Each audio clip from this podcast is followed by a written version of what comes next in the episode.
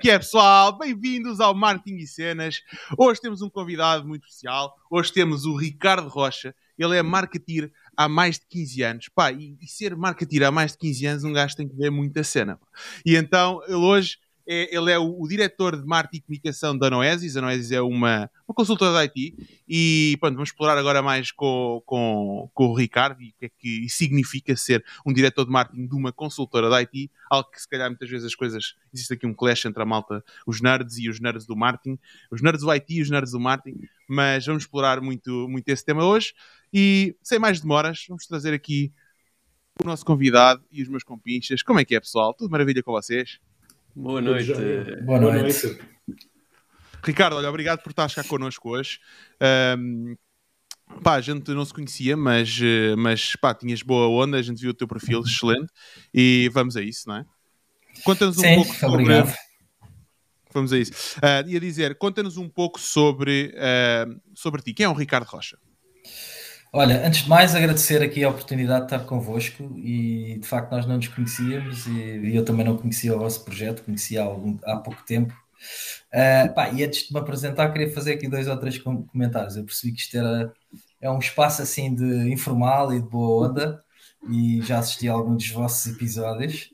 Uh, pá, o que é que me pareceu quando, quando vos descobri? Uh, primeiro, tenho essa questão e, e se calhar começo a lançar perguntas que é pá, porquê que fazer um, um, podcast de ou uma live de marketing a uma sexta-feira às nove da noite é uma cena e que demora três horas, não é? Tipo, normalmente, eu vi oh, alguns episódios com três horas. Pá, e isso foi uma coisa que me intrigou, confesso. Eu não sei se querem comentar ou se. uh, Pá, eu não sei, eu também. Se, se te integrou. Se te in, como é que se diz isto? Intrigou. Intrigou. Intrigou a ti, imagina a nós, que a gente continua sempre surpreendido. Já malta estar aqui 3 horas a ouvir-nos a nós, aqui a falar de cenas, estás a ver? Uh, por isso, não sei, não há uma grande explicação. Nós, na verdade, nós começámos isto porque nós fazíamos isto em privado. Nós nos juntávamos, costuma estar também está cá o, o Guilherme, hoje não está cá mas nós juntávamos os quatro a falar sobre os nossos negócios, os nossos desafios, é como é que tu resolverias isto, como é que eu resolveria isto, então estava aqui uma troca, uh, um espaço de troca e partilha, sem nada, sem expectativa de receber nada em troca, só no âmbito de vamos ajudar o próximo, é? entre nós os quatro. E um dia lembrámos de dizer, pá, porque é que a gente não começa a fazer isto em direto?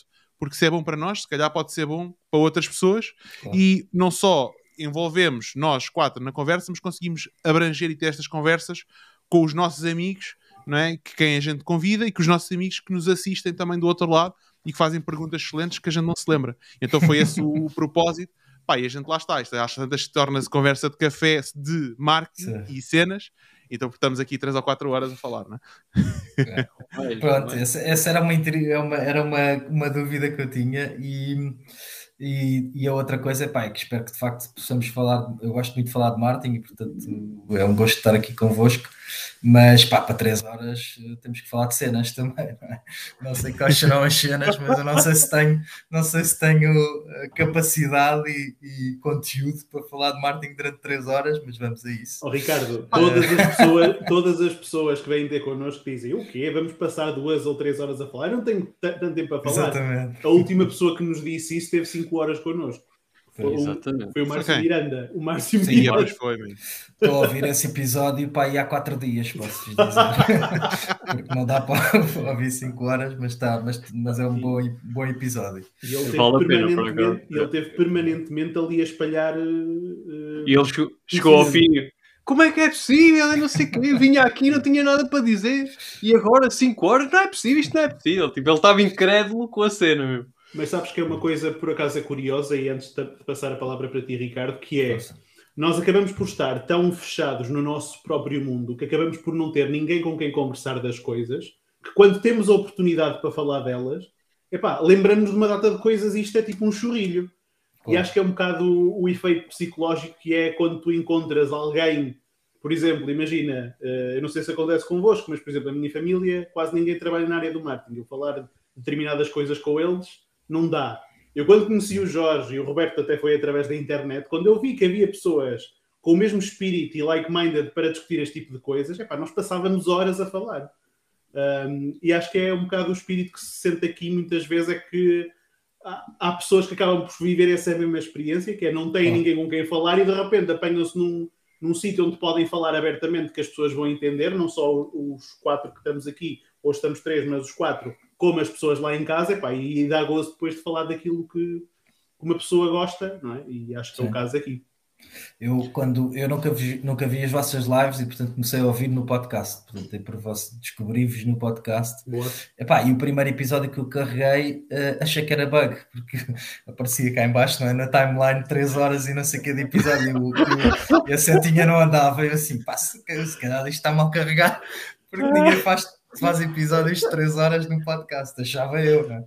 Depois fui descobrindo. Mas depois tem essa piada de estar a ouvir o Márcio há 4 dias, eu também não o conheço, mas pá, me pareceu um convidado super interessante e obviamente o Grupo na Beira é uma referência mas acaba ou esse podcasts, consumo podcasts acho com muita gente no carro, algumas, às vezes tarefas domésticas, eu gosto, gosto imenso de ouvir podcasts em casa ao fim de semana, enquanto sei lá, estou a dobrar roupa ou a, fazer máquinas de lavar ou qualquer coisa do género. E, e, e, portanto acontece esse fenómeno que é estar a ouvir o vosso episódio há quatro dias e ainda não cheguei ao fim. Mas Pá, pá, é, isso é pôr-te no carro e fazer tipo É, Algarve, Porto, viagem. E então, Só para ouvir o podcast. É só para ouvir o, podcast do Márcio. É a única hipótese, é a única hipótese. É, Mas é- olha, são os, uni- os únicos que fazem podcast de 3 horas e 4 horas somos nós e o Joe Rogan. Por isso, está tudo bem. não deve haver muitos mais, não deve haver muitos mais. Mas olha, apresentando, posso começar por aí. Eu- o- o- o- pela questão do horário, intrigou-me de facto e eu tenho uma tradição à sexta-feira. Bom, eu tenho 42 anos, portanto começo por aí, tenho três filhos Jovem. eh, pequeno, pequenos, eh, de 5 anos e de 9, e sou casado e, portanto, como imaginam, também não, não tenho propriamente umas sextas-feiras à noite muito animadas de sair à noite há, um- há uns- há alguns anos, eh, e, portanto, acabo por ter aqui uma tradição que é sextas-feiras à noite, eh, é um bocadinho para descontrair, não é? entrar no fim de semana, e normalmente para beber um bom gin ou um bom copo de vinho, um, e ouvir uma musiquinha e tal. E hoje, como tinha este compromisso, uh, para já fazer o disclaimer que se houver aí algum barulho, não estranha, porque os meus filhos ainda não foram dormir, portanto estou aqui fechado numa sala, no, no escritório, a tentar que eles não façam barulho. Mas pá, trouxe um copo de vinho, portanto também vos queria dizer. É isso que eu ia dizer. Tipo, se para estarmos nesta vai buscar onda, o gin, é? pá. Vai buscar o gin. Exatamente. E, portanto, se não levarem a mal, vou beber aqui o nosso vinho, um Claro vinhozinho e vamos conversando. Ah, e basicamente, pá, ah, pessoalmente já apresentei aqui um bocadinho com esta brincadeira, mas, ah, mas basicamente é isso. Sou casado, tenho três filhos, tenho 42 anos. Ah, profissionalmente, ah, tenho trabalhado no marketing desde sempre. Ah, basicamente, eu licenciei-me em comunicação ah, na Católica, comunicação social. Uh, quando estudava comunicação já tinha mais ou menos claro que não queria ser jornalista, não é? que é uma das saídas típicas de comunicação social, uh, e já tinha algum fascínio pelo marketing, isto nos anos uh, 2000, 99, 2000, eu acabei o curso em 2004, portanto ainda pré-redes sociais e pré-digital, um, mas já tinha esse fascínio do marketing e sempre tive o fascínio das empresas. Eu lembro-me que quando era pequenino, uh, brincava muitas vezes às empresas, não é? Nós brincamos às polícias e aos ladrões. Eu brincava às empresas, lembro que passava cheques e sentava-me, telefonava para a secretária a fingir e não sei o quê. Portanto, tinha assim um fascínio pelo mundo corporate. E, portanto, quando fui para a comunicação, achava que não ia ser jornalista, de facto, não era a minha vida e queria entrar no mundo corporativo. Comunicação empresarial foi um dos cursos que na altura também foi uma hipótese. Um, e depois durante o curso comecei a perceber uh, esta, comecei a ouvir falar sobre o marketing e a começar a explorar, a ler também. Comecei a trabalhar também logo enquanto estudante numa agência de, de marketing desportivo. Portanto, trabalhava ali umas, uma vertente gira de organização de eventos desportivos, etc. Uh, e por aí fui, fui mais ou menos definindo esta vocação e depois, quando acabei o curso, foi o caminho natural. É? Acabei o curso de comunicação, queria trabalhar em marketing, portanto, o caminho normal, não sendo gestão e não podendo ir logo para as consultoras e para aquele mundo mais uh, business, uh, que era um mundo que me atraía também, acabei por ir para as agências de publicidade. Portanto, comecei a trabalhar em publicidade, normal. Ainda não havia agências de marketing digital, portanto, era publicidade. Uh, publicidade, eventos, ativação de marca, todas essas coisas primeiro no, no grande consumo, minha primeira agência onde eu trabalhei, onde estagiei. Qual foi? uh, chamava-se Cat, já não existe, também é uma coisa interessante no mundo das agências, né? estão sempre a, a aparecer e a desaparecer. Cogumelos. Sim, isto foi em 2004, portanto também já há alguns bons anos.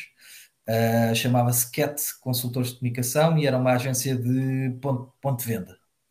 Portanto, o que fazíamos era aquelas promoções de ponto de venda, uh, as ilhas, aquelas coisas todas. Uhum, uhum. Já não me lembro de algumas terminologias, regletes, os, aqueles pendurantes com as promoções, portanto, era muito design de ponto de venda e a tal ativação de marca que na altura a ativação de marca era muito básica, não é? Duas promotoras com a mesinha dos queijinhos e não sei o que lá no corredor, ainda se vê, não é? Dos supermercados, uh, e portanto a promover o novo iogurte, não sei o quê. Uh, e portanto trabalhava muito esse ponto de venda, pá, tinha como clientes, uh, tinha as marcas da Unilever, a Axie Organics, aí tinha um projeto muito giro, eu gosto muito de música também e, e durante a adolescência ia a muitos concertos e festivais, etc. E o meu primeiro, nesta primeira agência, um dos primeiros trabalhos foi estar nos festivais de verão, com, precisamente com a Axie e com a Organics, que era. Uh, fiz ali o, o tour de, dos festivais de verão, desde Paredes de Cor a Vilar de Mouros, Sudoeste, Super Walk, tudo isso. Uh, ainda não havia a live nessa altura. Uh, com, com as marcas, portanto, ativação de marca, o normal, que vocês veem nos festivais, Uhum. uh, stands, promotores, passatempos, aquelas coisas todas. A Axe era icónica, diz, diz. Já ia perguntar porquê é que tu sentes que as marcas tendem a fazer outsourcing desse, desse tipo de trabalho? Porque é um trabalho, apesar de tudo, bastante específico, ou seja, uma ativação de marca uh, tem toda uma componente criativa, uh, de design, de, uh, de, criatividade, de pensar nas próprias ações, etc. E depois tem uma componente logística pesadíssima, é? Portanto, por exemplo, este, esta coisa dos festivais de verão que vos estava a contar, é praticamente seis meses a trabalhar para depois um mês e tal de festivais, de carrinhas e de mochila às costas, porque aquilo são terrenos, enfim, não sei se frequentam festivais, mas aqueles festivais de rock que havia, agora o Sudoeste ainda existe, mas já é um bocadinho diferente, mas tinha toda aquela logística de montagem de palcos e, e stands e não sei o quê, portanto nós íamos para lá viver uma semana antes uh, para montar aquela cidade, não é? O Rock in Rio também tem muito isso, não é? Aquilo é uma cidade dentro de uma cidade. Uh, e portanto as marcas investem muito, principalmente este, este, tipo de marcas que têm este, esse target e que são marca, marcas B2C, não é? de grande consumo, investem muito nessa relação um, e no fundo ocupar aqueles territórios onde estão os seus consumidores. É? Uh, e portanto isso, isso obviamente tem que ser respondendo à tua pergunta, tem que se recorrer ao outsourcing, né? tem que ser a agências especializadas nisso, uh, porque aquilo, pá, eu geria isto recém-licenciado, geria uma equipa pá, de 40 promotores que estavam lá acampados, miúdos, né? 16, 17 anos. Isso é um festival. Uh, pá, era um festival dentro do festival, não é? E portanto havia toda uma logística, sei lá, desde os produtos, eu lembro como era a Axie Organics, era isso que tinha a contar. A Axe tinha uma, uma ação icónica que eu não sei se é do vosso tempo, mas quem for da minha geração e quem frequentasse o Sudoeste, havia uma ação muito famosa da, da Axe que era nos, uh, nos duches. É? Portanto, os duches eram lá no, hum. naquela cidade que eles montam do campismo, aquilo é tudo uhum. ao ar livre. A Axe, que sendo um, uma, uma, empresa que tinha uma linha, eles tinham uma linha de produtos de gel de banho e não sei o quê. Sim. E então uma das ativações mais famosas durante muitos anos eram os promotores com umas mochilas, com aqueles regadores aqueles pulverizadores da agricultura sim, sim, sim, sim, cheios de gel de banho, andavam lá a molhar a malta toda e depois tinham os animadores de música e, e, e, animadores de microfone e não sei o quê. E portanto a malta era basicamente dar banho a, a, ao pessoal. É? Essa era uma das ações que esta agência inventou e eu geri um, um dos anos. Portanto, só a quantidade de produto, não só para depois também para distribuição, etc. Merchandising e tudo o que é relacionado com uma ativação de marca é uma coisa absurda. Era um caminhão, era um caminhão tiro que chegava de, de, da Unilever com Axe, não me lembro, mas eram milhares de gel, gel de banho que ficavam armazenados num outro monte por trás da herdade da Casa Branca, que é do Festival de Sudoeste, um outro monte que é também do proprietário lá do festival, da Música no Coração, que, que, basicamente era um monte que era um armazém, era uma quinta, exato, não é? exato, eram armazéns, os gajos entravam com caminhões TIR de todas as marcas, com os produtos e não sei o quê, portanto havia toda esta logística por trás de, do concerto de rock, não é? do, do, do festival. E isso foi um batismo de fogo brutal, porque, eh, porque trabalhei uma vertente de comunicação super agressiva, não é? O B2C, a ativação de marca, portanto, tu tens que ser criativo, tens que fazer um, iniciativas que, que, despertem a atenção da, do, das pessoas. Basicamente, no festival, o que tu queres é conseguir aquela atenção no intervalo entre concertos. A malta faz aquela tour pelos, pelos stands, não é? Vai ver o que, é que está a acontecer, quem é que está a oferecer o quê. Portanto, tens de ter sempre coisas a acontecer, passatempos, um, atividades que metam, que metam a malta a, a, interagir com a marca. No fundo, é isto. Quantas tours fizeste ou quantos verões fizeste? Fiz um, fiz um, portanto, mas fiz, foi o, fiz o calendário todo, desde todo, o Mac até paredes de cora.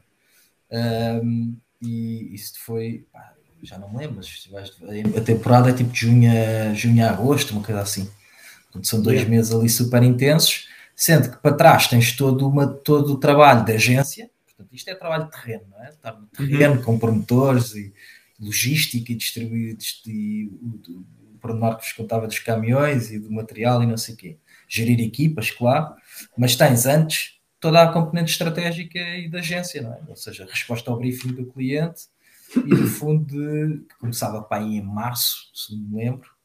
Portanto, a agência começava a trabalhar nisto nessa altura, criar os visuais, criar o stand, criar os conteúdos, o passatempo, as dinâmicas que ias ter lá, uh, portanto, todo o trabalho de, de criativo, não? De, de copy, de criação, eh, eu uhum. era, account, era account numa agência, portanto eu geria essas contas uh, e portanto também tinha o processo todo de venda, não é? o pitch, de vender esta, as ideias ao cliente, uh, entender a marca, entender o que é que eles queriam comunicar e também o próprio estilo da marca. Há que ser uma marca muito irreverente, não é? Na altura tinha uns anúncios super famosos porque o Homem de Chocolate. Sim, era aquela ideia de que ficavas irresistível, não é? punhas o desodorizante e as medidas caíam todas em cima, e portanto tínhamos que criar esse espírito também no festival. Uh, tinhas que criar esse ambiente, e então tinhas que criar ações uh, que, que, que, passassem esses valores da marca. É? E isso era pá, foi um exercício criativo muito giro. Por acaso não tá, as bancas não estavam lado da Control ou da Durex ou assim? Não, uma da outra, a, sim, combina bem. Mas podia estar, sim, a Control, a, a Control e a Durex são duas marcas que trabalham isso muito bem, não é? Conseguem estar ali naquela irreverência, naquele Exato. limiar entre a polémica e o humor.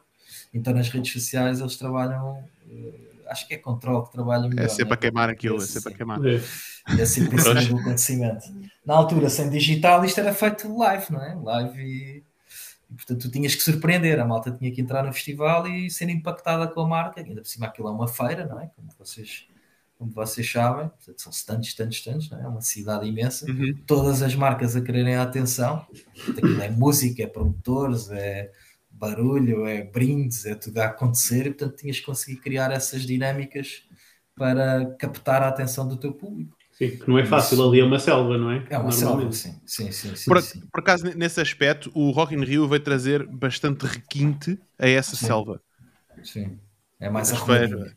É mais arrumadinho e mais, pronto, está mais, eh, não sei, está Está melhor em termos, em termos de aspecto visual. Sim, sim, sim. Também é urbano, é um bocadinho diferente, não é? Os outros são no, são no meio do mato, não é?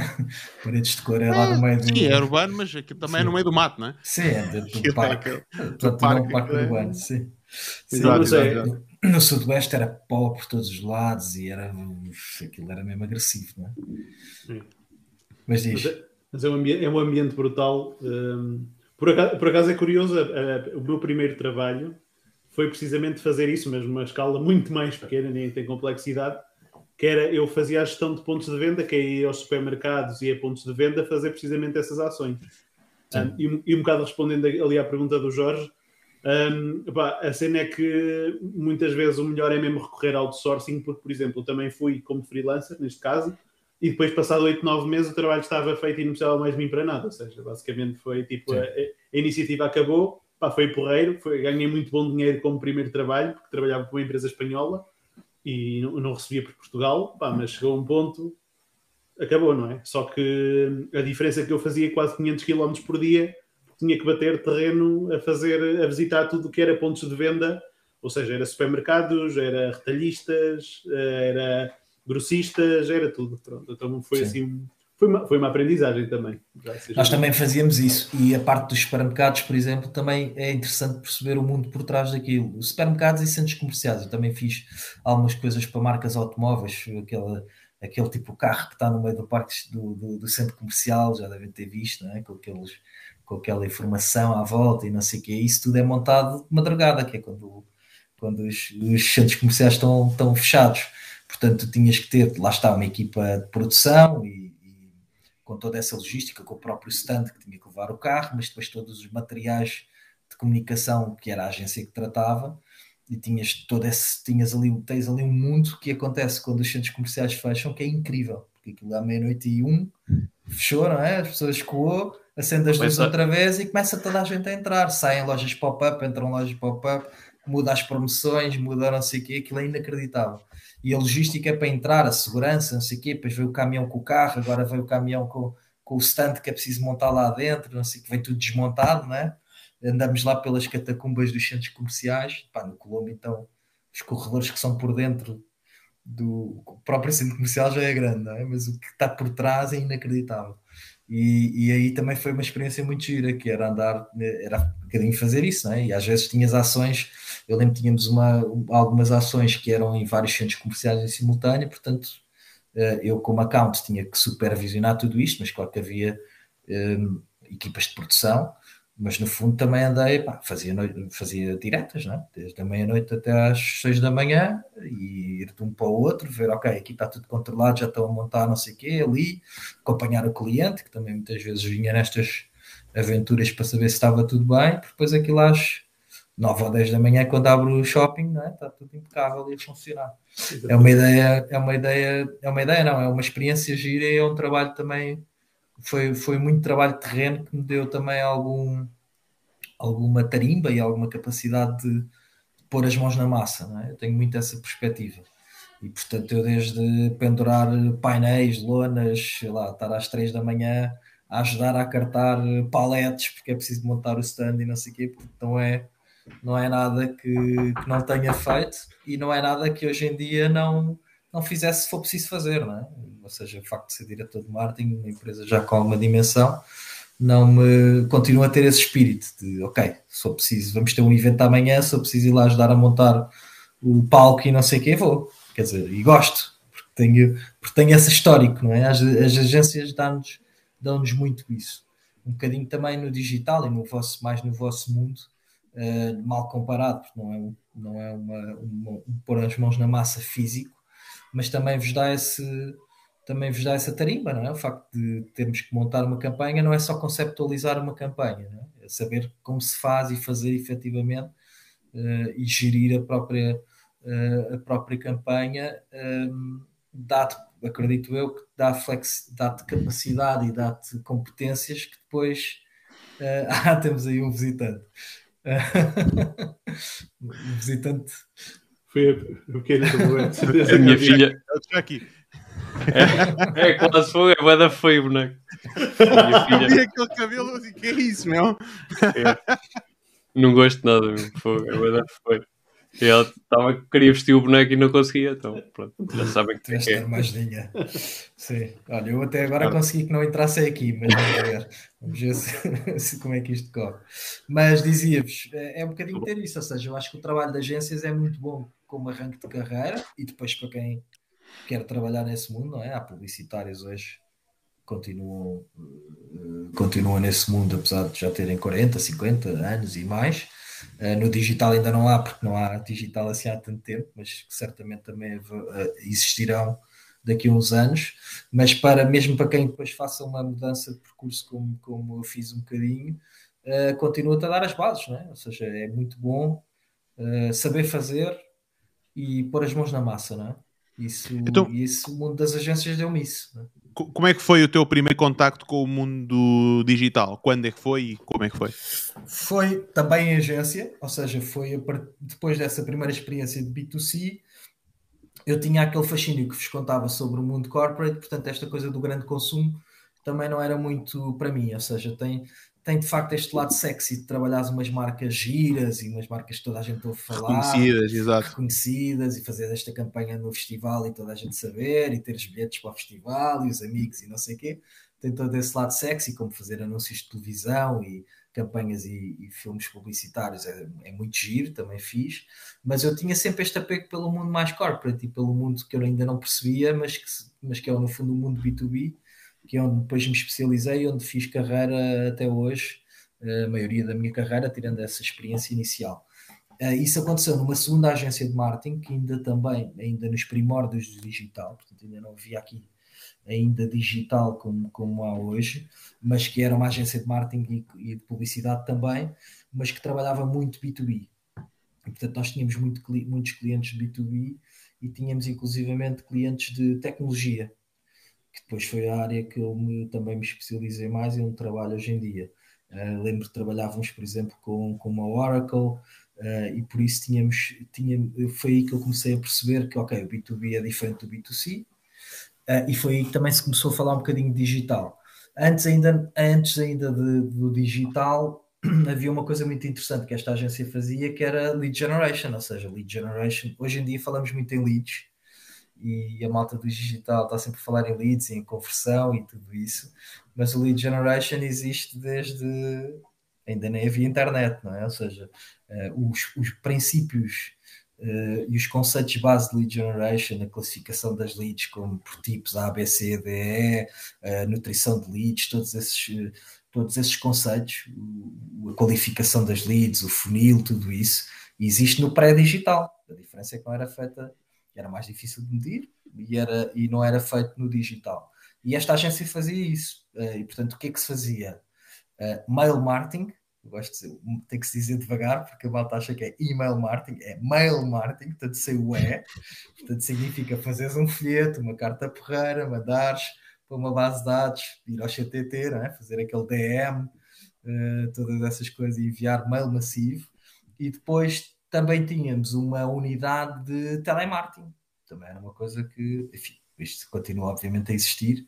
Hoje em dia associamos muito só à venda de seguros e de pacotes de telecomunicações e não sei o quê, mas na altura era assim que se fazia lead generation para qualquer empresa, não é? Era mail marketing, semana... manda folheto, telefone em cima, faz follow-up, está interessado, não está interessado e pronto ainda esta semana ligaram cá para casa, aqui nunca ninguém liga para o telefone de casa hoje em dia, né? mas atendem o telefone e era uma empresa a vender uma mop de microfibras por 10 euros e que podiam entregar amanhã na minha casa em Sintra. Eu disse, pá, mas como é que você tem o meu telefone? Dizia 10 euros, então, mas só 10 euros? Mas há aqui um caveat engraçado, que é, normalmente uma pessoa quando recebe um telefonema desses, uh, tenta sempre despachar o, a pessoa que está no outro lado do telemarketing. O Jorge por natureza, uma pessoa curiosa, então resolveu fazer o oposto. Não, não, começou a fazer perguntas. Então foi lindo inverter o processo em que se sentiu mesmo, segundo o que ele disse, sentiu-se que a pessoa estava a tentar despachá-lo a ele, porque ele já lhe estava a perguntar demasiada coisa. Todo o processo. Já, tinha estado o script. Faz... Exato, assim, olha lá, então, mas você faz quantas chamadas por dia? Quantas chamadas por dia é que você, você faz? Ah, pá, faço muitas. Uh, ok, então qual é a sua taxa de conversão?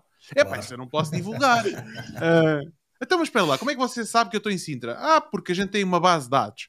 Ok, então, e essa base de dados você está a ligar para toda a gente na zona de Sintra? Aqui na... Não, não, a gente só liga para algumas pessoas. Então, como é, como é que você qualifica? É pá, não posso dizer essas coisas, só, só ligo, eu só ligo para o número. Mas olha, você quer comprar ou não quer? A minha disse, você quer comprar ou não quer? eu, é pá, realmente eu não quero, mas pronto. lixou, lixou logo ali a o flow da, da, da moça. Mas eu ainda, ainda pensei duas parte, vezes, estás a ver? Falta uma parte. Não... Que é uma parte importante que foi, olha, mas espera aí, se, se, não pode responder, com quem é que eu posso falar da sua empresa que possa responder estas perguntas? E ela deu-me o número de telefone. E com sorte ainda vendia serviços de consultoria de marketing ao, ao responsável não, pá, dessa excelente empresa. Trabalho, pá, excelente trabalho. Aquilo era, pá, não lembro agora o nome da empresa, mas, mas pronto. Lindo, lindo, um... era chegares ao fim e ainda vendes alguma coisa à senhora, pá. Exato. Isso era demais, era demais. Por acaso, sim, olha, eu pensei duas vezes em comprar, que é só 10 euros, pensei em mandar vir aquilo, só para depois ir falar com o gajo das entregas, para saber quantas entregas ele faz por dia. Mas depois, olha, deixa passar. Estavas a fazer o business plan do. do não, pá, é brutal, man, já viste? Já ligam para, tipo, pá, imagina, arranjam uma base de dados na, numa zona. né? tu já vais fazer entregas naquela zona, tentas vender o máximo possível naquela zona, mandas lá o estafeta, o gajo vai fazer as entregas todas num só dia. Né? No mesmo dia entregas assim inteira cheio de mops. E depois o gajo que vai lá, olha, já agora não quer levar mais uma extra, por mais 10 euros, por mais 5 euros leva mais uma. Pá, eu já comecei logo a fazer contas, mas assim, pá, como é, onde, aliás, eu até liguei para o Roberto, oh, Roberto, bora fazer aqui um zoom, olha lá, páginas brancas ainda existem? Ainda dávamos a ver e já, já, não funcionava. Sim, sim, sim. Para tentar perceber qual era a fonte de, de, qual era a fonte de dados e, e, o que é que podíamos usar em termos de fonte de dados, mas é, é, é, interessante.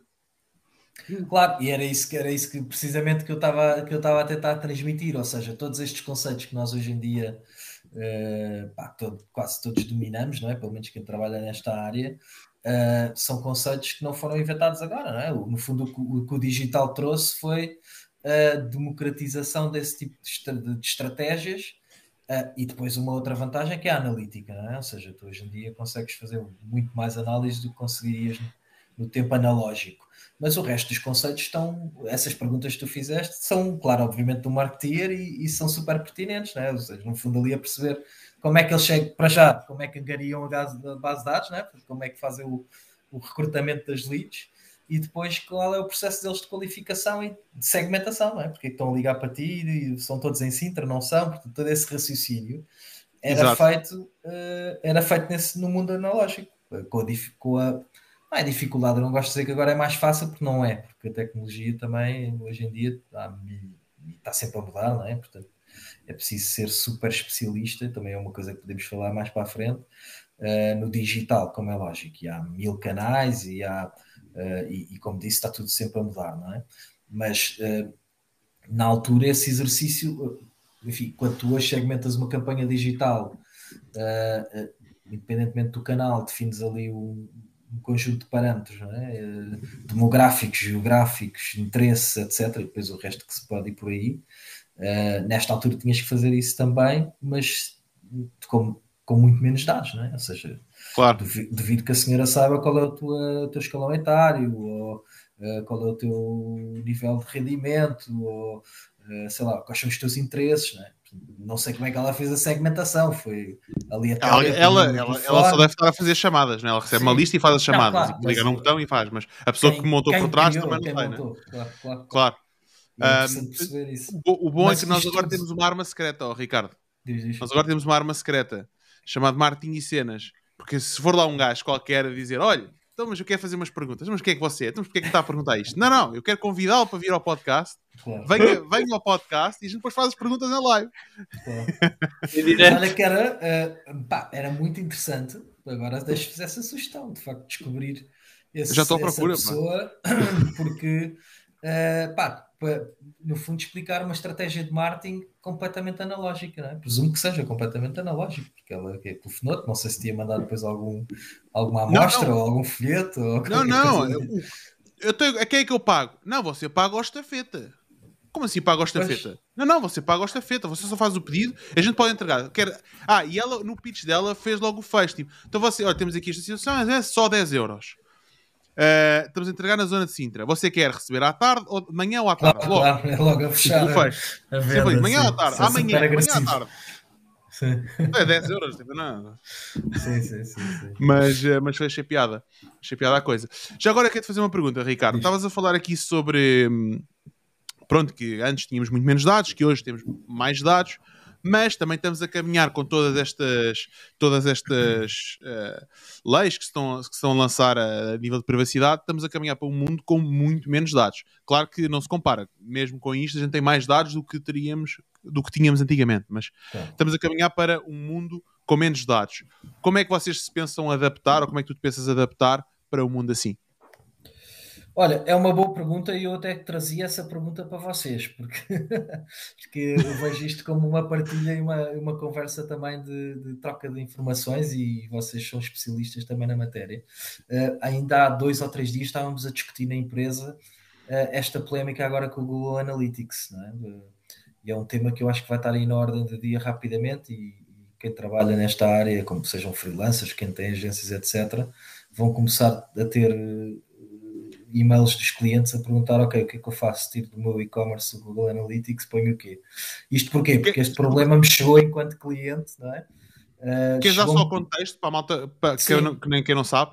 Sim, uh, pá, eu não, não sei muitos detalhes, mas, mas dou-te o contexto que tive, que foi, nós basicamente, como já temos alguma dimensão, temos um departamento jurídico e, portanto, a nossa advogada disse, ah, para tudo, Martin, temos que encontrar, temos aqui um problema, então parece que, segundo o que eu percebi, há dois ou três países, a Áustria penso que foi o primeiro, que considerou uh, o Google Analytics uma ferramenta ilegal, não é, no espaço europeu, porque há alguma polémica sobre a questão de onde os dados são armazenados. Portanto, apesar da Google ter servidores na Europa, ao que parece, os dados, uh, os dados de Analytics vão para os Estados Unidos. E, portanto, isto viola a norma do RGPD, que é uma norma europeia, uh, e, portanto, viola, uh, viola essa, essa norma no espaço europeu, no sentido em que tu estás a enviar dados pessoais e, e, dados de, de, cidadãos europeus para fora de da União Europeia. E, portanto, uh, houve já, acho que mais um ou dois países que foram atrás da Áustria que também já declararam isso e fala-se da hipótese da própria União Europeia, ou, uh, enquanto,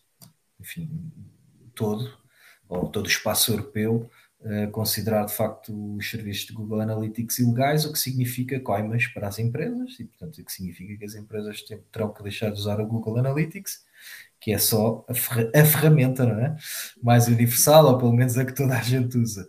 É claro que há a tese, e eu não sei qual é a vossa opinião, mas há a tese que, que obviamente a Google encontrará e se adaptará rapidamente, e portanto não, não, não.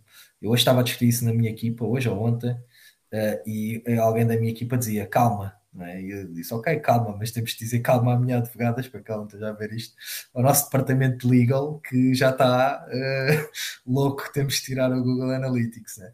Portanto, eu diria que não sou consultor e não sou não tenho agências e portanto, não, não quero estar aqui também a dar conselhos, mas, mas diria que eventualmente é preciso termos alguma calma, mas pode acontecer que pode acontecer que de facto as empresas deparem com isso e quem presta serviço, eu sei que aqui a audiência aqui do nosso podcast é muita malta do digital, muitos freelancers, agências, etc. É provável que comecem a receber consultas de, dos vossos clientes a dizer, ok, o que é que eu faço aqui no meu no meu e-commerce, uh, temos que substituir o Google Analytics por outra, aqui outra ferramenta, e por isso eu também trazia essa, trazia essa no bolso para discutir com vocês e para ouvir a vossa opinião a minha é um bocadinho essa, ter calma, e óbvio, mas, mas claro tem que se estudar alternativas. Não, é? Não acredito que não acredito que um, gigante como a Google vá, não consiga dar a volta, não é? Claro. Eu, eu uh, por acaso, em conversa privada na, com, com o Pina, com o Roberto e com o Guilherme, uhum. eu, partilhei essa notícia, eu partilhei uma notícia do Facebook a dizer que, é uh, pá, atenção, vejam lá o que é que fazem, porque corre, corre o risco da gente sair da União Europeia. Coisa que não, vai, não vão fazer, mas uh, e, eu pus, e o meu comentário para eles foi: epá, eu adorava que isso acontecesse. Adorava, tipo, uh, só pelo desafio de que, então, mas espera lá, como é que a gente monta as coisas agora Exato. num ambiente onde não existe Facebook, né? porque nós estamos heavily dependent do Facebook, mas o que é que, como é que seria? Ah, pelo desafio da coisa, né? E sem Google, uh, não é? Sem Google. Sem Google e sem Analytics, Google, sim. Isso, é, esse é um tema. Exatamente. Roberto, tens alguma opinião sobre isto? Estudaste alguma coisa sobre isso já ou ainda não? Oh, não, por acaso não, não, não olhei para isso, mas uh, por acaso lembro-me desse teu comentário. E, e, é um bocado aquela história de opa, temos que voltar atrás, tipo, to the basics, né? e perceber, ok, a partir daqui, como é que nós vamos uh, fazer as coisas, porque eventualmente vamos perder dados, e vamos, não é? Porque pá, vimos a questão do, do iOS 14 que veio em termos de Facebook e, e de outras aplicações, veio cortar muita, muita a parte da fatia de dados, não é? E, e teve que haver algumas adaptações. Pá, e, e, de certa forma nós vivemos ali uma, uma, uma era, digamos assim, dourada, em que tínhamos vários dados à nossa disposição e enquanto os gigantes não, de certa forma, não fizeram a geneira, Cambridge Analytica e Companhia certo. Limitada, é? Enquanto esses não fizeram a geneira, os dados, pá, nós não sabemos que é o José, Manuel, Maria, não sei o quê, mas tínhamos acesso a dados bastante interessantes. Tanto que havia campanhas super específicas, malta que nasceu em 1987 que mora na cidade de X ou na aldeia, pá, coisas bué específicas. Então tínhamos dados realmente bastante, bastante específicos. Mas eh, eu acho que pá, aí é mesmo voltar para trás e perceber, ok, como é que se fazia há 10 anos? E, por exemplo, Ricardo, pá, já, já, já trabalhas nesta área há não sei quantos anos, se calhar tinhas, vou pôr aqui entre aspas, essa facilidade de olhares um bocadinho para trás e vês, ok, o que é que a gente fazia nesta altura para divulgar marcas, ou para vender um serviço, ou para... E, por exemplo, este exemplo que o Jorge trouxe, de ligar para o telefone de casa, que é uma coisa que eu já não tenho telefone de casa, portanto, Sim, também só, só, para fazer aqui o, paralelismo, né? eu já não tenho telefone de casa, portanto, para mim já não faria sentido essa estratégia, mas é uma estratégia que se usava há 20 anos atrás, que era ligar para casa para vender a Diciopédia da Porta Editora. Eu lembro-me que era puto e a minha mãe comprou ao telefone porque E ligaram os para casa. circuleitores, pá, não sei se é do nosso tempo, Ah, circuleitores, circuleitor. fazer livros à porta. livros. Pá, Exato. Isso, e se calhar, só, não digo que se, tínhamos que ir tão ao pormenor dessa Sim. fase, Sabes mas se calhar o que, pensamos nessa fase. Sim, o que é que eu, para responder à pergunta e para não fugir, mas eu lancei aqui o tema porque queria mesmo ouvir a vossa opinião. Mas, mas voltando também à pergunta do Jorge, ah, o que é que eu, obviamente tens que fazer esse voltar atrás, mas nunca voltarás a esse ponto porque tens tecnologia. Ou seja, o que é que mudou daí para cá? Tecnologia, basicamente. Ou seja, isso permite trabalhar os dados e, e um dos temas que nós, enfim, eu trabalho numa, tecno, numa tecnológica, numa consultora de IT, um dos uma das nossas áreas é a área de Data Analytics uh, e aquilo que se discute mais hoje em dia são esses temas de Big Data, todo esse tipo de informação.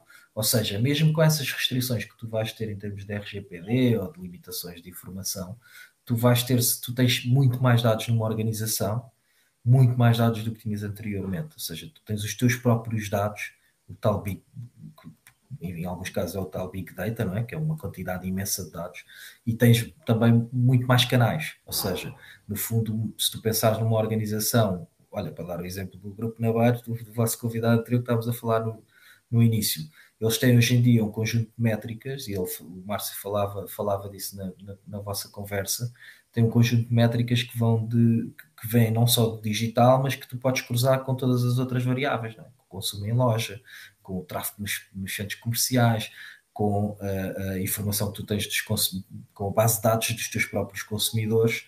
Portanto, tu tens um conjunto de dados que são, que são teus próprios, é? e portanto não são third, third party data, são dados que tu tens e que tu trabalhas e que tu, e que tu analisas do teu lado, que te permitem já uh, tirar muitas conclusões, ou seja, tu consegues, uh, e esse é um, do, um, dos grandes desafios das organizações hoje, hoje, em dia, é como é que conseguem captar toda a informação e todos os dados que, têm, que podem ter acesso e como é que os conseguem trabalhar e torná-los em intelligence, em inteligência para depois para tomadas de decisão e para as suas estratégias.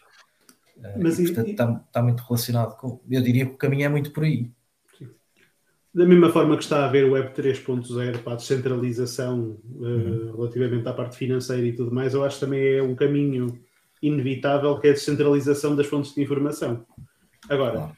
a questão aqui é, eu acho que mais do que se o Google vai sair ou se o Facebook vai ficar, ainda agora há pouco tempo saiu uma notícia no, no CNBC em que o Facebook perdeu 230 bilhões de dólares porque, pelos vistos, a Google vai fazer a mesma coisa que a Apple fez com o iOS, a Google vai fazer com o Android, a nível de privacidade. Quer dizer que o Facebook levou uma passa descomunal no mercado bolsista. Agora, a questão aqui é esta.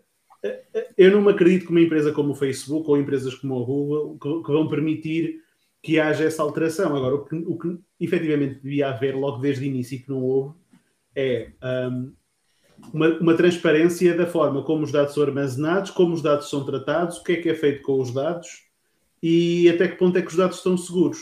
Agora, também não vamos estar aqui com, com, com falsas questões, porque a maior parte das pessoas está-se pouco marimbando para o que fazem com os dados delas.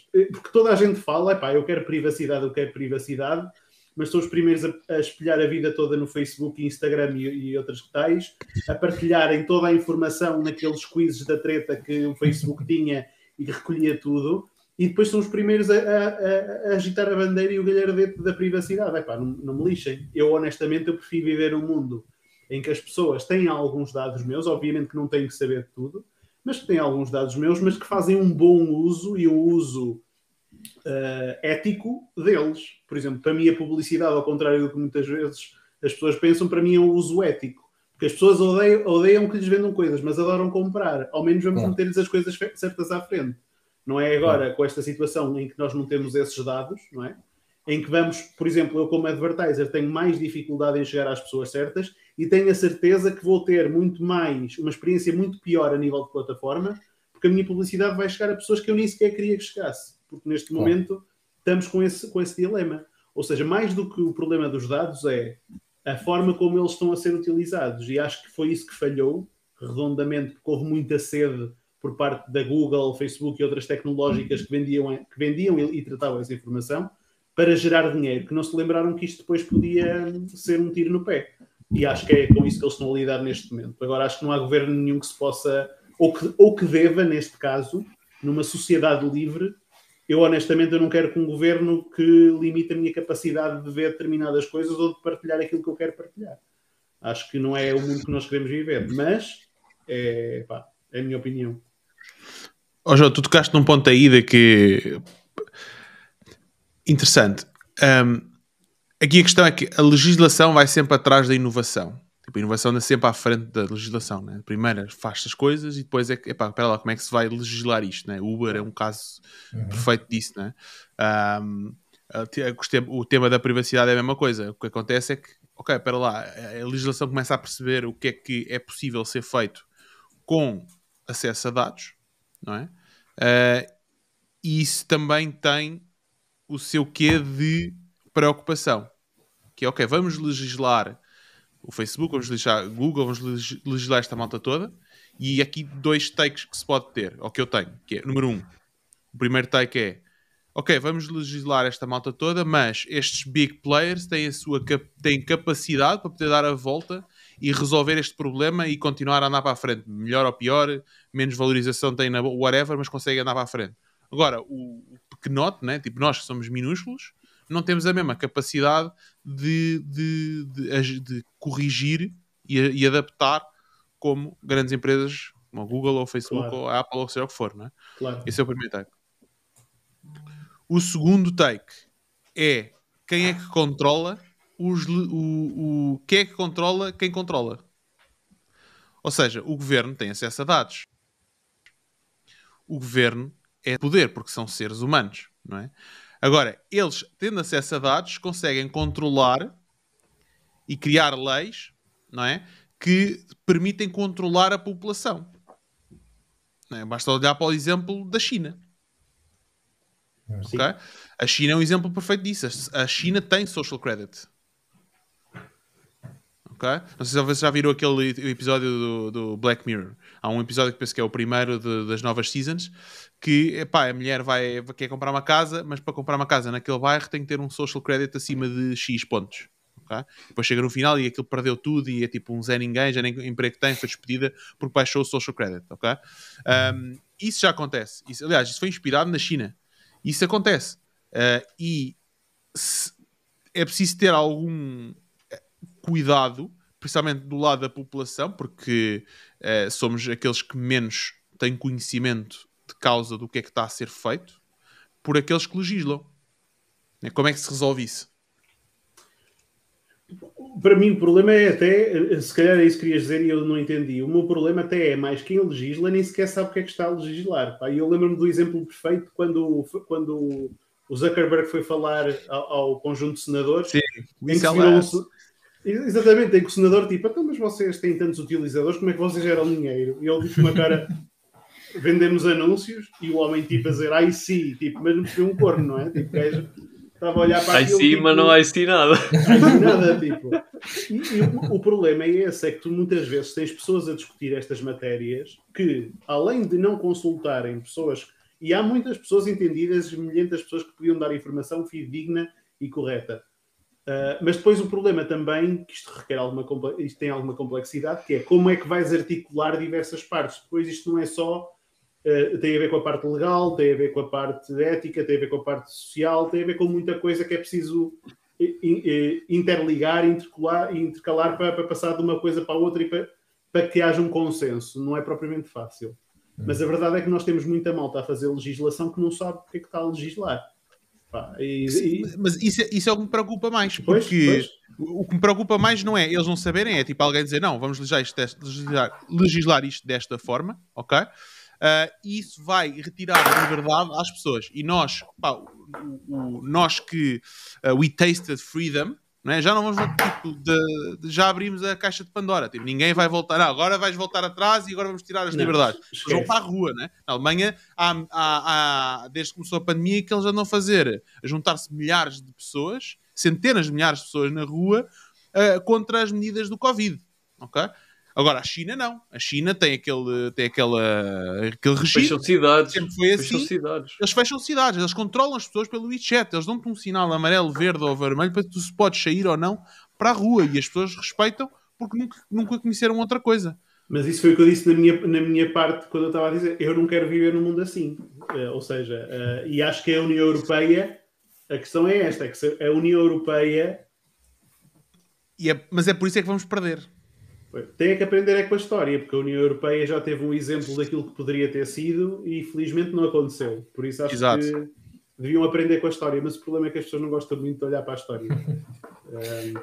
um, Sim, tu tens aqui, eu acho que o grande desafio é encontrar, uh, é encontrar o equilíbrio entre aquilo que tu dizias que é a utilização ética dos dados uh, e o equilíbrio entre a preservação da tal privacidade, não é? Ou seja, claro. obviamente temos que partir de uma lógica de consentimento, não é? E, e, pá, e nós vimos do tempo, e vocês ainda mais do que eu, do, do tempo que isto começou, não é? Em que nem havia lógicas de opt-in sequer, não é? Ou seja, tu não, nem passavas cartão, a pessoa dava os dados, nem sabia para que dava os dados e tu fazias o que querias com aqueles dados, não é? Portanto, o RGPD veio dificultar trabalho a, alguns, a alguns marketeers, não é? E, ao, e, e, a nós todos no geral, mas o princípio por trás daquilo é um princípio hum, é um princípio positivo, não é? É um princípio benigno, digamos assim, ou seja, o teres que dar o consentimento expresso, para nós é uma grande não é? Era melhor estar lá logo o checkzinho na, na, na, box e se a pessoa não quisesse tirava o check, não é? Só, só inverter isso já, já dificultou uh, o trabalho a, a, muita gente, mas, mas faz, faz sentido, não é? Ou seja, tu tens que uh, não estás a disponibilizar os teus dados por inerência, não é? Uh, porque subscreveste uma treta qualquer e, e não, não, não, tiraste o check e portanto por inerência já estás a disponibilizar os teus dados para outros fins diferentes daqueles que tu contrataste do serviço que estavas a contratar e portanto esse foi um dos princípios, não é? obrigar esse, esse consentimento expresso e depois também a questão do direito ao esquecimento, que é uma coisa muito interessante, pá, e que não sei se é cumprido ou não, nem sei, sei que em alguns casos é um desafio grande, não é? mas tu poderes também dizer de repente a uma, a uma entidade qualquer que tu queiras, não é? dizer apaga os meus dados, não é? e, e, e, mesmo no tema, no tema de Google, não é? aquela coisa que uma vez na internet, passei por na internet, não é? fica apegada. Um, eu percebo, ou seja, eu percebo o espírito da lei, e o espírito legislador, não é? como se costuma dizer, que eu entendo que é um espírito positivo. Agora, hum, a execução é, é que muitas vezes dizia, não, sim, a execução e, para não falar de legislação é reativa. Então... Claro, claro, claro, claro, claro. Sim, vais ter agora outro. Eu, eu não é de todo a minha área, portanto também não me quero patinar por aí, mas, mas mesmo a, a questão das, das criptomoedas e todas essas questões, isso tudo tudo isso vai ter que ser legislado em algum momento, não é? E portanto é um bocadinho o que o Jorge dizia, que me parece o exemplo da Uber, obviamente, é o mais conhecido, mas é exatamente isso, a legislação é reativa, é? as pessoas vão atrás da, da inovação e depois tentas ali, de repente, aquilo tens ali um período que é um oásis, não é? Um oásis para quem inventou o negócio, seja lá qual for, dos dados, da criptomoeda, do que for, mas depois, mas, mas e é aí onde se ultrapassam os, os limites éticos, não é? E portanto nós temos que ser regidos. Uh, já sabemos que a ética só não, não, não somos o ser humano não se autorregula. Autorregula-se até um certo ponto, mas eu, eu acho que existe aqui um desafio importante que é como é que tu competes com pessoas que não são éticas. Claro. Não é? Tu tens o exemplo da China. A China estão-se a cagar, tipo. É, pá, a cultura deles é completamente diferente. Começa a mudar também, mas uh, a cultura é completamente diferente. É tipo, dados, não, isto é tudo nosso, man. Claro. esquece lá isso. E eles estão a competir num mercado global, não é? Pá, não tenho a menor dúvida que TikTok tem acesso a que eles guardam aqueles dados, mesmo tudo, ah, não, quer esquecer, esquece, esquece. Está tudo aqui na China, obrigado, senhor, tipo, uh, não vamos cá. Sim, sim. E então sim, isso, sim. isso é um problema, porque é um problema porque tu vais competir tu, tu queres respeitar as tuas leis e não sei o quê, e vais competir com quem não, não respeita e de alguma forma é difícil de, de ir atrás. Claro. Se bem que a Índia baniu o TikTok e tudo mais, não sei se já voltaram atrás ou não, mas fizeram, é, existe, pode acontecer isso. E nesse aspecto eu dou, dou razão ao Trump, né?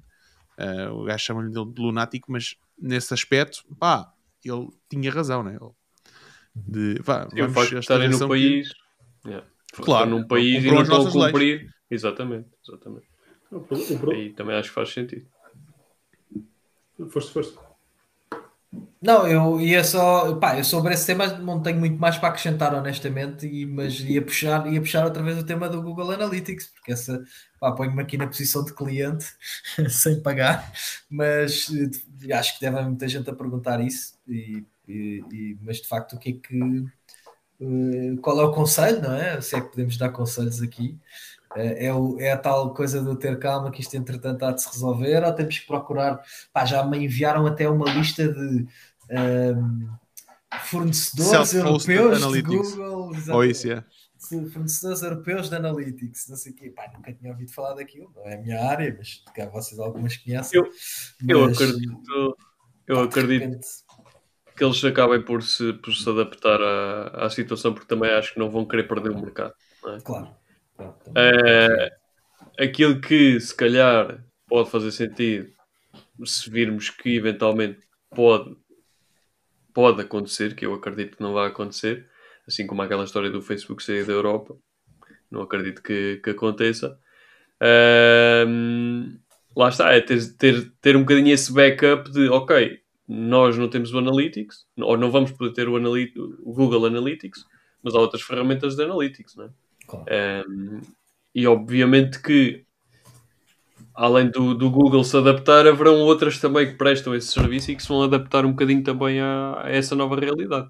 Eu, eu vivo essa, vivi um bocadinho essa situação de perto com, com a minha marca, que, que com, a minha, com o meu e-commerce que uhum. era fornecido por um operador, eh, por um produtor eh, de, do Reino Unido, que não se quis, eh, de certa forma, modernizar para poder vender na Europa mas a, paralelamente houve outros players que eu conheço também que se modernizaram, ou seja, adaptaram-se a uma nova realidade. Eles estavam habituados a estar lá no cantinho deles, a mandar os produtos para todo lado e para todo o mundo, não é? E a partir daquele momento, o que é que eles fizeram? Ok, vamos montar uma, uma subsidiária, uma, sei lá, uma, uma filial ou, um, ou arranjar aqui alguém que possa fazer armazenamento dos nossos produtos dentro da Europa, tratar toda a burocracia enviamos para aquele ponto e dali continuamos a distribuir e continuamos a vender. E o Google e o Facebook acabam por fazer muito essas coisas, não é? Obviamente que eles vão, ter, vão sempre andar ali, como, por exemplo, a questão de, tarem, de terem sedes na Irlanda, pá, porque pagam menos impostos, ou porque não sei o quê, pá, pá, eles vão sempre tentar essas, essas estratégias, não é? Vão sempre aproveitar essas pequenas lacunas que possam existir. Mas eu acredito que não vão sair, Uh, não, não vão deixar o mercado e, e haverá sempre uma, uma, alternativa. Podem não ser tão barata, não é? Uh, mais claro. barata do posto. Sim, o mercado, eu acho que um gigante destes, claro que nunca perderá, nunca perderá a oportunidade nem o mercado, como é lógico. E, Podem mudar assim um bocadinho fosse, as regras. Sim, mas se assim fosse, de facto apareceriam outros. Seria uma janela de oportunidade para outras, outros grandes providers Sim. de analytics que estão, estão na sombra não é? e que têm 1% de cota claro. ou, nem isso e que poderiam explodir, não é? Eu vou esperar para ver e se precisar de mudar, pá, existem montes de self-hosted ou outros providers europeus. Gajo muda, que é só instalar um script, já está. Sim, sim, sim. Claro. Não é um grande problema. Uh, é só mais os dados, os dados para trás, mas uh, a vida é assim. Claro. Boa. Como é que se. O que é que é marketing numa empresa de IT? Olha, uh, Pá, isso vem um bocadinho da, da, daquilo que estávamos a falar do marketing B2B, do B2C. Uh, eh, e eu, eu entrei muito no marketing B2B, como, te, como estava a contar. Uh, pá, e o marketing B2B é muito diferente do B2C, de facto, na, não só na. Uh, até no digital, se quisermos, ou seja. O, diferente como? Uh, pá, a forma de, de, de, atuar, ou seja, os princípios são os mesmos, como é lógico, mas a forma de medir, a forma de, de, de fazer, de, de, promover o negócio é, é, bastante diferente. E no IT, por exemplo, eh, para responder à tua pergunta, uh, nós estamos a falar de, vendas complexas, sobretudo, é? portanto, estamos a falar em venda de projetos ou de soluções tecnológicas uh, para outras empresas, portanto, B2B, como dizia, e com ciclos de venda muito longos. Ou seja, se pensares, por exemplo, no marketing digital, e na lógica das campanhas, etc., tu tens logo, desde logo tens aí um desafio grande que é uh, o, o, a jornada de compra é completamente diferente. É? Ou seja, para dar um bocadinho de contexto, o que, é, o que é que poderá ser a média de, do, do, ciclo de venda de um, de um projeto IT? Podemos falar em 6 meses, 8 meses, 12 meses, uh, um ano, mais de um ano. Uh, porque normalmente nós, nós trabalhamos naquilo que se chama a transformação digital, não é?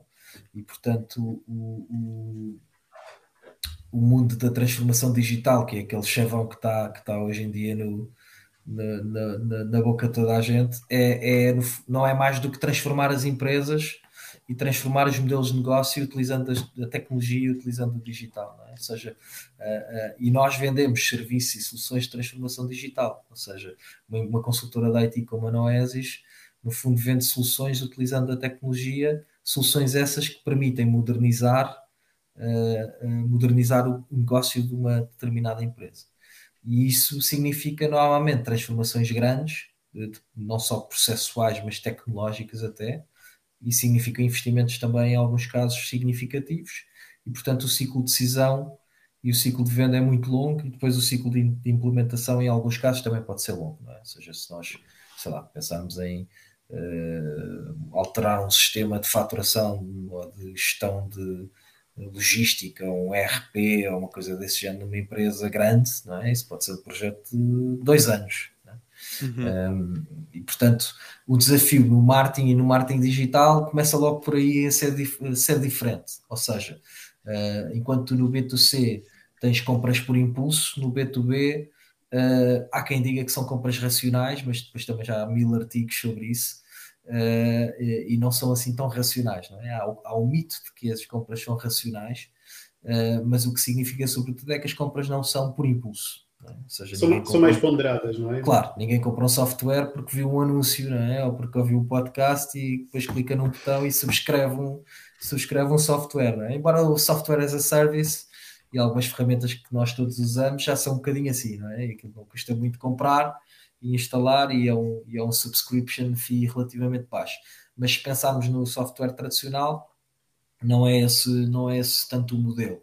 Eh, e, portanto, é uma venda consultiva, é uma venda que implica levantamento de requisitos, que implica conhecer o problema e as dores do cliente, implica desenhar uma solução e depois implica fazer essa venda. E, portanto, no marketing não tens uh, tens logo esse desafio de, do processo de, de, de, negócio ser diferente e depois tens o desafio da medição.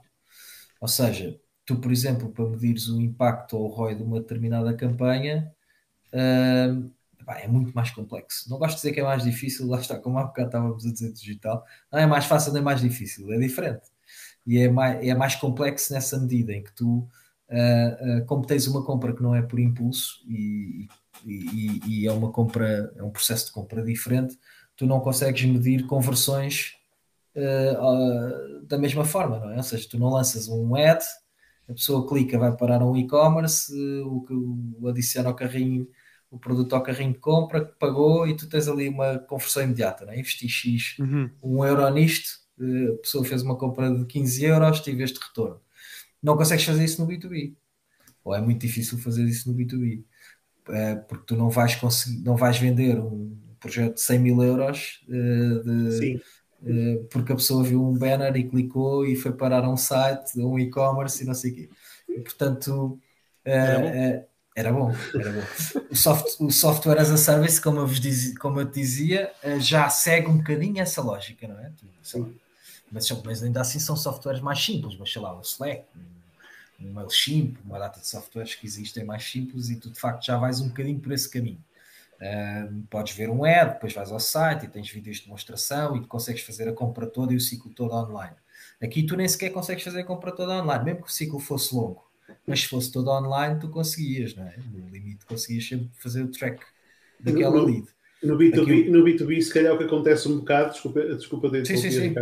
No B2B, por exemplo, nós aqui temos as macro conversões, que são aquelas conversões, aquilo que são as nossas macro, se calhar para vocês são as micro, não é? Porque um evento, por exemplo, alguém preencher uma lead, que nós podemos considerar uma macro conversão, para vocês é tipo um ponto do imenso funil que vocês têm de venda, não é? Ou seja, todo, todos esses pontos, pois, torna-se. Sim, sim, sim. Complexo. Nós temos, pá, no nosso caso, temos um sistema, no nosso caso e na maioria, temos um sistema de lead scoring, não é? Portanto, é o normal e portanto lá está com essa lógica da atribuição de, de pontos na qualificação, mas uma jornada uh, é uma jornada que tem esses touchpoints todos, ou seja, tu podes começar no topo de funil com, uh, sei lá, divulgarmos um relato, por exemplo, um dos temas agora está na ordem do dia é a cibersegurança, não é? nós temos serviços de cibersegurança, portanto tu podes obviamente montar uma campanha no digital e nós já estamos a trabalhar nisso, como é lógico também, em que, sei lá, divulgas um relatório qualquer de as principais vulnerabilidades das organizações, que crias ali uma história qualquer. Fazes um e-book ou fazes um, um report, crias um lead form e faça download e conheça as principais vulnerabilidades ou as principais tendências ou como pode proteger a sua empresa. Imagina, faz uma coisa assim, muito já art sell e muito B2C, estás a ver? Tentando fazer esse raciocínio, que é um bocadinho o caminho que tem que se fazer, é esse exercício criativo. Portanto, descubra 10 maneiras de proteger a sua empresa. Vamos, vamos fazer uma coisa assim mesmo, mesmo, mesmo B2C, mesmo hard sell. Ok, a pessoa preenche o formulário e fez download daquilo. Uh, tu ficaste com essa lead, como é lógico, e como em qualquer processo, mas isso é uma lead completamente no topo de funil e nada qualificada, não é? Ou seja, falta de fazer todo o processo de bunt, não é? Da, da necessidade, de, de, do budget, tem budget, tem, tem necessidade identificada, tem uma timeline tem uma timeline também identificada e, portanto, faz, faz a tal qualificação toda. Portanto, tu a partir daí tens que nutrir essa lead, um, como também fazes no B2C, claro. O que eu quero uhum. dizer com isto é que o, o, ciclo é muito mais longo e a, o trackable disto é muito mais uh, uh, diverso. Uh, na medida em que, como é que tu vais depois nutrir esta lead, por exemplo, para dar exemplos concretos? Obviamente, essa pessoa vai entrar numa marketing list de interesse numa marketing list de cybersecurity, vamos supor, né? fez lá o download, está a partir daí interessado nisto, vamos tipificar a empresa, uh, todas essas questões, não é? a dimensão da empresa, logo por aí uh, também há, há, questões todas da segmentação de uh, pode não ser target para ti, não é? Obviamente, mas pronto, vamos supor que fizemos todo o trabalho no setup da campanha bem e portanto a pessoa que fez download daquilo é de facto uma lead interessante. A partir daí vais nutrir essa lead com Uh, email marketing, claro, com outras campanhas digitais, mas onde pode também entrar o touchpoint físico. É? Podes fazer um evento, podes fazer um, uma live, podemos fazer uma talk onde vamos demonstrar uma solução, não sei o quê. Podes fazer demos, podes fazer o que nós chamamos no, no IT uh, POCs, ou seja, Proof of Concepts. O que é, que é um Proof of, of Concept? É tu ires uh, à casa do cliente e instalares uma solução beta para o, o, cliente comprovar em duas semanas ou num mês que aquela solução resolve os problemas que ele identificou e as dores que ele tem. E, portanto, tudo isto faz parte do ciclo de venda. E por isso tu tens que ter um sistema de lead scoring bastante amplo, onde tu consideres todas estas interações e todos estes touchpoints com uma lead para ir qualificando e para ir fazendo o tal caminho no funil até que consideras uma MQL, é? uma Marketing Qualified Lead, e a partir daí entra num processo já de venda que depois podem ser mais não sei quantos meses. E depois tens o problema final que é medir o tal impacto no fim. Ou seja, como é que tu consegues uh, comprovar que aquele negócio que tu fizeste passado oito meses, que pode até nem ser, porque depois isto no IT, sim, isto no IT mistura-se tudo, não é? Portanto, no fim o cliente até pode ter comprado uma outra solução não era exatamente uma solução, não era exatamente a solução que tu. Que ele queria. Não, era aquilo que ele queria seguramente, mas não era. Estava a ser anunciada. Se calhar não era a que tu planeaste no início, não é? Que estava a ser anunciada. A, a proposta, uh, sim. Sim, e portanto, porquê? Porque no processo de qualificação e depois no processo comercial, o cliente identificou outra necessidade, ou uma necessidade é complementar com outra, e portanto o, o nosso, os nossos comerciais, entretanto, foram introduzindo, ou o projeto ganhou outra dimensão, ou o projeto mudou de scope. Também acontece, não é? O cliente primeiro vai para ali, uhum. depois afinal vai para ali. Uh, uh, mas tu até consegues também disponibilizar esse tipo de serviço e, portanto, fechaste o negócio. Como é que eu consigo colar este negócio no fim com esta lead inicial, não é? Uh, isso é um desafio super interessante. Outro tema interessante no B2B. Diz Desculpa, antes de irmos para outro tema, uh, guarda aí essa, essa, essa ah. mensagem. Como é que vocês fazem essa atribuição? Pá, nós fazemos. Uh, era isso que eu ia dizer. Há, nós temos algumas métricas que são diretas, portanto, eu consigo.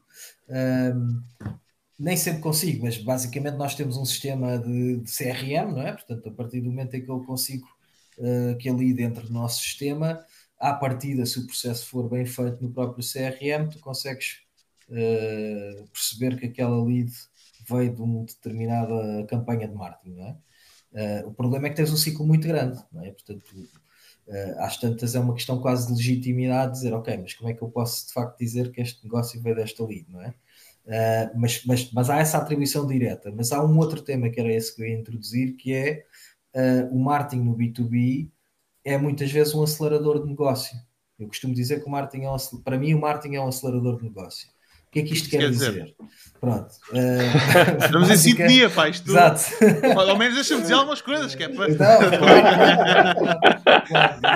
E ajudas-me, ajudas-me para eu pensar. Eu vou desligar aqui. Não, então, estou em sintonia que. Não, mas o que é isso quer dizer? Uh, quer dizer que.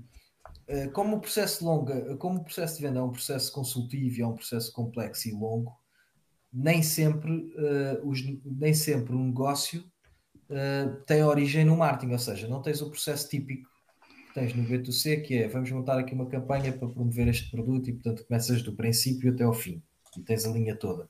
Tu tens muitas vezes estratégias de, por exemplo, o que se chama o account-based marketing, ou seja, tu tens estratégias em que tu já estás comercialmente a trabalhar um determinado cliente uh, ou que até já pode ser um cliente em que tu queres fazer um upsell ou queres vender outro tipo de soluções, e em que o marketing funciona como, como o tal acelerador, na medida em que é um credibilizador da, da própria oferta. Ou seja, muitas vezes o processo pode não nascer no marketing e pode nascer na área comercial, mas o marketing tem que entrar em determinado momento do processo para acelerar a venda. Um, imagina um, Vou tentar dar aqui exemplos concretos. Uh, imagina que uh, nós já, enfim, o, nós já temos uma relação com uma determinada empresa, já apresentámos o nosso portfólio de serviços, já tivemos uma série de reuniões para discutir um determinado tema, o cliente está interessado ou está à procura de uma determinada solução e já está a ponderar a nossa solução versus outra. Uh, onde é que pode entrar aí o marketing? o marketing pode, deve entrar para desequilibrar a balança é? ou seja, na, na comparação. Uh, uh, ou seja, tu em determinado momento tens que utilizar o marketing como tal credibilizador, ou seja, tu tens que, tens que posicionar a tua empresa perante o cliente como um especialista naquilo. É? Ou seja, o cliente tem que perceber, ok, eu vou comprar estes tipos e não vou comprar a estes porque estes tipos percebem muito mais disto do que estes, ou são claro. muito mais especialistas nesta tecnologia do que estes. E isso tu fazes é brand awareness, basicamente, mas também não só. Ou seja, tu trabalhas essas variáveis todas uh, com outras ferramentas e algumas são digitais, mas que não, não são necessariamente campanhas, ou melhor, a execução pode ser uma campanha, uh, mas não é uma campanha que tem um, objet, um objetivo de conversão de, numa venda, não é? Tem uma, é uma campanha que tem um objetivo de, de tal credibilização. O que é que isto significa? Que significa que se eu vendo soluções de cibersegurança, então eu tenho que ter papers sobre cibersegurança, tem que ter estudos sobre cibersegurança feitos por mim, tem que ter evidências, tem que ter casos de estudo, que nós chamamos no IT uh, eh, case studies ou use cases, ou seja, tem que uhum. dizer eu já fiz isto neste cliente com estes resultados, uh, tem que ter testemunhos de clientes, tem que ter uh, presença em mídia, tem que ter porta-vozes reconhecidos no, no setor como este tipo é um especialista em, em segurança ou em cibersegurança, e portanto tem que fazer todo esse caminho, e isso tu não consegues medir mais uma vez, de uma forma, não há um trackable direto, não é? Tu não consegues dizer, ok, eu fiz este, este artigo, não é? ou publiquei este artigo, ou fiz este paper, uh, mesmo que seja no digital, não é? não consigo dizer eu, vendo, eu fiz este negócio porque, porque tenho claro. porque tenho este porque tive esta, esta iniciativa. Então nós temos uma outra métrica, um KPI que não fomos nós que inventámos, é uma, é, muitas empresas usam, que é o que é o Marketing Influence Revenue, ou seja, o MIR. Uma coisa que se googlarem vai aparecer uma data de definições sobre isso. O que é que é o Marketing Influence Revenue? Explicando assim de forma muito, muito, muito simples é precisamente uma procura, procurar encontrar um índice que consiga medir esse impacto do marketing que não é o impacto direto. É? Uma coisa é, voltando ao B2C simples e ao, ao e-commerce, é? o Roberto faz um, um anúncio do, do seu e-commerce a promover um produto de desconto, não sei o quê, a pessoa clica, vai, vai parar ao site, mete o produto no carrinho, faz checkout, está tá medido, não é? a medida a conversão. Uh, isto de forma, obviamente, simplificando muita coisa uh, mas, mas consegues fazer uma medição direta. Neste caso, o Marketing Influence Revenue tenta apanhar tudo o resto, que é, uh, que é este impacto do marketing na, no revenue final. Como é que tu fazes isso? Há várias definições e há várias fórmulas aí na net. Nós também procuramos simplificar um bocado isso. O que nós procuramos é medir todos os negócios que foram gerados, todo o revenue que foi gerado na empresa, que tenha tido uh, num determinado, numa determinada faixa temporal, 6 meses, 12 meses, e é um bocado ao critério de cada um, que tenha tido um ou mais touchpoints com o marketing. Ou seja, se aquele tipo comprou aquele produto, aquela solução, uh, teve nos últimos seis, imagina, comprou a tal solução de cibersegurança, para continuarmos a dar o mesmo exemplo. Se ele nos últimos seis meses tinha feito o tal download do report que eu vos contei há pouco, Uh, teve num evento nosso, num workshop sobre cybersecurity, onde nós apresentámos as principais tendências, ou os novos produtos, ou as novas soluções, ou o que for. A seguir, fez uma demo connosco, uh, então eu consigo dizer que aquele revenue foi. Posso não conseguir dizer que foi gerado, porque é um, foi um negócio gerado por uma lead que veio do marketing, porque pode não ter nascido aí, efetivamente, mas consigo com segurança dizer que aquele negócio foi impactado ou influenciado pelo marketing. Não consigo dizer que foi que o cliente comprou uh, aquele produto por causa de, das campanhas que nós fizemos, percebes? Ou seja, é, é um bocadinho esta, esta, este híbrido, não é? Saber navegar nisto que é o, um dos grandes desafios do marketing B2B. É, é tu conseguires medir, medir este impacto por isso é que eu dizia no início que o marketing, é, que o marketing B2B é bastante diferente do B2C. O B2B, em muitas coisas, está atrasado em relação ao B2C. Uh, ah, nas estratégias, nos, na, por exemplo, o marketing B2B ainda é muito baseado no contacto físico.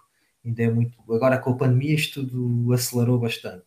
O digital acelerou bastante, mas ainda está muito suportado uh, nas interações comerciais, nas visitas comerciais, nas feiras, nos eventos, não é? Portanto, ainda está uhum. uh, uns passos atrás do, do, do, do, B2C nesse aspecto, mas porque tem este tipo de desafios e por isso também para mim é super desafiante. Ou seja, aqui o exercício é estar sempre a procurar o caminho que o B2C faz, não é? o grande consumo, e tentar transpor isso para um universo que não é de grande consumo e que não tem a tal compra por impulso.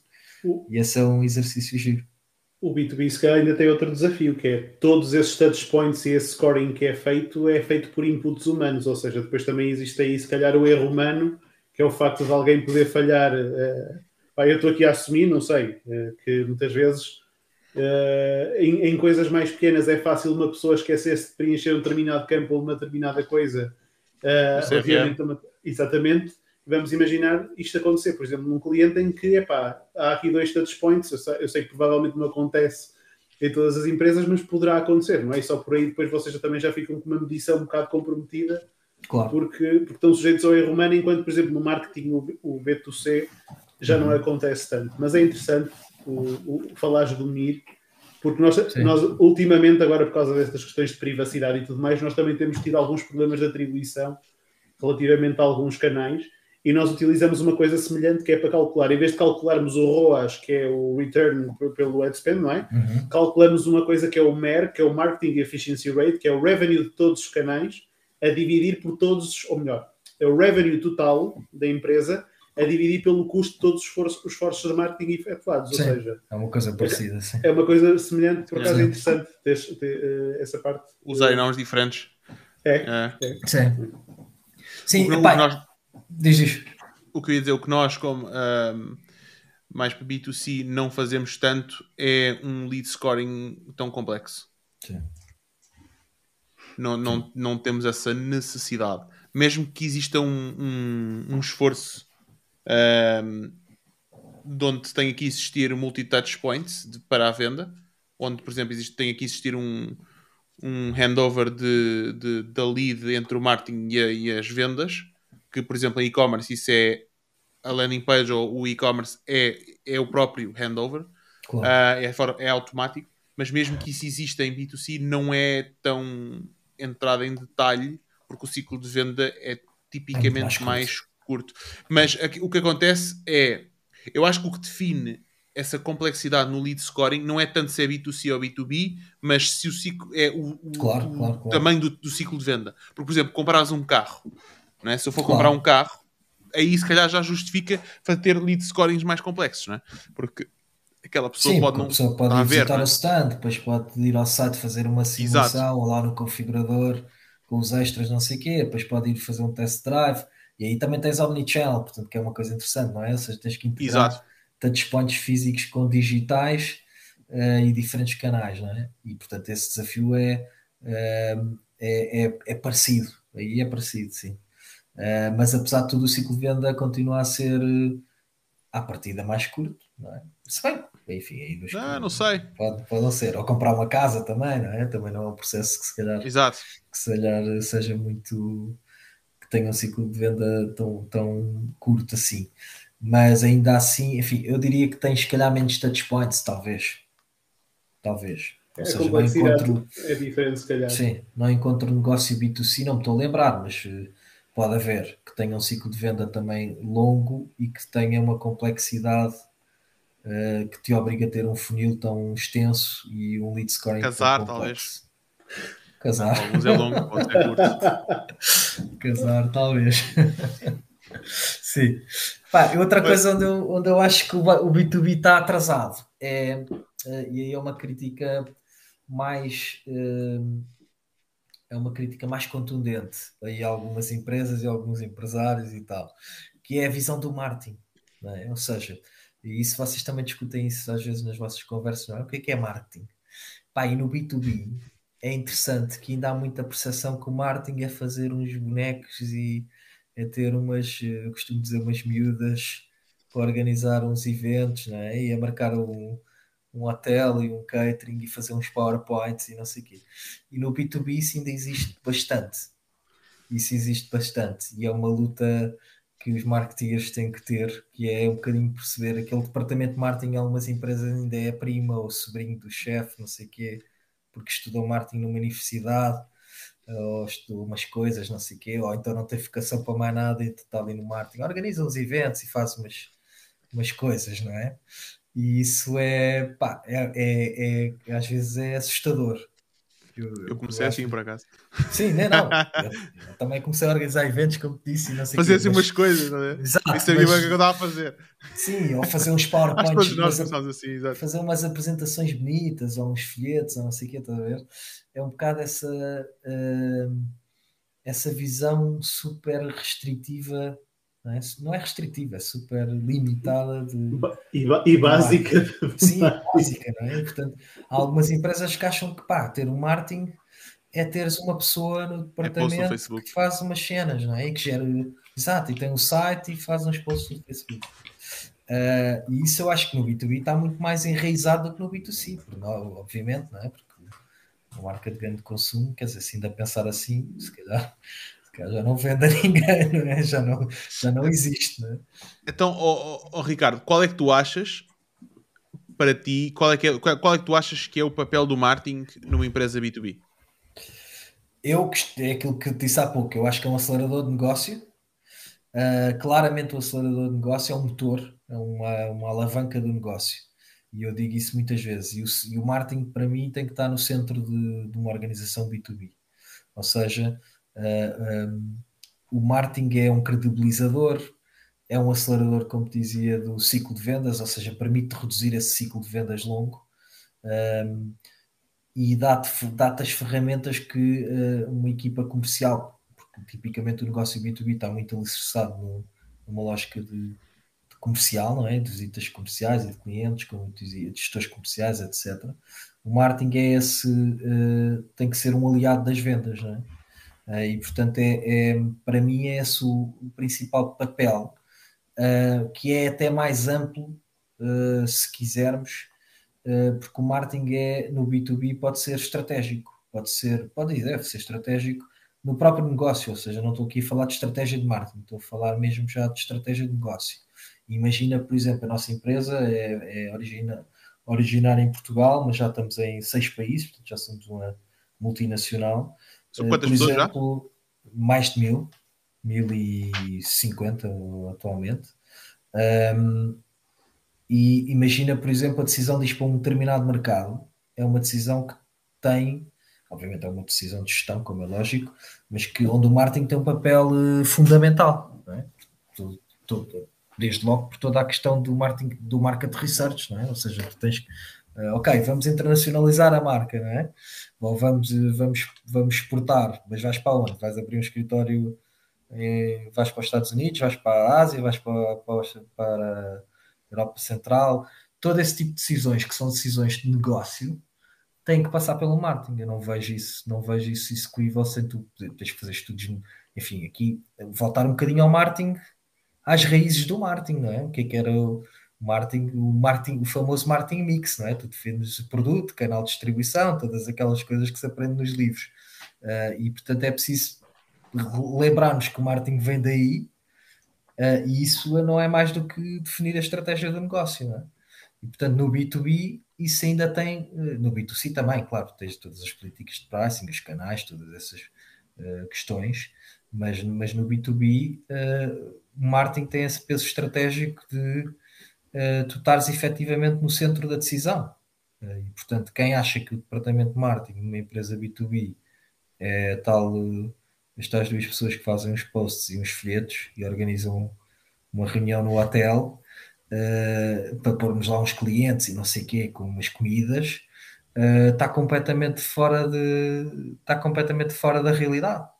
Uh, e portanto o marketing tem que estar, tem que estar. Por isso é que nós vemos a, também no mundo corporativo a ascensão da figura do CMO, não é?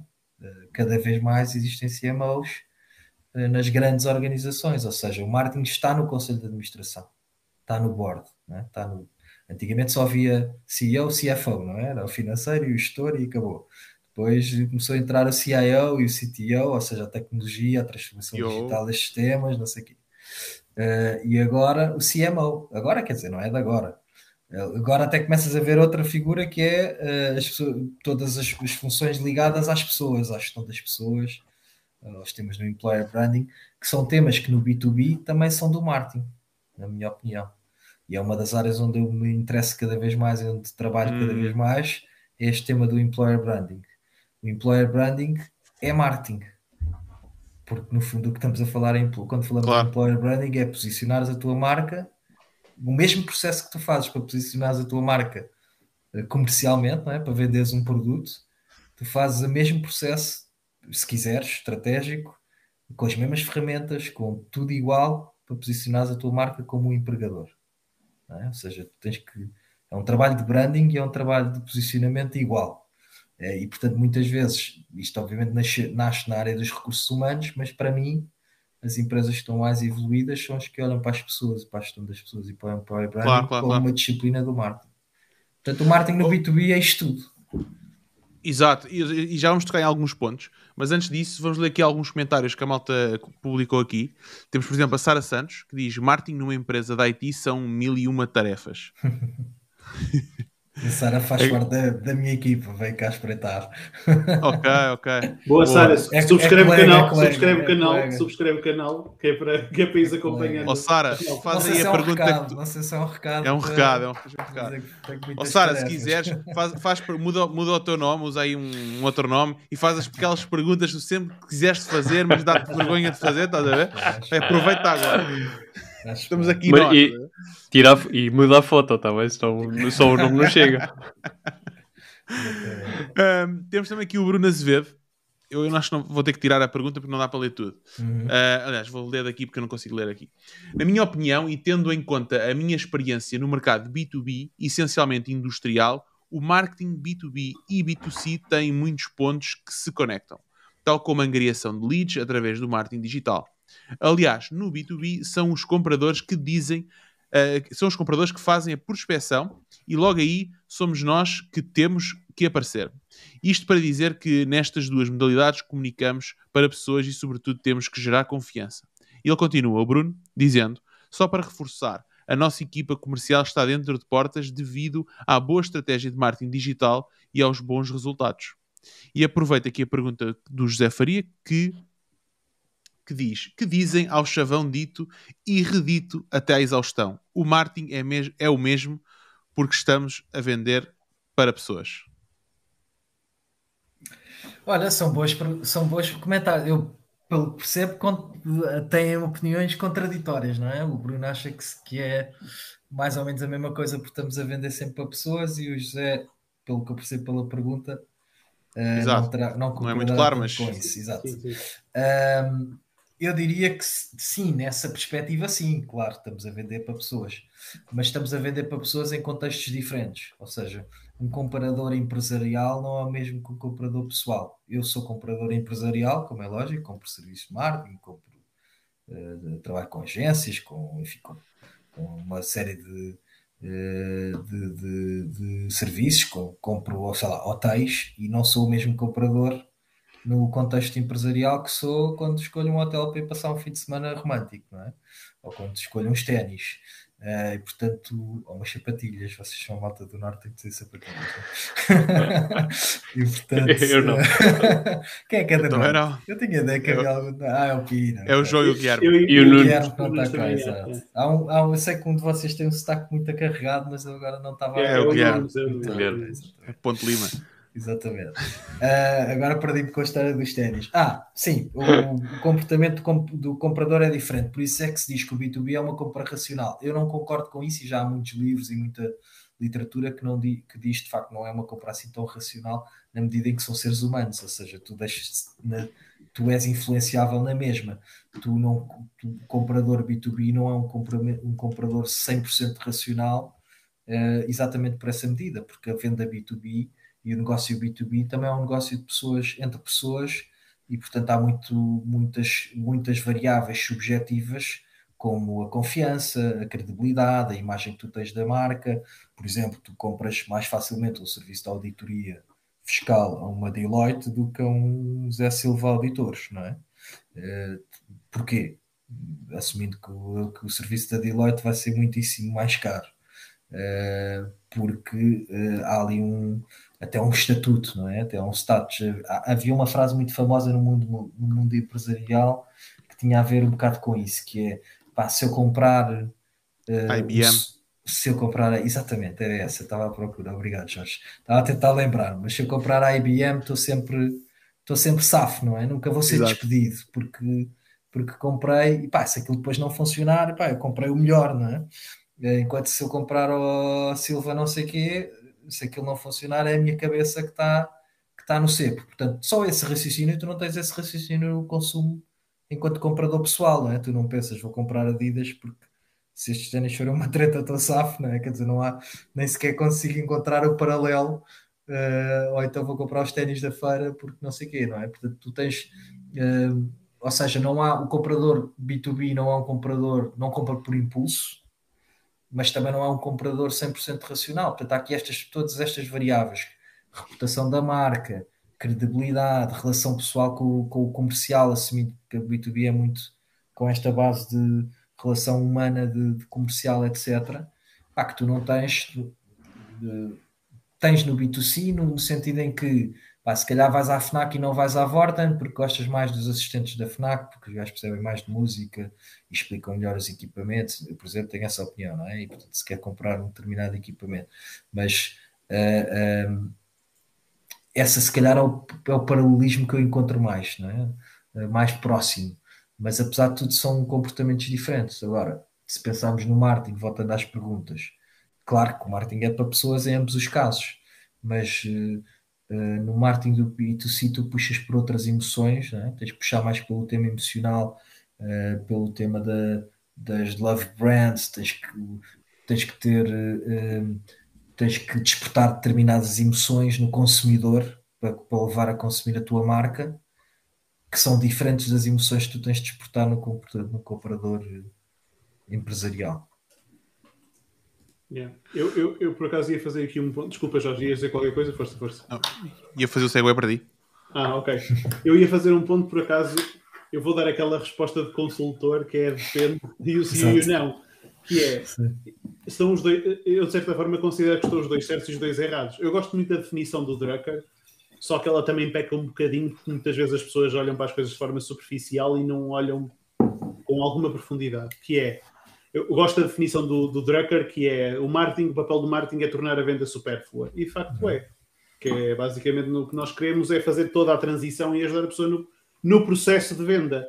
Mas tornar a venda supérflua é o evento de todo o processo que está para trás. Ou seja, o, tornar a venda supérflua é o resultado final, não é o caminho. E as pessoas muitas vezes ignoram isso. E obviamente que, apesar do marketing, na minha opinião, ser igual, o que tu utilizas do marketing para B2C e B2B é completamente diferente, porque os objetivos, a percepção e toda a jornada do cliente acabam por ser completamente diferentes. E ficaste aí num ponto espetacular que é eu quando estou a comprar para mim é uma coisa, quando eu estou a comprar para outras pessoas e tenho a responsabilidade de comprar e que depois recai sobre mim, a minha, o meu estado de espírito, a minha forma de agir e todo, todo, todo esse, essa condicionante acaba por me pôr a operar de uma forma diferente e interpretar as coisas e ter uma percepção diferente daquilo que é, por exemplo, uma compra pessoal. E se calhar dizem que é uma compra racional por causa disso, mas ao fim e ao cabo tu vais estar a agir e acabaste por dizer, é uma, é uma ação emocional, que é eu vou comprar isto que não quero que me chateiem a cabeça. Isso é uma resposta emocional àquilo que devia ser algo racional. Um, claro. Agora, o marketing, a meu ver, o marketing é igual para tudo. O marketing é sim, é marketing, sim, sim. puro e duro. Agora, a, a, maneira como se aplica aí concorda 100%, que é, é completamente diferente, porque lá está, o processo é diferente, a jornada é cliente, a, a, jornada do cliente é diferente e toda a transição e toda, toda a passagem do ponto A ao ponto Z, nem vamos comparar a complexidade, lá está. Sim, não é? não Sim. E, e, não só a diferença entre compradores, e como estávamos a falar, também, o próprio processo de negócio é diferente, não é? Exatamente. logo aí uh, logo aí tu tens que adotar táticas diferentes. Enfim, o marketing é o mesmo. Uh, não sei como é que é de pôr isto, mas se calhar podemos ir por aí. O marketing é o Sim, mesmo, mas os pilares são os mesmos. Usas as mesmas estratégias, não é a mesma estratégia, usas as mesmas ferramentas. Fundamentos, mesmas... vá, os fundamentos, as leis basilares. Exatamente. Mas depois é. usas uh, táticas diferentes, não é? É exatamente como aplicar os 10 mandamentos. Os 10 mandamentos. os 10 mandamentos. Sim, agora... Filósofo. Acho que era o Bruno que comentava que a angariação de leads era igual, eh, já não me lembro, porque acho que isto, entretanto, já andou aqui por baixo nos comentários. Mas sim, esse processo sim. Eu há pouco dei aquele exemplo concreto de, pá, do report com o lead form, é o mesmo que no B2C. Claro. Toma este claro. cupão, preenche aqui, mas, ganha mas, 10%, não sei o quê. Mas depois abre-se um mundo, não é? Sim. Claro. Usas depois pequenas táticas diferentes, se calhar. O processo de namoro mas... também depois acaba por ser mais longo, não é? Sim. É, é um bocado mais o que diferencia. E com, e com, e com tá, como eu digo, táticas diferentes é tão simples como isso. Por exemplo, o desconto. O desconto no B2C e no B2B são apresentados e trabalhados em momentos diferentes e até com objetivos diferentes. O desconto no B2C pode estar logo no topo do funil, é? tipo ténis, olha estes ténis espetaculares a 50% de desconto, não é? os saltos, por exemplo. Uhum. No B2B convém que estejam no finzinho, vinzinho do funil, não é? Ou seja, tu não começas por não começas a jornada por dizer, olha, este software é espetacular e agora está até 31 de março está a 50% do preço. À partida não fazes isso. Também haverá casos em que há. Mas à partida não faz isso. À partida o preço está reservado, o desconto está reservado para a fase já de negociação final Uh, e onde depois entram outras, pá, depois é muito mais complexo, não é? entram outras variáveis, podes não dar desconto e dar serviços adicionais, suporte, manutenção, isto só falando no IT, uh, ou podes dar serviços adicionais noutra, noutra coisa qualquer no B2B, não é? Portanto, logo aí, eu também acho que é um tema diferente. No B2B comunicas muito menos preço do que no B2C, não é? Eu comecei, por exemplo, como dizia, no grande consumo. Grande consumo e linear de supermercado é preço, preço, preço. 2, 1, um, que pago 2, 3, não sei o quê. Packaging, preço, packaging, preço. Uh, no B2B, não. não é? Packaging, olha, até packaging. Packaging no B2B, a partir é uma coisa mais esotérica, não é? Portanto, não, não, por acaso tenho dizer, um podes vender um produto, claro, mas uh, eu estou sempre a pensar Desculpa só fazer este disclaimer, porque uma vez disse isto, disse isto no podcast e depois um amigo meu vem-me malhar a cabeça e com toda a razão. É porque eu falo em B2B, mas eu sempre trabalhei B2B serviços, não é? Ou seja, porque agora, por exemplo, estava a dizer packaging não há. Claro que há, eu posso vender um produto. B2B é sim, vender sim, de empresa sim. para empresa, mas posso estar a vender um produto. Eu é que estou sempre a pensar em vender, é de feito serviço. No, teu contexto, no teu contexto. Exatamente, é serviço Exatamente. B2B. Mas eu tenho um amigo meu, ia dizer que eu tenho um amigo meu que ele, ele vende serviços ok? Uh, depois, entretanto, produtizou os serviços dele. Claro. E, mas ele, nos serviços, ele imprime, um, como é que se chama aquilo? Um, catálogos. Ah, okay. Não, imprime catálogos, tipo... Uh, não é um flyer, é um conjunto de flyers, um catálogo, pronto, com os serviços dele. Sim. Ele, ele, e é isso que ele dá, tipo, quando vai às reuniões, olha, está aqui os meus serviços, não, está aí o preço já, o meu serviço é este e não sei o quê, então o gajo encurtou o ciclo de vendas brutalmente, só porque o que ele fazia era imprimir um raio de um catálogo um, para dar às pessoas. Sim. É mas, isso que eu acho que é muito ah, giro B2B. Não, não, é isto. É, eu acho muito giro no B2B esse tipo de exercício. Há bocado falámos do software as a service. O software as a service é uma revolução, foi uma revolução brutal de há poucos anos para cá no, no, na tecnologia e na forma de vender tecnologia. E é exatamente esse exercício de produtizar, de compras o HubSpot, não é? Subscreves um software Exato. de marketing automation, pá, como um produto, não é? Aquilo tem um package, tem um. E chegas lá, escolhes, ok, quero três, são três utilizadores, não sei quantos bases dados, não é? aquilo calcula-te o preço, metes cartão de crédito, subscrever, está instalado. Antigamente compravas Uh, não é? Tinhas de fazer um projeto, não é? uma consultoria e depois licenciamento não sei o quê, ou se fosses comprar, até se pensarmos no, no, ferramentas de Microsoft e não sei o quê, até um Office, é? antes compravas uma caixa mesmo, literalmente, num supermercado com um disco para instalar e não sei o quê. Hoje compras um código. Hoje compras um código, subscreves. Portanto, isso é, é, é muito interessante porque é uma lógica de produtização e, e depois na área dos serviços também há muito esse exercício que o teu amigo fez. Nós também no IT tentamos fazer isso, ou seja, eu desenvolvi uma solução à medida é? para um determinado cliente. Eu vou tentar replicar aquilo uh, noutros clientes, é? Ou seja, no fundo eu, eu desenhei ali um produto, não é um produto, mas é, um, é uma solução que, é, que tentamos produtizar. Tentar, exato. E nós no Tentar marketing também. Um e aí entra o marketing outra vez. Por isso é que eu digo que o marketing no B2B é uma coisa para mim, super entusiasmante, porque entra em várias variáveis. Uma das variáveis é essa: olha, desenvolvemos este projeto neste cliente em que fizemos isto, isto e isto. O projeto do cliente tinha esta dor e nós desenvolvemos aqui uma solução que integra estas tecnologias, mete whatever, não sei o quê, não é? Não vou aqui entrar em detalhes. Uh, e, eu, e é pensarmos neste exercício de, ok, essa solução é replicável não só nas outras empresas todas desse setor, nos concorrentes todos desse, dessa empresa, assumindo que tem a mesma dor, eventualmente, não é? se for uma dor comum, tem um problema no, no cadeia, no, no supply chain, whatever, não interessa. Mas também pode ser replicável e podes fazer um exercício para outros setores. Vou dar um exemplo. Nós no outro dia, aqui um exemplo mesmo real, uh, da Noesis, e não tem, não tem mal nenhum, não é nenhum segredo. Nós desenvolvemos uma solução que utiliza inteligência artificial para uh, fraud detection de, ou detecção de fraude documental. Uh, ou seja, uh, tem um mecanismo de machine learning e de leitura de OCR, documentos e não sei o quê, e, portanto a ideia é, um, num conjunto de documentos standard, por exemplo, documentos de identificação, declaração de IRS, etc., tu conseguiste detectar com o padrão de inteligência artificial e com o tal machine learning, conseguiste detectar fraudes desses de documentos, ou seja, falsificação desse tipo de documentos. Isto é, é uma solução que está a ser trabalhada e já temos comercializada, já implementámos num cliente, lá está que não é um produto. Setor da banca? Uh, neste caso, sim, crédito financeiro. Uh, porquê? Porque eles têm, um, têm uma. Qual era a dor deles? Eles, têm, eles dizem que prometem de crédito numa hora, não é? Portanto, tem que fazer um fact-check um fact -check muito rápido. Uh, aquelas, não vou dizer as marcas, até porque é uma dessas, portanto não vou dizer. Mas pronto, já toda a gente conhece, não é? Bom. Um algoritmo, não, podes dizer, um eu posso. não posso dizer, podes dizer todas, diz todas também, a desacertar. Mas um algoritmo, ter-se um algoritmo que te permitisse fazer isto, reduz-te o trabalho humano imenso, reduz-te o erro humano imenso e reduz-te o tempo. Porque um dos fatores competitivos deles é o tempo. Porque claro. as pessoas que pedem um crédito de 500 euros, não sei o que, pessoal, daqueles sem compromisso, sem aprovação imediata, não sei o que nós vemos nos programas de domingo e aquelas coisas na televisão. Uhum. Um, o grande diferencial é preço, porque a pessoa vai a dois ou três e preenche onde aceitarem o crédito e não sei o quê. Onde for mais rápido. E onde for mais rápido.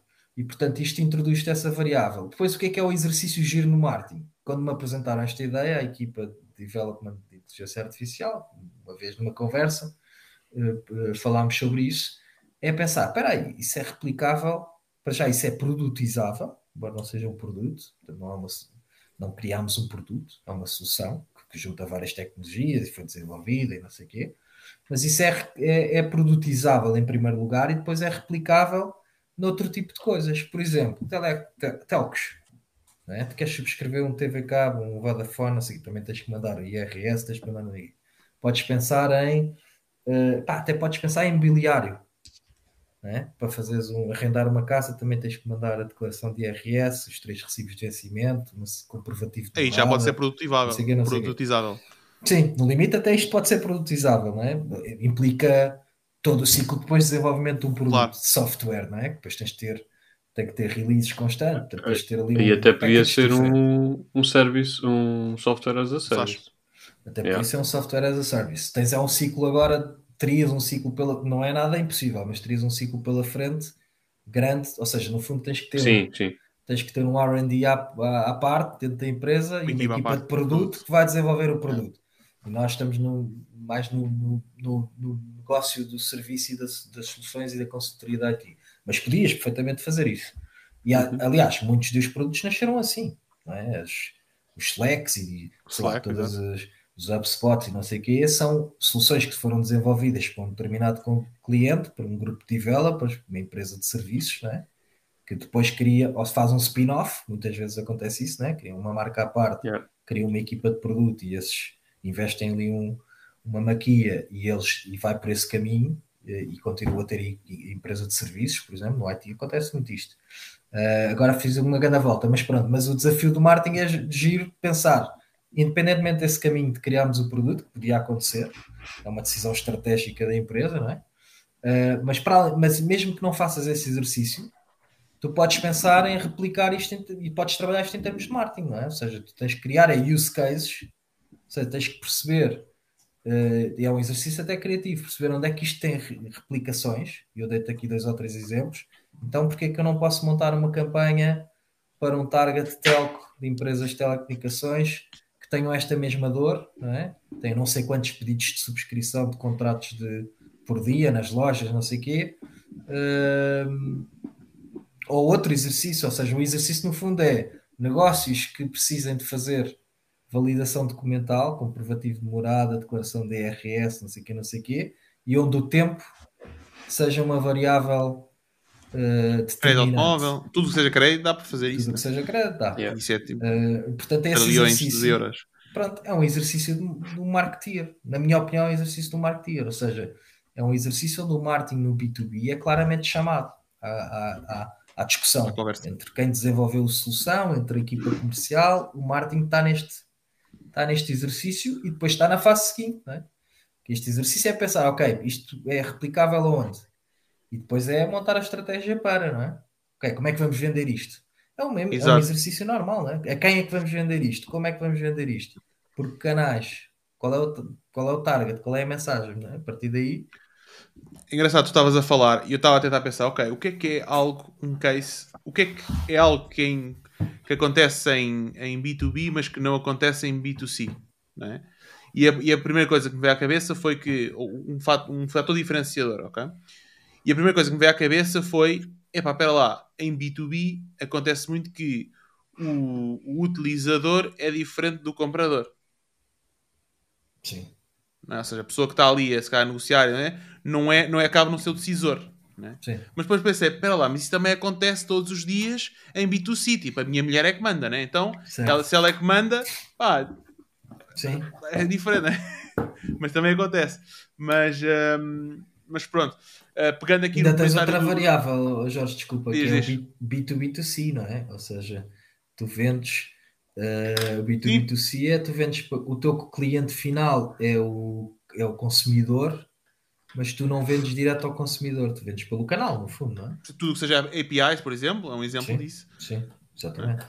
Um, sim. Não. O, pegando aqui no, então no, no, no, Bruno Azevedo, no comentário dele, ele diz: No mundo de hoje, no mundo de hoje já nem se fala de B2B nem de B2C, mas sim H2H, pois existe uma conexão uh, a tempo inteiro entre o papel pessoal e profissional do comprador. Embora, claro, existe uma comunicação diferente e um ciclo de venda bem diferente.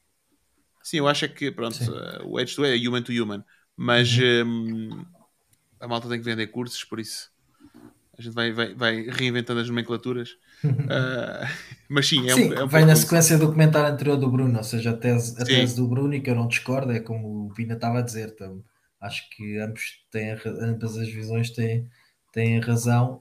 A tese do Bruno, de facto, é que o marketing é igual porque é de humano para humano, não é? Portanto, os comentários anteriores já eram, já eram nesse caminho. Depende da perspectiva que estás a ver, mas ambos claro. certos e errados ao mesmo tempo. É tipo... Claro, exatamente. Sim, aquilo adapta, é a adaptação ao negócio e não tanto se é a quem é que está a vender, não é? Mas é o negócio em si, o que é que é preciso fazer, é?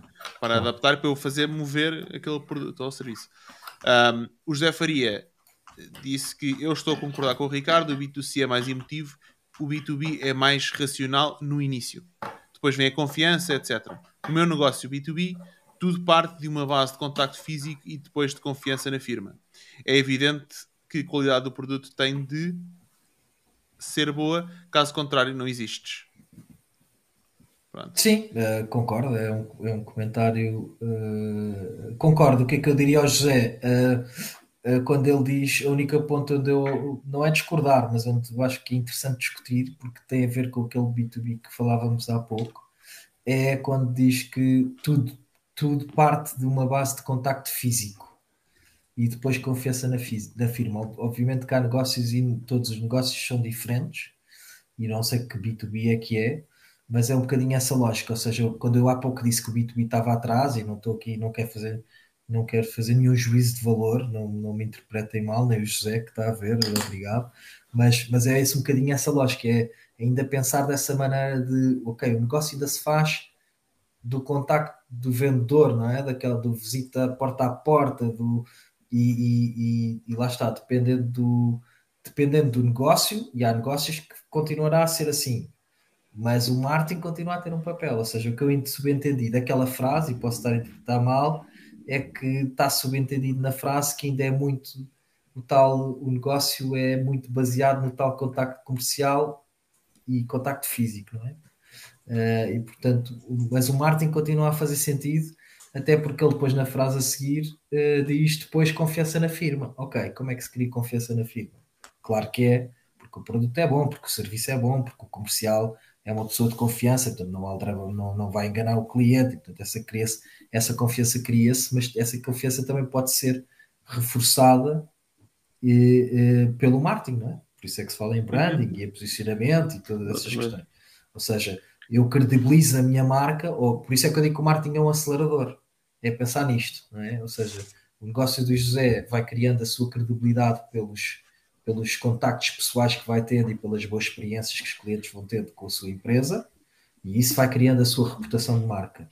Mas o marketing pode acelerar isto na medida em que consegue amplificar essas experiências, ou seja, eu tenho, uh, uh, tenho duas boas experiências com dois bons clientes que eu posso conseguir amplificar depois para um conjunto de potenciais clientes a dizer vejam como estes dois clientes estão satisfeitos. Quanto mais não seja por aí, e se pensarmos até na, na lógica hoje em dia de, das plataformas, hoje em dia não, que já não são dois, não é? Mas as plataformas todas de, de avaliação, dos bookings e tudo isso, vem, de, vem, vem dessa mesma lógica, é? Ou seja, no fundo é o amplificar o, o antigo boca a boca e, a, e essa tal reputação, o dares a liberdade a que as pessoas um, não é dar a liberdade, é, ou permitires um canal em que as pessoas podem avaliar um determinado serviço ou uma determinada marca, claro.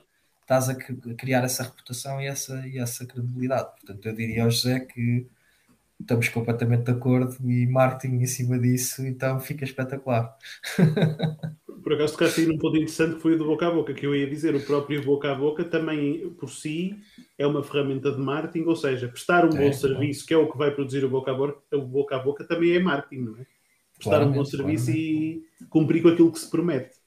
Sim, uh... Pá, e no nosso negócio, por exemplo, nas, na consultoria IT, é muito isso, ou seja, tu podes ter um, uma notoriedade de marca brutal e trabalhares as leads e fazeres todo o funil e todo o processo, não sei o quê. Se tu não entregares bons projetos, né? eu antes, por exemplo, trabalhei numa software house, desenvolvia mais pequena, desenvolvíamos portais e aplicações mobile e não sei o quê. Se eu fizer uma aplicação mobile de merda, desculpa a expressão, não, é, é, pá, posso, é mesmo, merda mesmo. Posso, posso fazer, não é? E nós todos já usámos já usa, e vocês e nós todos no digital usamos, temos mais e hoje em dia fala-se muito do, do UX e da user experience e tudo isso.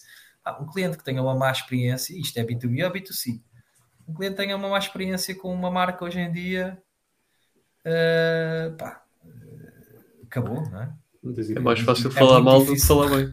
Claro, e é muito difícil reverteres isso, não é? E com os canais todos hoje em dia que tens, Uh, basta haver um escândalo qualquer, uma, ou aquilo ganhar uma amplificação qualquer e já foste, não é? Portanto, uh... é, ainda no outro dia estava a falar com, com um amigo meu de bases de tipo, lá está, é, é fundamentos de marketing. E estava a ler o livro, não sei se já tiveram a oportunidade de ler, que é um livro do, do melhor vendedor de carros do mundo que se chama Joe Girard. Ele não.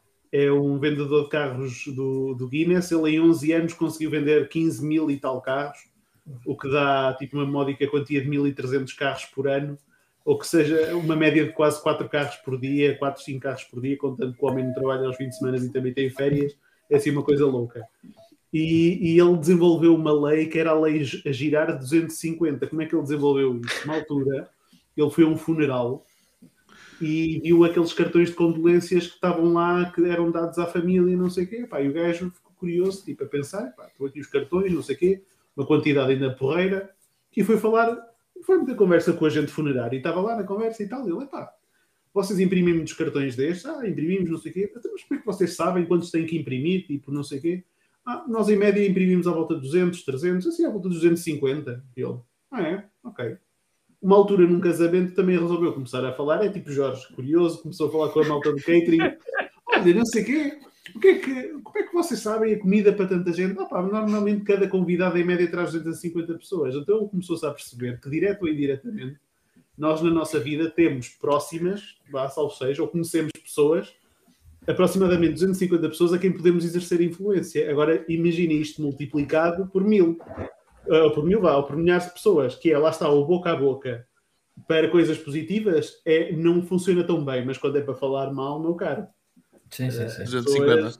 Isso é um, esquema, é um esquema de quase de pirâmide, não é? O, o princípio dos esquemas de Ponzi e de pirâmide é isso, que é, é tu tens uma, uma rede de influenciador e, e, do influence marketing também é isso, não é? Isso está estudado, não sei se é os tais 250, mas agora estavas a falar disso, eu lembrei-me disso, que é, está mais ou menos estudado, que cada pessoa tem uma influência, não é? Tem um raio de influência Sim. de pessoas que influenciam diretamente e depois essas pessoas, e portanto, à medida que vais acrescentando layers, vais chegar a um é um universo, é um universo maior. Exato. Engraçado, eu pus aqui o, o, Eu procurei no Google agora que é Average Number of Friends on Facebook. Não. Qual é a média de número de amigos que as pessoas têm? Worldwide, a, a média. Vais ter 250, vamos já é, embora.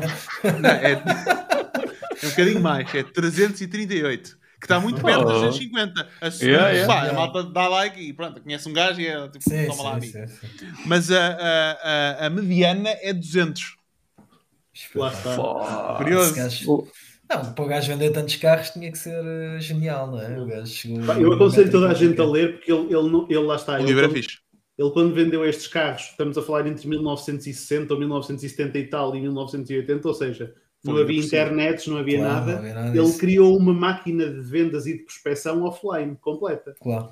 E aquilo é. Recomendação. acho que qualquer pessoa devia ler esse livro. Não é E fácil sem de fazer nem advertising fazia, né? Nem nada. Eh, Pá, O outdoors, resto, nem o resto tinha uma forma de advertising brutal, que é, lá está, uma coisa, uma coisa que nós falamos, Mark, marketeers, eh, e não querendo fugir muito ao tema, mas acaba por ser dentro do tema. Estamos na parte das cenas agora. Eh, pá, ele fala em LTV, o que é que ele dizia? Pá, uma pessoa que me compra um carro hoje, em média, um americano troca de carros de 4 em 4 anos, ele vai ser o Claro. meu cliente da próxima vez. Por isso, ele se estiver satisfeito e se tiver uma boa experiência comigo, ele vai voltar a comprar. O homem chegava ao ponto de ter uma pessoa contratada para enviar postais de Natal e de aniversário a todos os clientes. Pá, a questão é que, que é que Ah. ele trabalhava? Top of mind. Claro. Ele contratou estou assistentes, ele contratou Estou aqui. assistentes para receberem e para pré-qualificarem a malta antes dele fazer a venda, fazer o fecho. Tipo, quando imaginem isto numa década de 70 no mercado Claro. automóvel, que é uma coisa Verdade. impensável. Opa, Eu é- é a é. Eu Estou relembrar O o gajo tinha um CRM, não é? Na verdade, Ele tinha um trata bem disso. de. Não, mas a ser, uma, das, uma das premissas dele, se, se não falha a memória, era mesmo tratar muito bem o cliente e conhecer o cliente tipo, de forma quase íntima. Do, tipo, eu sei o aniversário da, da esposa dele, era tipo esse, esse detalhe. Depois mandava flores, tipo, olha, toma lá, pumba. E, e, e eu, se tivesse um stand automóvel, agora que penso, tipo, todos os meus vendedores tinham que ler o raio do livro. Yeah. Pá, é que vender automóveis é. A malta não, vê, não sabe vender automóveis, mano. É sério. Eu tenho essa panca, meu. Pá, nunca tive uma boa experiência a comprar um automóvel. Nunca. Tipo, nu- ou seja, de follow-ups e não sei o quê. Um gajo. Não fazem follow-ups, mano. É ridículo, mano. Eu não percebo como é que aquela. malta fazer um test drive? meu. Yeah, eu já cheguei a fazer test drive e nunca mais ninguém me contactou. E ah, Pá, meu, tipo. é. Não faz sentido. Isso é o ponto de entrada. Agora já não se vê tanto, mas antigamente vias bem na televisão, ah, venha marcar o seu test drive, não sei o quê, pá, pá, pá. era o ponto de entrada. Mas Ora, olha, se tu perdeste o ponto de entrada, Mas há, há empresas, eu não vou dizer aqui para não fazer publicidade, há empresas que são de lhe tirar o chapéu. Eu tive acesso a uma empresa porque em junho, julho, não sei se lembram que eu até vos falei houve uma tempestade de granizo que me caiu no carro e lixou-me o carro todo e eu tive que mandar aquilo para uma empresa que tinha, é uma empresa, é uma multimarca nacional que é conhecida, não vale a pena dar agora a mencionar o nome, que hum, e mandei para, o, mandei para o centro de colisão. Hã? Sabia que o Jorge ia dizer. Há bocado disse que era bom. Salva- Salvador Caetano. Vai dizer Não, todas por, as multimarcas acaso- que por acaso não é, por acaso não é, mas posso, posso dizer, não tenho problema nenhum. Podes É dizer, só- não há problema nenhum. É, é M. Coutinho e até tiro o chapéu Ok, ok. a M. Coutinho. Porquê? Uh, tiro o chapéu e não tiro o chapéu ao mesmo tempo, mas já são outras questões. Uh, tiro o chapéu porque eu, eu mandei o carro para o centro de colisão deles, que era uma convenção com a minha seguradora. Trataram-me do carro impecável, não sei o que, não sei o que mais. Pá, aí há 3, 4 semanas ligaram-me a dizer, uma vez que o senhor é proprietário de uma viatura da marca X, estamos a convidá-lo para vir fazer um test drive, só querem em Aveiro, e não me apeteceu muito, uh, para vir aqui a Aveiro fazer um test drive dos novos modelos da marca tal, tal e tal. Claro. E eu disse, olha, não vou poder estar, não vou poder comparecer. E ela, tudo bem, olha, mas já agora deixa-me fazer uma pergunta. Uma vez que nós lidamos com muitas marcas, importa-se dizer se tem mais do que um carro em casa? E eu disse, sim, que tinha mais do que um carro. E importa-se dizer as marcas? Ou seja, ela ficou com o registro das minhas marcas e como eles trabalham como multimarca, tenho a certeza absoluta daqui a uns tempos vão mandar a ligar para ir fazer o test drive de outra marca. Yeah. Ou seja, temos o oposto. Também temos malta que vai trabalhando bem e eu vim de um ponto de entrada que foi de um centro de colisão. Não é? Yeah. Eh, por isso há Exato. Qualificaram logo a lead, ou seja, Yeah. sabiam a marca, o ano do sabiam que carro. o, o, o ano, exatamente, o ano do carro, que eventualmente, eventualmente poderia estar interessado já em trocar de carro. Exatamente. Então, olha, vamos-lhe aqui oferecer um test drive, ele fica entusiasmado e compra-nos um carrito. Pronto. Yeah, yeah. Uma vez fui fazer um test drive da, da- com a Porsche e eles fizeram preencher lá o, o papel. Tem que dar a carta de condução e assinar lá alguns documentos, mas fizeram lá preencher um papel e uma das coisas que perguntavam era quais eram os carros que eu tinha ou que tinha tido no passado, o ano, o modelo e não sei o quê, para perceber se eu posso ser cliente de Claro. Porsche ou não. Né? Meti lá que tinha um Fiat Punto, pronto, nunca mais me Pronto, ligaram. acabou. Fizeste só para testar o conceito? ou- Não, mas ias lá para fazer um upgrade. Exato. Que é que isso Mas interessa? Era giro, era giro tentar, uh, tentaste testar o conceito, Fiat Punto, ver o que é que coisa, depois ias lá no outro dia e punhas Lamborghini e não sei o quê. É. Imagina Yeah, chegar ao test Um drive. tratamento imagina diferente. chegar ao test drive da Porsche de Fiat Punto. Ah, está aqui as chaves. Vai estacionar o carro. Aceitam retomas? Então e qual é o seu retoma? Eu Fiat Punto. Sim, mas o, o, pá, o ramo automóvel não- nunca trabalhei, acho que trabalhei com uma agência eventualmente, mas nunca trabalhei muito e não é, também não é uma área de especialidade, mas eles têm evoluído muito nesse, pá, nesse aspecto do marketing, como é lógico, não é? Ou seja, eu acho que estávamos aqui a dar maus exemplos, mas se calhar também é um bocadinho o concessionário de beira da estrada, não é? Porque eu diria que as Não, não, é- marcas Eu acho que o concessionário da beira da estrada trabalha melhor do que as grandes marcas.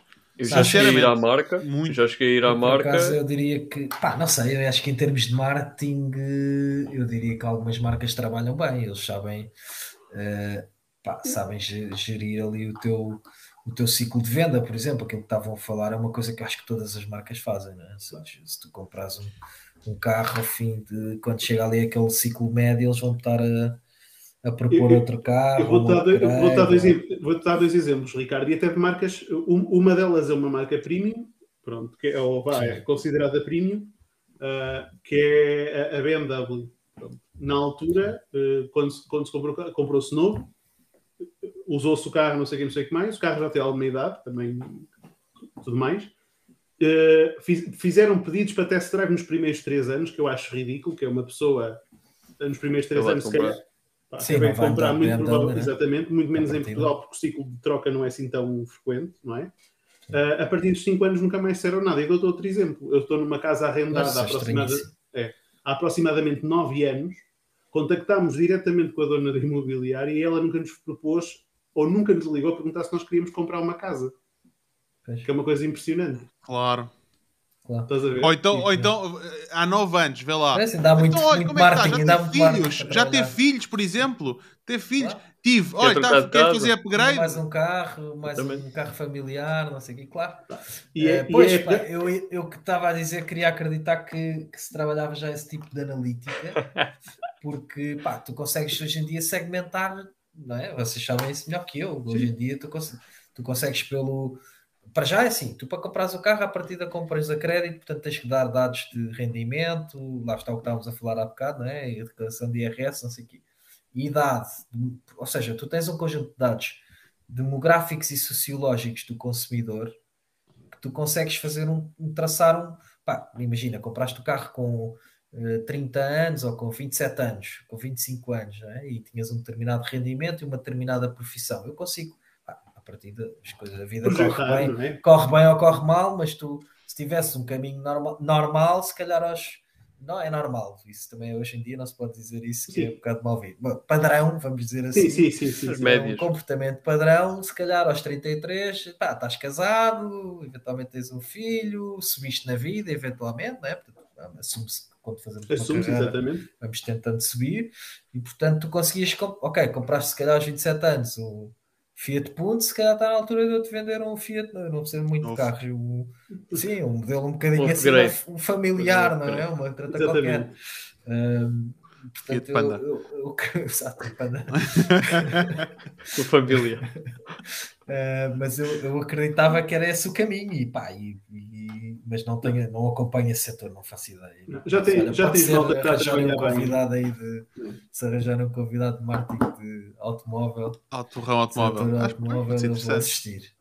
Se a nossa audiência acho que há aqui uma série de alguém. perguntas, já há aqui uma série de perguntas. Não, aqui a questão é. Eu, eu vou aproveitar e fazer o, o segue com isto, ok? Que é. eh, os departamentos de marketing destas grandes marcas, de certeza, e quando digo grande, de- o departamento de marketing local, ok, ou Ok. nacional, que está mais perto do- da venda, não centralmente que está. O objetivo deles é diferente, é conceptualmente, é pronto. Uh, eu estou a falar do, do que é local, do país, onde está muito mais perto da venda. Eu tenho a certeza que eles têm isso tudo pensado, mapeado Claro e se calhar uh, tem sistemas para isso. e essas coisas todas. Exato. O- onde sim. peca, onde peca é depois na passagem e, e, na, e, na- e o ensinamento destes processos todos para quem efetivamente faz a venda. Porque se calhar não existe treinamento adequado ou frequente para que isso aconteça. Não sei se é o caso. Uh, lá está. Seria um exemplo, um, um convidado perfeito para falar do ramo automóvel que a gente pode trazer eventualmente. Mas eu acho que, da minha experiência de ver isso noutras indústrias também, e mesmo internamente, acontece também muito, de a gente não conseguir uh, a tempo útil e em escala conseguir transmitir. Não chegas ao terreno, não é? Não chegas ao Exatamente. Fim, lá no concessão e depois Exato. não ou porque não há treinamento adequado, ou porque não é frequente, ou porque as ferramentas são difíceis de usar e depois acabam por não ser usadas, um, ou porque os incentivos não estão alinhados. Então, para que é que eu vou fazer isso? Eu vou receber um ordenado, tipo, vou receber mais de 2% uh, ou 3% anual se eu vender mais carros e atingir o objetivo. É pá, se calhar se, eu, se o incentivo for tipo, não, eu eu vender um carro vou ganhar uh, umas comissões jeitosas, um, aí se calhar já o incentivo está alinhado com o, com o comportamento que a gente quer, não é? E então eu acho que pode pecar por aí. Uhum. O que me leva a fazer-te a pergunta, que é qual é que é a linha, no teu caso específico, qual é que é a linha que separa o marketing das vendas?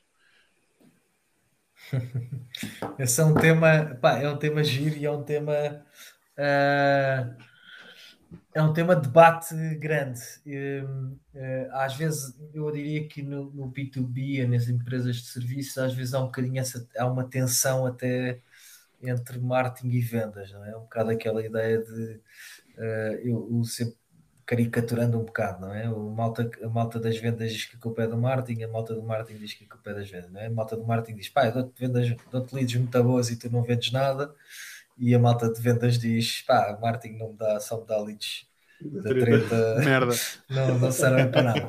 E portanto, eu diria que pá, a relação tem que ser umbilical, ou seja, tem que ser tem que haver um alinhamento estratégico muito próximo, o que não quer dizer que, e havia aí uns anos, não sei se do vosso tempo, acho que sim, mas se calhar para aí nos 90 havia muito a direção de marketing e comercial e marketing, ou marketing e comercial, não é? que eram dois, era um departamento só. Eu não acho que tenha que ser isso, aliás, não acho de todo, não pode ser isso, porque hoje em dia o marketing é super especializado e isso é um tema ainda não falámos aqui hoje, não sei se vais falar, mas o marketing hoje em dia tem mil disciplinas e, e, e acho que cada vez mais temos que ser, uh, tem, que ser tem que ter especialistas, mas não sendo um departamento de marketing e comercial, uh, tem que haver uma, uma ligação muito, muito próxima entre os dois departamentos, entre as duas direções. Uh, ou seja, tens eu como vos disse há pouco, a minha visão é de facto o marketing no, no, B2B como um acelerador de negócio e isso significa que eu tenho que estar perfeitamente alinhado com, com, com, com a equipa comercial, ou seja, nós temos que estar uh, uh, temos que estar a remar para o mesmo lado e às vezes numa empresa grande, como é no nosso caso, ou até maiores, uh, nem sempre essa sintonia existe. Ou seja, muitas vezes o marketing está a fazer push para, um, para uma determinada solução, para uma determinada área e sales está a fazer push para outra. Um, e portanto, sales ou comercial são as, são as pessoas que estão no terreno, é? são as pessoas que estão com os clientes no dia a dia, que é uma coisa que falta às vezes ao marketing.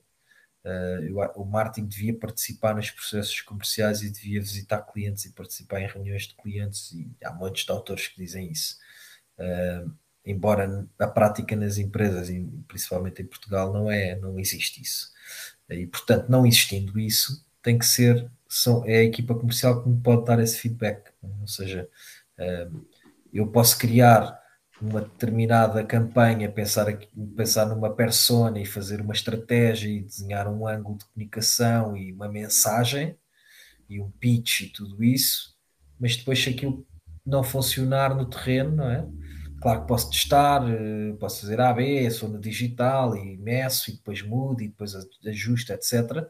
Mas no B2B, como não é como estávamos a falar há pouco no B2C, é, é, pode ser isso, pode ser medido de forma mais direta, não é? Aquele anúncio está a converter ou não está, muda aqui um bocado o copy, já converte ou não converte, troca a imagem, não sei o quê. No B2B, como o processo não é tão linear, tu precisas ter esse feedback de comercial, ou seja, o comercial tem que dizer, uh, tem que experimentar esse pitch e tem que dizer esse pitch não funciona, ou, tem que fazer, ou temos que fazer o processo ao contrário, que é, em vez de ser o marketing a inventar, é o marketing a ouvir primeiro o filme, não é? o terreno. Uh, como é que nós posicionamos esta oferta no, no, cliente? Quais são as dores do cliente?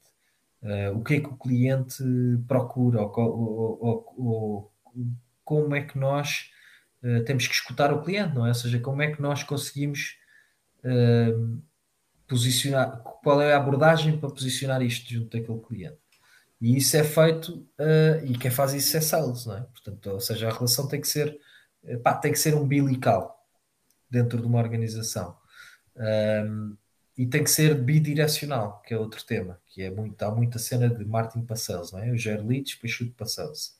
E, isto não, e por isso é que eu há pouco, quando falava do MIR e daquela influência, do influence revenue e desse conceito, é porque esse conceito é bidirecional. Ou seja, eu posso gerar de facto uma lead numa campanha tal formulário, voltando ao exemplo da bocado, vou qualificando e depois quando ela se torna, atinge um determinado score e se torna uma MQL, eu passo para sales, mas pode acontecer o inverso Uh, também vos falei há pouco do account-based marketing, ou seja, o account-based marketing é exatamente isso, é fazer uma estratégia de marketing específica para uma, uma determinada conta, é? ou seja, tu trabalhas aquele cliente, cá estávamos a falar de créditos financeiros, imagina, trabalhas a Credibon, então o marketing tem que trabalhar com, com o comercial da Credibon para criar soluções, é? uh, uh, adequadas àquela, àquela, às necessidades da Credibon específicas. Claro. Porque tu tens que vender mais serviços, não é? nós vendemos serviços. Portanto, eu vou lá, faço um projeto, agora a seguir tenho que pensar o que é que eu vou fazer lá mais. Não é?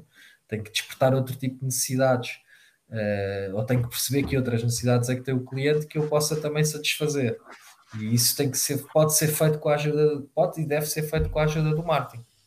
Uh, e por isso tem que ser esse canal. Nós temos muito esse, no nosso caso, tentamos fomentar, obviamente, isto, porque eu defendo esta filosofia, e temos muito esse caso, ou seja, eu, eu costumo dizer à minha equipa que quando os nossos stakeholders internos, é? os nossos clientes internos, que são as áreas de negócio uh, e os gestores das nossas áreas de negócio e as equipas comerciais, uh, exigem do marketing ou, ou, quando nos vêm pedir, pedir às vezes até satisfações ou, ou quando são exigentes connosco, é sinal que estão a valorizar o marketing. Ou seja, quando, quando um comercial vem ter comigo e diz pá, pá, o marketing, não sei o quê, nós precisamos aqui de, de, ajuda, ou, mesmo que não seja a criticar, precisamos aqui de ajuda porque eu tenho um cliente com este desafio e não estou a conseguir entrar no cliente ou não estou a conseguir chegar ao contacto certo, etc. Um, ele estava a passar um briefing e, e lá está, no, no, tal sentido inverso, ou seja, ele, isto significa, primeiro, que o marketing já é valorizado dentro da organização e, portanto, o comercial reconhece valor no marketing Uh, e às tantas os papéis invertem-se. Portanto, em vez de ser eu a dar a lead ao, ao, ao, comercial, é o comercial que me está a dar a lead a mim. Uh, porque pode ter sido ele que já fez a prospecção telefónica, já marcou uma reunião, já foi visitar o cliente, já lhe apresentou o catálogo, como tu dizias há bocado, de serviços, mas agora o cliente não decidiu. O cliente fez ghosting, nunca mais respondeu. Uh, a brochura, exatamente. É brochura, é isso mesmo. É que disseste, claro, trabalho. É a brochura. Faço, faço brochuras há 20 anos. Mas sim, é exatamente. É, é, é, é, a palavra certa. É a palavra, é a palavra. Mas imagina este, este caso concreto, não é? O tipo, pá, o comercial fez prospeção telefónica, fez o seu trabalho, foi lá, reuniões, apresentou a sua brochura, catálogo de produtos, o que seja. O cliente até pediu uma proposta e depois nunca mais aconteceu nada, não é? Isto acontece imenso no B2B, por isso é que os ciclos de venda são longos não há decisão. Uh, muitas vezes não há decisão, não é comprou a outro, é não há decisão, porque aquilo lá está, o investimento grande, não sei o quê, pá, ficou ali. O marketing aí pode ser um acelerador, como eu disse no, no início da conversa. Uh, ou seja, é preciso perceber qual é o problema, não é só o preço, às vezes é, o, é a decisão, não é? Porque a decisão, como implica uma série de consequências na organização, o cliente não tem ainda sequer o conforto não é comprar-te a ti, é o cliente ainda nem sequer tem a confiança necessária para dar aquele passo. Depois, e depois de dar aquele passo, pode escolher o, o fornecedor A, B ou C. A ver? Pode, depois pode ir comparar produtos e preços e propostas, mas às vezes ele ainda está no ponto anterior. Então o que é que tu tens que fazer? E voltando há bocado, estávamos a dar o exemplo da cibersegurança, que está muito na ordem do dia. Tu tens, tens que uh, ajudar o cliente a dar o tal passo, é? Ou seja, como é que tu vais fazer isso? Uh, vais fazer isso começando a falar do, da problemática, dando-lhe evidências. Uh, agora não era preciso, né? porque basta ligar a televisão para parece toda a gente. mas, mas, mas até isso, não é? Isto, não, há quem, há as, os, os teóricos da conspiração dizem que isto são, são estratégias de, das empresas de software de cybersecurity que têm que estão a, que estão a, a, a criar o vírus para criar o vírus, estás a ver? Um então... E depois dão a solução. Exatamente. Depois vendem a solução, né? Já ouvi essa tese, já ouvi essa tese. Mas, mas é um bocado isso, ou seja, tens que pôr o tema na ordem do dia. Neste caso já está na ordem do dia, mas no, no, vamos imaginar que não havia estes casos mediáticos, tu tens que dar essas evidências ao cliente, ou seja, tens que mostrar que ele está vulnerável, que ele está exposto a este problema, tens que evidenciar que isto é efetivamente um problema, tens que criar a necessidade, não é? Uh, e isso vai-te ajudar a acelerar o processo, o processo comercial. Um, e portanto tem que haver esta, esta ligação e tem que ser uma ligação bidirecional. Sim, sem dúvida alguma. Por exemplo, no caso de B2C, é, é essa, esse lado, uh, essa bidirecionalidade uh, tem que haver muito mais, por exemplo, com o armazém, com uhum. o apoio ao cliente, com, com a equipa de produto, não é? Esse, esse, esse, feedback tem que circular de forma muito mais. tem que circular, não, é? não, tem, não, não pode estar isolada. E, e, e isso, lá está, em empresas B2B ou de serviços, isso também tem que acontecer. O que eu vejo muito, e, e já passei por isso também, é que quando as coisas funcionam, é uh, os louros do trabalho são das vendas. Certo, Quando certo, as coisas certo. não funcionam, claro, claro. É, de, é, o problema está no marketing. Tá claro, claro, claro. Eu digo sempre que o marketing, pá, para mim, são os dois departamentos que têm mais costas largas numa empresa: é o marketing e os recursos humanos. Né? A culpa é sempre do marketing. E Exato. Esquece.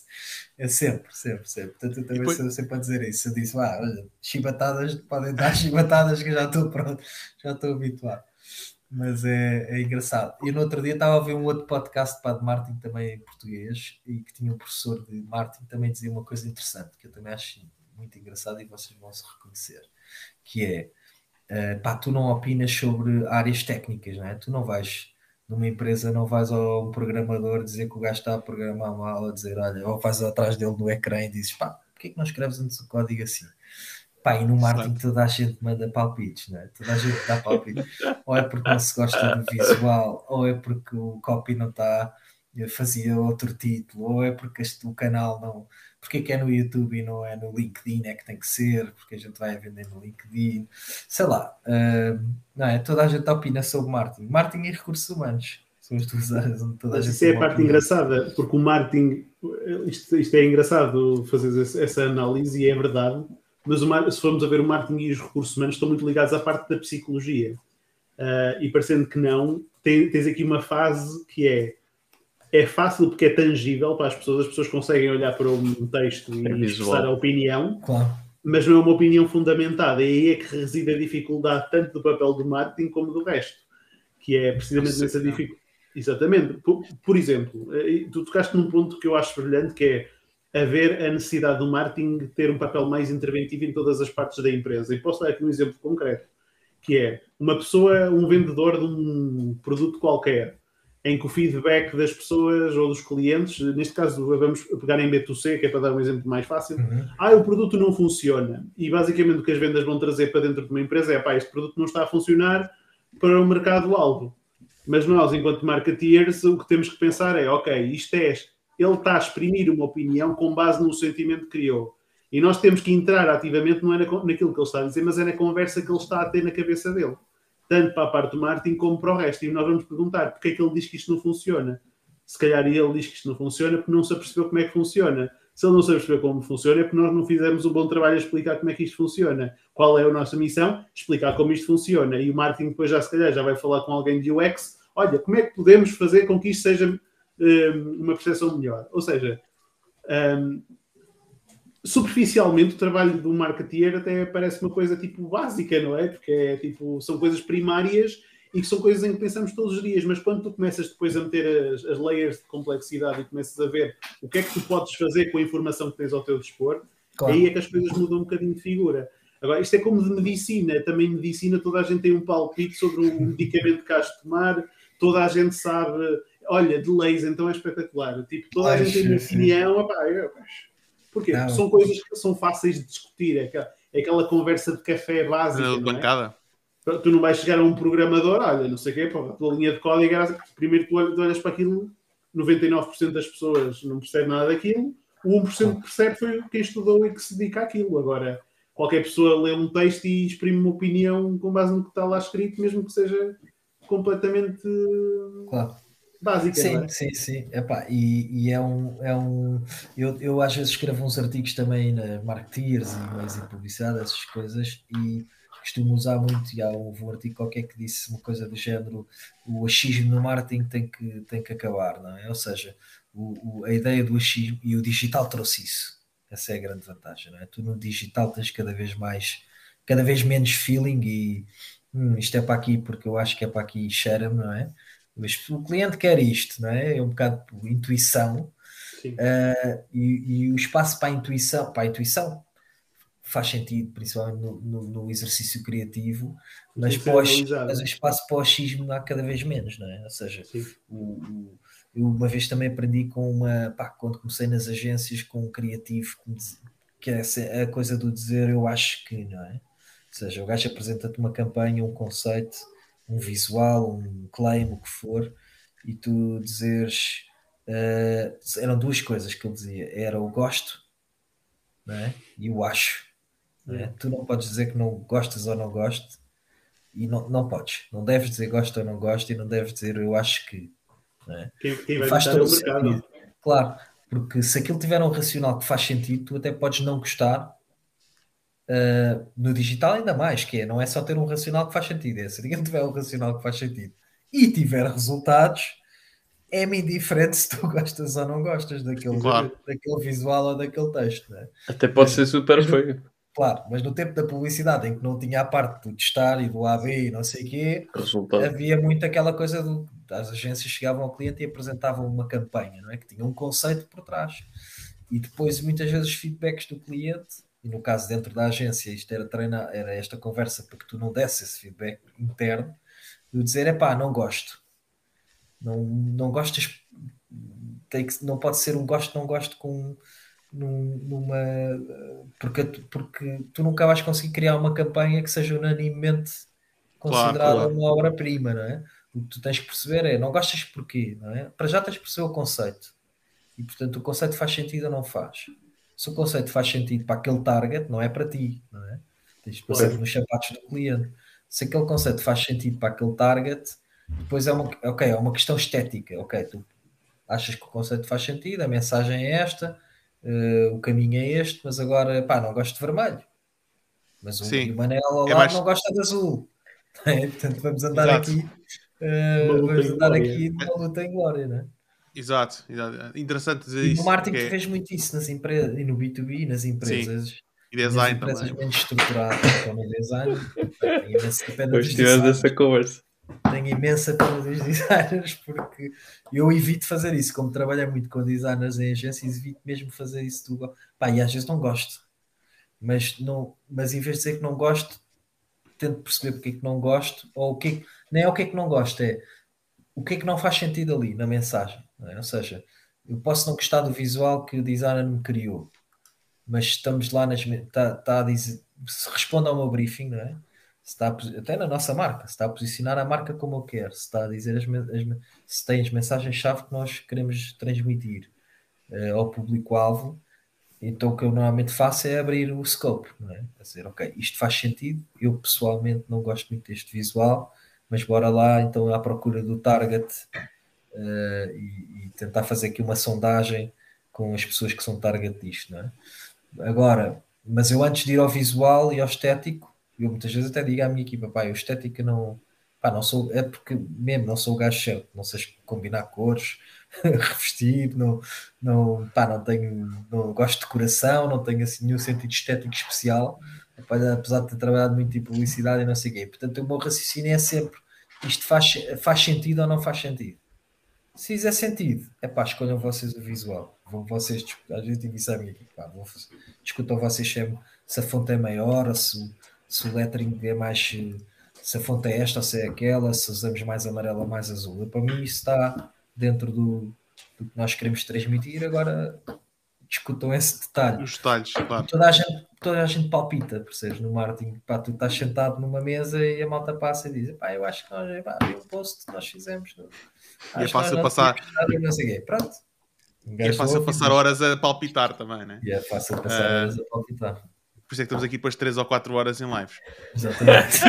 É, a parte das cenas é que complica aqui isto tudo. Exato. Ô, Ricardo, tu tinhas tocado já por duas vezes, falaste aqui disto, de- do, da especialização dentro do marketing. Queres explorar um bocadinho esse tema? O que é que queres dizer com isso? Quero, eh, pá, o que é que eu quero dizer? Basicamente, sobretudo com o advento do digital, já antes havia, não é? Falámos já aqui em copywriter, em designers, não sei que, tudo isto são componentes do, do marketing ou da comunicação. Eh, mas eu acho que o advento do digital e com a evolução rápida que o marketing digital tem tido, pá, tu tens de ter cada vez mais especialistas, não é? Eh, e, nós aqui em off, antes de- da live começar, estávamos a falar um bocadinho cada um de nós do nosso background e vocês três têm backgrounds diferentes eh, dentro do marketing digital, não é? Todos vocês têm negócios eh, no digital, mas, mas todos vocês tocam áreas diferentes. E eu acho que isso é cada vez mais eh, pá, é cada vez mais o caminho, ou seja, tem que haver eu acho que no marketing há sempre generalistas e especialistas, não é? Eu, por exemplo, sou um perfil generalista, até pelas funções que, que atualmente desempenho. Eh, mesmo gostando de pôr a mão na massa, como começámos na conversa, eu hoje Uhum. em dia eh, não tenho a veleidade de achar que posso fazer uma campanha, eh, fazer o setup de uma campanha e a gestão de uma campanha, seja em que canal for. Facebook Ads, Google Ads, o que for. Não tenho, percebes? Tenho, não digo, seria capaz de fazer, claro, pá, mas não iria fazer bem, não é? De certeza absoluta, eh, porque não faço isso no dia a dia portanto, e não sou especialista. Agora, tenho os conceitos. Uh, tenho os conceitos, tenho as bases, tento est- estudar, aprender continuamente, faço cursos de marketing digital e posso fazer até um curso de Google Ads, mas nunca vou aplicar aquilo, percebes? Vou, a parte de estar a ver, a mexer na plataforma e a configurar, estou a ver aquilo por curiosidade, mas como na minha profissão eh, e no meu dia a dia não vou usar, e vocês sabem isso, não é? Pois daqui, se eu posso ter o curso, eu já fiz até um de Google Ads. Pá, que passado três meses tu não usaste nenhuma vez, já não sabes fazer nada Claro. e daqui a seis meses já mudaram as regras e portanto já, já mudaram os parâmetros e as, e as features e os critérios e não sei o quê e já, não, já estás outra vez fora. Portanto, ou pões a mão na massa ou então, ou então não, não te safas. E depois acho que tem que, tem que haver especialidade. Eu ouvi numa das vossas talks eh, se falava de freelancers, não sei se foi da Márcia, se foi da anterior da Marisa, acho eu, não é? Dos assistentes virtuais, em que se Sim. falava também de alguns freelancers poderem fazer o tal serviço completo. ehm, Certo, certo, certo. Foi a Marisa, a sim. das, das redes e das campanhas, não sei o quê. Eu não discordo, depende do negócio. Agora, eu acho que para depois passares para um certo nível, já não podes ter o generalista que gera redes sociais, website, ainda faz campanhas e faz campanhas nos canais todos e ainda compra mídia e sei lá mais no que, não é? Numa PME tens que fazer, porque não podes ter. eh, Sim. A conversa foi um bocado nesse sentido também. que Também depende muito do patamar onde é que a empresa está, né? Porque não, não podes querer começar um negócio agora, se calhar pá, com uma cena web básica. de marketing com 20 E ah, vamos já criar 10 departamentos aqui dentro, né? Exatamente. Os Ah, 10 e- departamentos é sempre o mesmo gajo. A, porta, a, própria, a própria decisão entre internalizar ou, external- ou externalizar também é significativa, não é? Ou seja, Exato, perguntavas-me, o Jorge logo no início perguntava-me porque que o outsourcing no ativação de marca. Aqui isso, no digital então coloca-se imenso isso. Eh, eu devo ter isso em casa, já tenho uma empresa grande, não é? Já trabalho numa empresa, eu tenho, não, não é minha, mas já trabalho numa empresa com mil colaboradores, fatura 50 e tal milhões de euros por ano, estamos em seis, seis países e tudo isso. Tenho um departamento de marketing de 10 pessoas, contando comigo, já tem alguma dimensão. Fazemos tendencialmente quase tudo in-house, mas eu continuo, eu quase todos os dias me pergunto isto, não é? Eh, e já trabalho com agências também, mas vantagens e desvantagens. Há- é fácil de elencar vantagens e desvantagens. Desvantagens, estamos sempre atrás, porque as agências estão sempre à frente, não é? estão, estão no topo. Vantagens, temos um, conhecimento do negócio que depois as agências também nos conseguem dar, sobretudo nesta área do IT muito específica, etc Exato. estamos sempre neste limbo. Eh, e portanto eu diria que são, dois, são duas grandes decisões, o internalizar, externalizar e o especialista versus generalista, que também tem a ver com, não estou a dizer que uma é certa e uma é errada, tem a ver com o tal grau de maturidade da empresa. Eh, Uhum. Mas há claramente no marketing espaço para os generalistas e espaço para os especialistas. Os especialistas têm que ser mesmo especialistas, não é? Depois, ok, se eu, sou, se eu vou por aqui, depois tem que ser o melhor gajo por aqui, não é? Tem que estar sempre em cima das tendências. um, general, um generalista, eu não consigo estar em cima das, das mudanças todas de, nas plataformas, e portanto é como, nem consigo discutir isso convosco, não é? E algumas das vossas talks vocês entravam aí com outros convidados em, em tópicos mais técnicos e eu, lá está, ouço, porque como diretor de marketing entendo que tenho que perceber o conceito. Claro. Uh, mas não tenho que saber Perceber fazer. as bases, não é? Claro, não tem que saber fazer. Tem que saber, tem que saber depois. Mas isso é marketing também, não é? Tem que perceber quem é que eu tenho que contratar se eu quiser ir por aqui, não é? é portanto, o, o, o, trabalho também é esse, não é? Estas talks também servem, e no vosso caso, e para quem são freelancers, etc., uh, ou têm as suas próprias empresas ou agências, também é um bocadinho a tal credibilização da marca que falávamos há bocado, não é? Se eu vou reconhecer aquele tipo como aquele tipo é muito bom nisto, então eu, como cliente, vou querer depois recorrer aos serviços deles só para isto. E por isso é, é, um bocado por aí que eu falei na especialização no marketing. Uh, no offline, menos, mas mesmo no offline. Há, aqui também um outro ponto, até só para acabar a, a, a, resposta, que é própria. Eu tinha um CEO que dizia, e é uma coisa interessante que acontece muito em Portugal, e nós próprios já fizemos isto nesta conversa, que é misturar marketing e comunicação. É? Eu, eu, tinha um CEO que dizia: marketing não é comunicação. E a maioria das pessoas e das empresas acham que marketing e comunicação é a mesma coisa, não é? E não é exatamente a mesma coisa. portanto, no, no offline também, se quiseres, podes ir por aí. Sim, comunicação uh, é uma disciplina do marketing. Claro. Claro. Mas às vezes é, é, é na percepção Sim, até ganha é a mesma coisa. superior ao marketing. É a mesma coisa e às vezes até está acima, não é? Quando na verdade é uma disciplina do marketing. Uh, ou seja, aquela visão que eu dizia no, há bocado, não é? De, uh, de, fazer o marketing é fazer uns bonecos, é fazer umas apresentações, é fazer uns posts no Facebook. Isso é tudo comunicação, não é? E mesmo assim é comunicação a ser super minimizado. Uh, o marketing é muito mais do que isso. E por isso a questão do, do especialista versus generalista é um bocadinho por aí que eu vejo, que eu vejo o tema. Um, eu não sei se tens esta experiência, eu pelo menos sinto isso, que é tu como nós no marketing podemos começar início de carreira, se calhar somos generalistas, depois começamos a especializar e depois se quisermos subir nos patamares de, de liderança do marketing, o, a função de CMO ou diretor de marketing ou diretor de comunicação um, acaba por ser um trabalho muito mais de recursos humanos do que de, de atividade de marketing. Sim. Porque à medida que vais crescendo a equipa, a atividade passa a ser, ok, como é que eu posso gerir, uh, gerir e extrair o máximo uh, valor possível. Extrair não, não, é bem a expressão, mas porque eu não quero ser redutor, mas sim, sim. Potenciar, potenciar, a equipa, o máximo da equipa humano, para que eles consigam executar ao alto nível, trazendo as estratégias e as táticas adequadas para fazer o negócio rodar. É? É, claramente, sim, isso, concordo 100% com essa visão. Uh, e, e, também há aquela história do bom líder e do, do mau líder, não é? Há quem diga que. Uh, há quem diga, não, diz, diz não é? que o bom líder, e eu concordo, é, é aquele que não tem receio que, de ter pessoas na sua equipa que sejam inclusivamente melhores que ele, não é?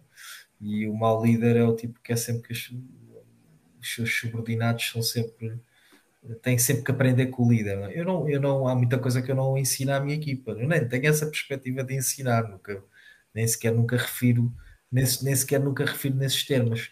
Ou seja, a minha arte tem que ser escolher os recursos certos para aquilo que nós precisamos e depois potenciá-los, não é? E portanto é aquilo que eu, que, eu diria, que eu dizia há pouco, ou seja, eu tenho que ser generalista por inerências da minha função, ou seja, eu tenho que pensar uh, na estratégia da marca como um todo, tenho que pensar numa série de variáveis, falei há bocado do employer branding, tenho que pensar no negócio, tenho que pensar no tema das leads, tenho que pensar na marca, não é? na brand, toda a componente institucional, representação da marca, tudo isso. E portanto não posso ser especialista nisto tudo, não é? Depois tenho que ter especialistas em cada uma destas coisas. Portanto, tenho que ter, tenho que ter pessoas que executem uh, uh, e, e, essas pessoas têm que ser muito melhores do que eu, porque se eu souber fazer melhor uma campanha de Google Ads do que a pessoa da minha equipa que gera as campanhas Google Ads, alguma coisa não está a funcionar bem, não é? Claro. E por isso, sim, esse caminho eu concordo com o que estavas a dizer. Se calhar começamos como generalistas, depois especializamos e depois generalizamos outra vez. outra vez. Se quisermos, se quisermos ir por esse caminho, tu podes continuar a ser um bom técnico. Essa é outra coisa gira na liderança, que é um tema que também me interessa bastante e que não é só no marketing, que é, uh, é um fenómeno, se vocês repararem, e é um paradigma da, da gestão errado e que está a começar a mudar, que é as pessoas são muitas vezes promovidas pelas suas competências, por serem muito competentes. E isso nem sempre é o critério certo para tu seres promovido, nomeadamente quando chegas a uma posição de liderança. Ou seja, um bom vendedor não é necessariamente um bom diretor comercial. Uh, o melhor vendedor da, da classe da equipa não é necessariamente o melhor diretor comercial. E se calhar o melhor vendedor deve continuar a ser vendedor, a ser o teu melhor vendedor, a ser aumentado, promovido, com mais incentivos, mais bem pago, whatever, mas continuar naquele nível, naquele nível hierárquico. E muitas vezes nós temos. Responsabilidade. Uh, sim, e muitas vezes nós temos também, obviamente, por questões de ego sociais, etc., as próprias pessoas têm a ambição de subir, não é? E talvez muito, por exemplo, nós vemos isso muito na, no IT, por isso é que eu puxo este tema, que é uh, nas, nas áreas técnicas, um developer que seja o melhor developer em Java, é um gajo que é pago principescamente, que ganha muito mais do que um diretor numa empresa, ganha muito mais do que eu e muito mais do que um administrador, porque é uma função super especializada uh, numa tecnologia uh, que é super requisitada e onde há poucos recursos, e portanto os gajos bons naquilo vão ser sempre muito bons naquilo. Se não tiverem a ambição pessoal ou ego ou o que for de de, ou de estatuto de, de, de, mudar de função podem ser developers toda a vida e vão é ser sempre melhores developers e vão mudar para melhores empresas e vão ser mais bem pagos e tudo mais. E um bom developer não, não será necessariamente um bom team leader ou um bom gestor de projetos ou o que for. E portanto há muito essa, essa há muito esse erro na gestão, na gestão nas empresas e há muitos, já há muita também literatura sobre isso e muitos começa-se a mudar um bocado esse paradigma, ou seja, tu tens que ser capaz de criar planos de carreira dentro das organizações que não passe necessariamente por promoções ou subida no, na Vertical, pirâmide. exatamente, ser promoção é. horizontal, não é? Exatamente, exatamente. Uh, isso é uma é uma é um tema já não sei porque é que fomos para aqui mas vinha ligado à minha resposta também não sei cenas, é um excelente, mas, é um cenas. mas é um tema uh, excelente não, não sei se era pela especialização, mas já não sei. Mas é, mas é uma coisa super interessante. É, eu, eu, por acaso tenho, vi, a primeira vez que eu vi isso e disse, porra, isto faz sentido, que é, vi, expressaram isto de, da seguinte forma, que são duas tracks. Tu tens duas tracks de progressão. Uma que é a especialização e a outra pela liderança, Sim. que é a parte da gestão. Claro. E, e, e, lá está, como tu dizes, a maior parte das empresas promovem uh, financeiramente até técnica. pela competência não, não, pela competência não técnica, técnica. que é a parte da gestão. É, ah, não, sim. Mas... Tipicamente é isso que acontece, não é? Sim, sim, sim. sim. Mas sim, não, é... tipicamente... estamos de acordo, estamos de acordo. Exatamente, é isso. Tipicamente, por acaso não. O, tipo, o que eu estava a dizer é tipicamente as pessoas são promovidas porque são muito boas técnicas. Sim, não mas eu não estou a dizer isso. Tô... Sim, mas o que eu estou a dizer é que a forma de. A única forma, tipicamente, de ah, progredirem. Sim, de progredirem, sim, sim, sim. É, pela, é pela, pela, subir na área de gestão. A questão é, elas são boas do ponto de vista técnico, só que em vez de serem promovidas para serem, continuarem a ser melhor técnicas, não, metem-nas num patamar onde elas não deviam estar.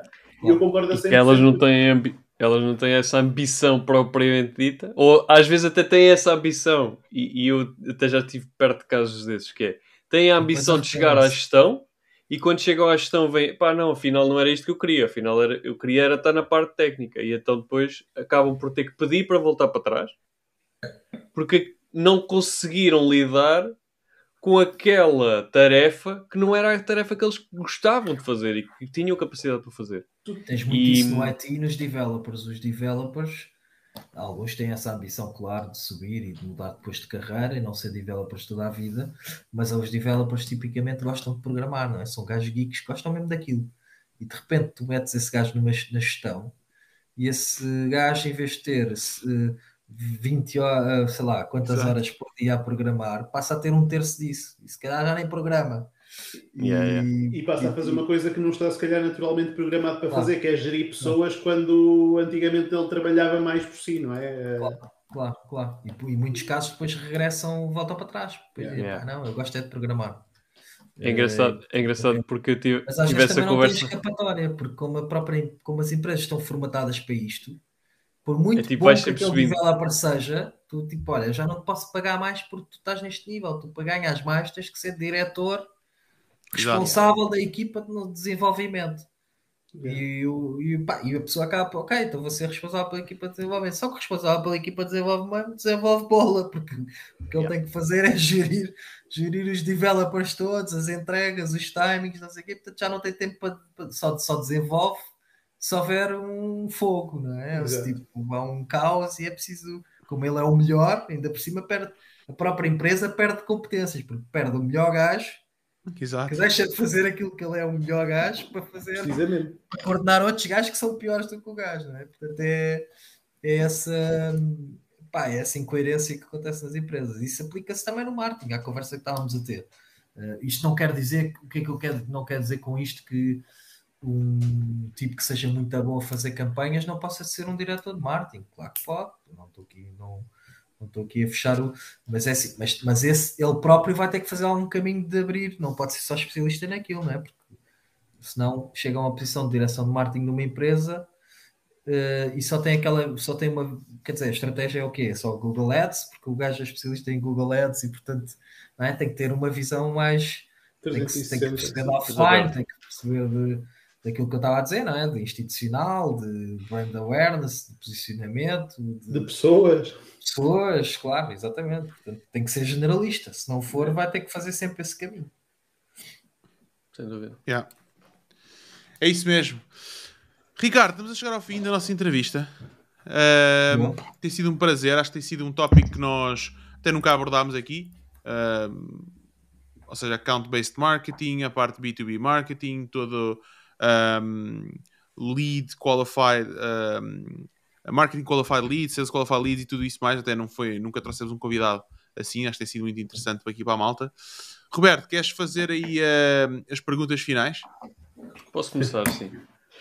Uh, Ah, não, Ricardo, costuma ser o Pina, pá, costuma ser o Pina, man. Ah, pá, então, bravo. Não, Não, agora faz tu, faz Eu- tu, que falaste pouco Agora, hoje, fiquei, mano. agora fiquei assustado, já bebi mais um bocado de vinho, porque como os episódios, Não, como os nossos episódios têm 3 horas, eu nunca cheguei ao fim, não é? Como vos disse há pouco, fiquei a meio, fiquei a meio do da Marisa, fiquei a meio do Márcio, portanto eu não sei o que é são essas Olha, perguntas ó Ricardo, finais. ó Ricardo, e estavas a dizer que não tínhamos conteúdo para tanto, estamos quase nas 3 É horas. verdade, já vamos quase 3 horas. Por isso, Portanto, estás a ver? É, é um padrão, é um padrão. É tipo o 250 lá do gajo que vendia carros. É o é nosso padrão. Portanto, quando disseste Roberto, lancei as perguntas finais, fiquei agora com medo. Não me digas que é um quiz. Não, não, é, é soft, é. Normalmente quem faz esta pergunta primeiro até é o Nunes, mas eu vou deixar o Roberto fazê-la. Ah, é verdade, é verdade. A pergunta do Nunes, né? Exatamente. Ah, então, Ricardo, qual foi a maior cagada que fizeste até hoje a nível profissional? Ui, eh, yeah, não estava preparado, não tinha assistido a isto. Eh, epá, não, não te sei dizer assim de repente, mas a gente faz sempre cagadas toda a vida, né? Mas eu acho que, pá, o que posso dar um exemplo, não vou dar um exemplo concreto porque não consigo lembrar, mas, eh, mas tenho, estávamos a falar do tema da liderança, que é um tema que eu gosto muito e, e leio imenso sobre isso. E pá, eu comecei a liderar equipas bastante cedo. Eu sempre disse que acho que sempre fui um líder, eh, sempre fui líder um bocadinho naturalmente, desde os tempos de, sei lá, desde o futebol, gosto de dar-me em treinador dentro do campo e organizo a equipa, e não sei o quê, desde a faculdade, portanto tenho ali algumas características inatas de liderança, mas isso não é suficiente, não é? No mundo profissional. E portanto eu acho que fiz algumas cagadas no início porque pá, porque um gajo, porque chegas a, uma, a posições de liderança sem estás preparado para ser líder e isso é um problema. Estávamos a falar da questão técnica, não é das que são promovidos, ainda agora estávamos a falar disso, mas mesmo, mesmo que não seja por aí, eh, nós não formamos líderes eh, nas academias, não é? E nas universidades também, e nas empresas também não há propriamente eh, muitas empresas tenham formação de liderança, que, que trabalham essas variáveis e portanto tu acabas por aprender a ser líder Uh, fazendo coisas boas e fazendo cagadas. Portanto, tenho noção que no início era pior líder do que sou hoje e em alguns casos, se calhar, até era um mau líder em algumas circunstâncias. E, portanto, é interessante também tentar evoluir nesse campo. Um, mas sim, pá, acho que lá após inícios haverá algumas pessoas que olha, que se passarem para este lado dizem, ui, este gajo, não sei o quê, toda vez esse, esse feeling de uh, sim. Como eu, te, como eu te compreendo.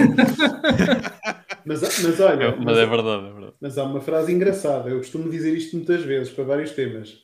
Atrás de mim virá quem de mim bom fará. Muitas vezes uma pessoa tem uma ideia, pá, que aquela pessoa é isto e que é aquilo, e depois chega a uma altura da vida e diz: Porra, se eu soubesse, Exato. Tinha, tinha mas é ficado ali ou tinha feito sim, as coisas sim, de outra sim. forma e se calhar aquela pessoa não era assim tão má. Mas não, isso, é... E às vezes sabes que um dos problemas também da liderança é também é uma questão cultural portuguesa, que é uh, há muito pouco feedback nas empresas. Feedback de bilateral, ou seja, de pá, eu dar-te feedback sobre o teu desempenho enquanto membro da tua equipa, da minha equipa, e a pessoa dar-me feedback enquanto líder. É muito difícil fazer isto. Até como líder é difícil estimular isto. Eh, porque é mesmo uma questão cultural, não é? Nós somos um povo que pá, temos aqui uma data de barreiras e restrições até históricas e culturais, não é? Não se pode dizer. Há sempre o receio, não é? Mal, não se pode Experimenta ir à Alemanha. Pronto. É Aí é pior. Mas, Aí não, é, é, muito pior que aqui. Muito pior. Na Alemanha é, é, muito não pior. É frontal, não é, é, é frontal. Não, não, é, é ou seja, uh, o feedback é muito mais frontal Portanto, okay? o subordinado é muito mais diz ao, ao, diretor: Olha, não gosto disto, isto e disto. Não, não, não. O, dire... o subordinado isto. é tipo: o diretor é Deus. Ok? Ah, okay. É, é, é, nesse posicionamento. Ou seja, é, okay. tu. Uh, eu não tenho essa experiência própria. Tenho de ouvir feedback de pessoas que trabalham tipo: Não, mas porquê, não, mas porquê que não falas isso com o teu chefe? Ah, não, o quê? Não, não vou dizer isso ao meu chefe, está louco? Várias, várias situações assim. Uh, várias pessoas Por assim. exemplo, na Holanda, sei que não. Na Holanda é mesmo. Há esta cultura de feedback de. Exato. O subordinado diz: oh, de, pá, não, não gostei disto, Exato. isto, isto, ou tens que melhorar aqui, aqui, aqui. E assim eu acho que deve ser, estás a ver? Na Alemanha eles são muito mais ríspidos no feedback, ou seja, aquilo é mesmo entrar a doer, muito mais sérios, às vezes é porque é, é assim que eles falam mesmo para tudo, é, são muito mais diretos. Uh, aqui nós apaziguamos um bocadinho mais, temos aqui um, pronto, ah, sim, cultura sim, mais, sim, mais latina e tal, de, mais cal calorosa, eu diria. Um, não vamos direto ao ponto, andamos ali um bocado à volta. É, um bocado ali, um bocado à volta. E, mas eu, eu, eu, eu ia aproveitar este tempo para te perguntar uma coisa, que era, como é que tu fomentas receber feedback da tua equipa? Pá, pois é difícil. Eu próprio tenho que trabalhar, tenho que trabalhar disso e ainda tenho que evoluir. Não é fácil porque não é essa cultura. Eu fomento criando esses momentos, não é? E perguntando diretamente, ou seja, uma das práticas que eu faço, que é, pá, não fui eu que inventei, portanto é uma prática comum, é ter reuniões one on one, recorrentes, e portanto eu tenho uma equipa de 10 e portanto faço mensalmente uma ronda com os 10, eh, individual, Uh, com os 10 não, com os 9, 10 conta comigo. Uh, e portanto, essa é uma das práticas e é um momento one on one em que não é para falar de trabalho dependentes de validações de caminhos, de estratégias, não, é para falar especificamente sobre, sobre a carreira da pessoa, onde é que podemos melhorar, eu dar feedback sobre uh, os pontos em que eu acho que a pessoa tem que melhorar e eu peço sempre feedback em relação a mim e em relação à equipa. Ok, onde é que nós podemos melhorar enquanto equipa? Às vezes falamos de casos concretos em que houve falhas de comunicação, em que se perdeu informação, em que fomos pouco, funcionámos mal como equipa e, portanto, eu peço também não só feedback em relação a mim, mas às vezes até feedback de processo. Uh, e às vezes até reunimos uma parte da equipa só para discutir aqui, uh, por exemplo, interligações, não é? Há muitas interdependências entre o tipo que monta a campanha, faz o setup da campanha digital, a pessoa que não sei quê, a pessoa que lida com os parceiros, a pessoa que está a tratar do evento e como isto tudo está ligado, uh, muitas vezes porque são os tais touchpoints de uma jornada. Uh, isto implica que, que, se trabalhe colaborativamente, uh, nem é só trabalhar, às vezes nem é trabalhar colaborativamente, é o trabalho é individual, mas a informação tem que fluir Exato. entre todos, e esse é muito, é muito mais difícil até do que o colaborativo, porque cada um está focado na sua cena e depois o do lado diz: Ah, mas eu não sabia que isso afinal era assim. Eu digo: Como é que é possível? Estamos todos a trabalhar na mesma campanha, imagina. Como é que tu não sabes que se mudou estás a ver? O eixo, ou que, ou que houve uma alteração qualquer, pá, porque ele está focado naquilo e porque o do lado está focado naquilo e não comunicaram entre eles. Portanto, eu tento fazer esse feedback também, mas às vezes sinto que uh, acaba alguns desses one-on-ones e aquilo não foi frutífero. frutífero. Ou seja, hum. a pessoa desviou, ou porque se meteu um tema de trabalho, uh, ou estás a ver? Ou seja, eu estou sempre a tentar moldar esses momentos para que não se fale de dependentes ou que não haja uh, ou que não haja ali uma validação, ou seja, uh, as pessoas darem feedback à sua chefia não é fácil. As pessoas têm receio, mesmo que tu sejas um gajo porreiro, super, eu não sou nada hierárquico, pá, não sou, acho eu, não sou, não sou um gajo, sou um gajo colaborativo, faço parte da equipa, gosto de pôr as mãos na massa, e, portanto não estou distante, não sou uma figura tipo que está num gabinete lá em cima, assim um bocado antigo ao chefe, não é? Portanto sou perfeitamente acessível. Mas mesmo assim não é muito fácil uma pessoa chegar ao pé de ti e dizer, nem entre colegas, não é? Não é fácil tu chegares ao pé de um colega teu e dizeres, pá, uh, não gostei disto, ou isto não funcionou, ou devíamos olhar para isto Uh, não é? Porque parece que estás a tirar as culpas para ele ou que estás a acusar. Nós em Portugal temos muito, mais uma vez, eu acho que é um tema cultural. Que há outros países Sim. que não. Outros países é face to face, não é? E depois assim saímos dali e vamos todos beber um copo. Mas aqui leva-se muito a cena pessoal, não é? Parece que estás-me a atacar. Confunde-se a esfera profissional e pessoal. Sim. Sim. Tu, se fizeres uma crítica, a outra pessoa vê como um ataque e então defende-se e diz: Não, não, mas tu é, é que não disseste não sei o quê. Então não disse, então, mas ah, pum, pum. a partir daí já estão os dois na defensiva, não é? A bater, yeah. Em vez de estar a discutir para resolver. E então isso é, é muito difícil. Eu vou, pá, vou lendo, vou, se calhar vou fazer um coaching sobre isso também. Há formações sobre feedback aberto e perguntas não abertas e aquelas coisas, as perguntas poderosas e não sei o quê. Eu esses tópicos não domino, vou ler. Manda-me essas perguntas poderosas, eu quero saber. Manda aí. Há umas técnicas Quando souberes, manda-me essas perguntas poderosas. Tem uma consultora que no outro dia me falou disso.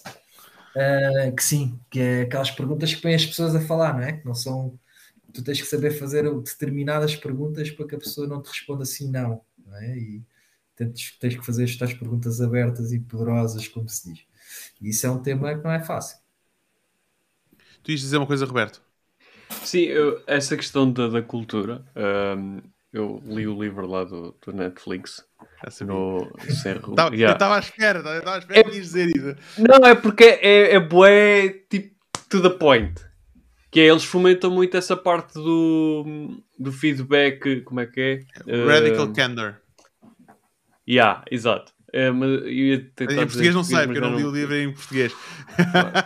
eu também não, eu também li em inglês, mas eu, eu uh, não é franco, é Pá, é... Frontal, eh, sei lá. Basicamente é tu teres uma conversa, dares o feedback, mas tens uma conversa pá, que nem, nem é?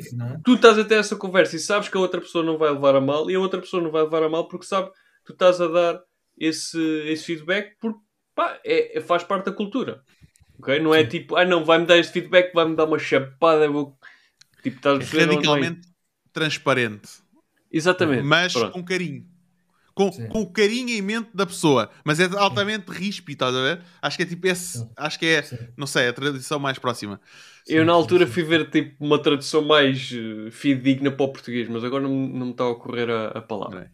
Mas uh, lá está, eles trabalharam isso da tipo de, da base da empresa, culturalmente. Só que obviamente aquilo leva, ah, leva tempo chegar e, lá, né? E, e, não é só uma questão, estávamos a, estávamos a falar um bocadinho da cultura de quem recebe, não é? Porque sente o tal ataque. Mas não é só, é também de quem faz, porque o teu feedback pode a ser respeito, mas não pode ser uh, uh, ofensivo, e não digo ofensivo no sentido de ofender, é ofensivo no sentido de não pode ser. Uh, não pode ser atacar a pessoa, não é? Ou seja, o feedback é sobre um processo ou sobre uma qualquer yeah. coisa que aconteceu. E portanto também é, é, é, de parte a parte, é uma cena cultural portuguesa que é nós temos a tendência de portuguesa, é não só de facto sentirmos as críticas como ataques, não é? Que temos pessoais, que defender, é. pessoais, mas porque muitas vezes as críticas também são feitas da forma de uma forma que parece que estamos a atacar, estamos a apontar dedos, não é? Estamos à procura do culpado, não é? Portanto, se de repente, se de repente nos sentamos uma equipa ou uma direção, e tu percebes que o caminho ali é para encontrar o bote expiatório, não é?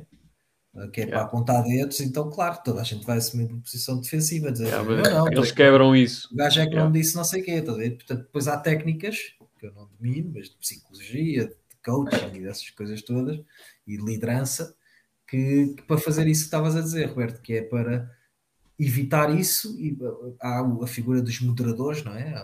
Isso ao início tem que ser feito até não sei se é o caso desse livro que eu não, não li, mas muitas empresas fizeram assim, ou seja, não é um moderador, é um facilitador, não é? Aquela pessoa que, um bocado tipo terapia de casal, não é? Aquele tipo que vai facilitar este feedback e que também vai pôr os, os travões de, para que aquilo não descampe, não é? Não descampe para o pessoal e para a ofensa e para o ataque e defesa e para que Sim, acaba... comece a construir essa cultura. Eu Acaba por haver introdução. Desculpa. Não, não, eu é que te interrompi, desculpa eu. não, ia só, ia só complementar que acaba por acaba por haver a, a, uma introdução à cultura da empresa, não é?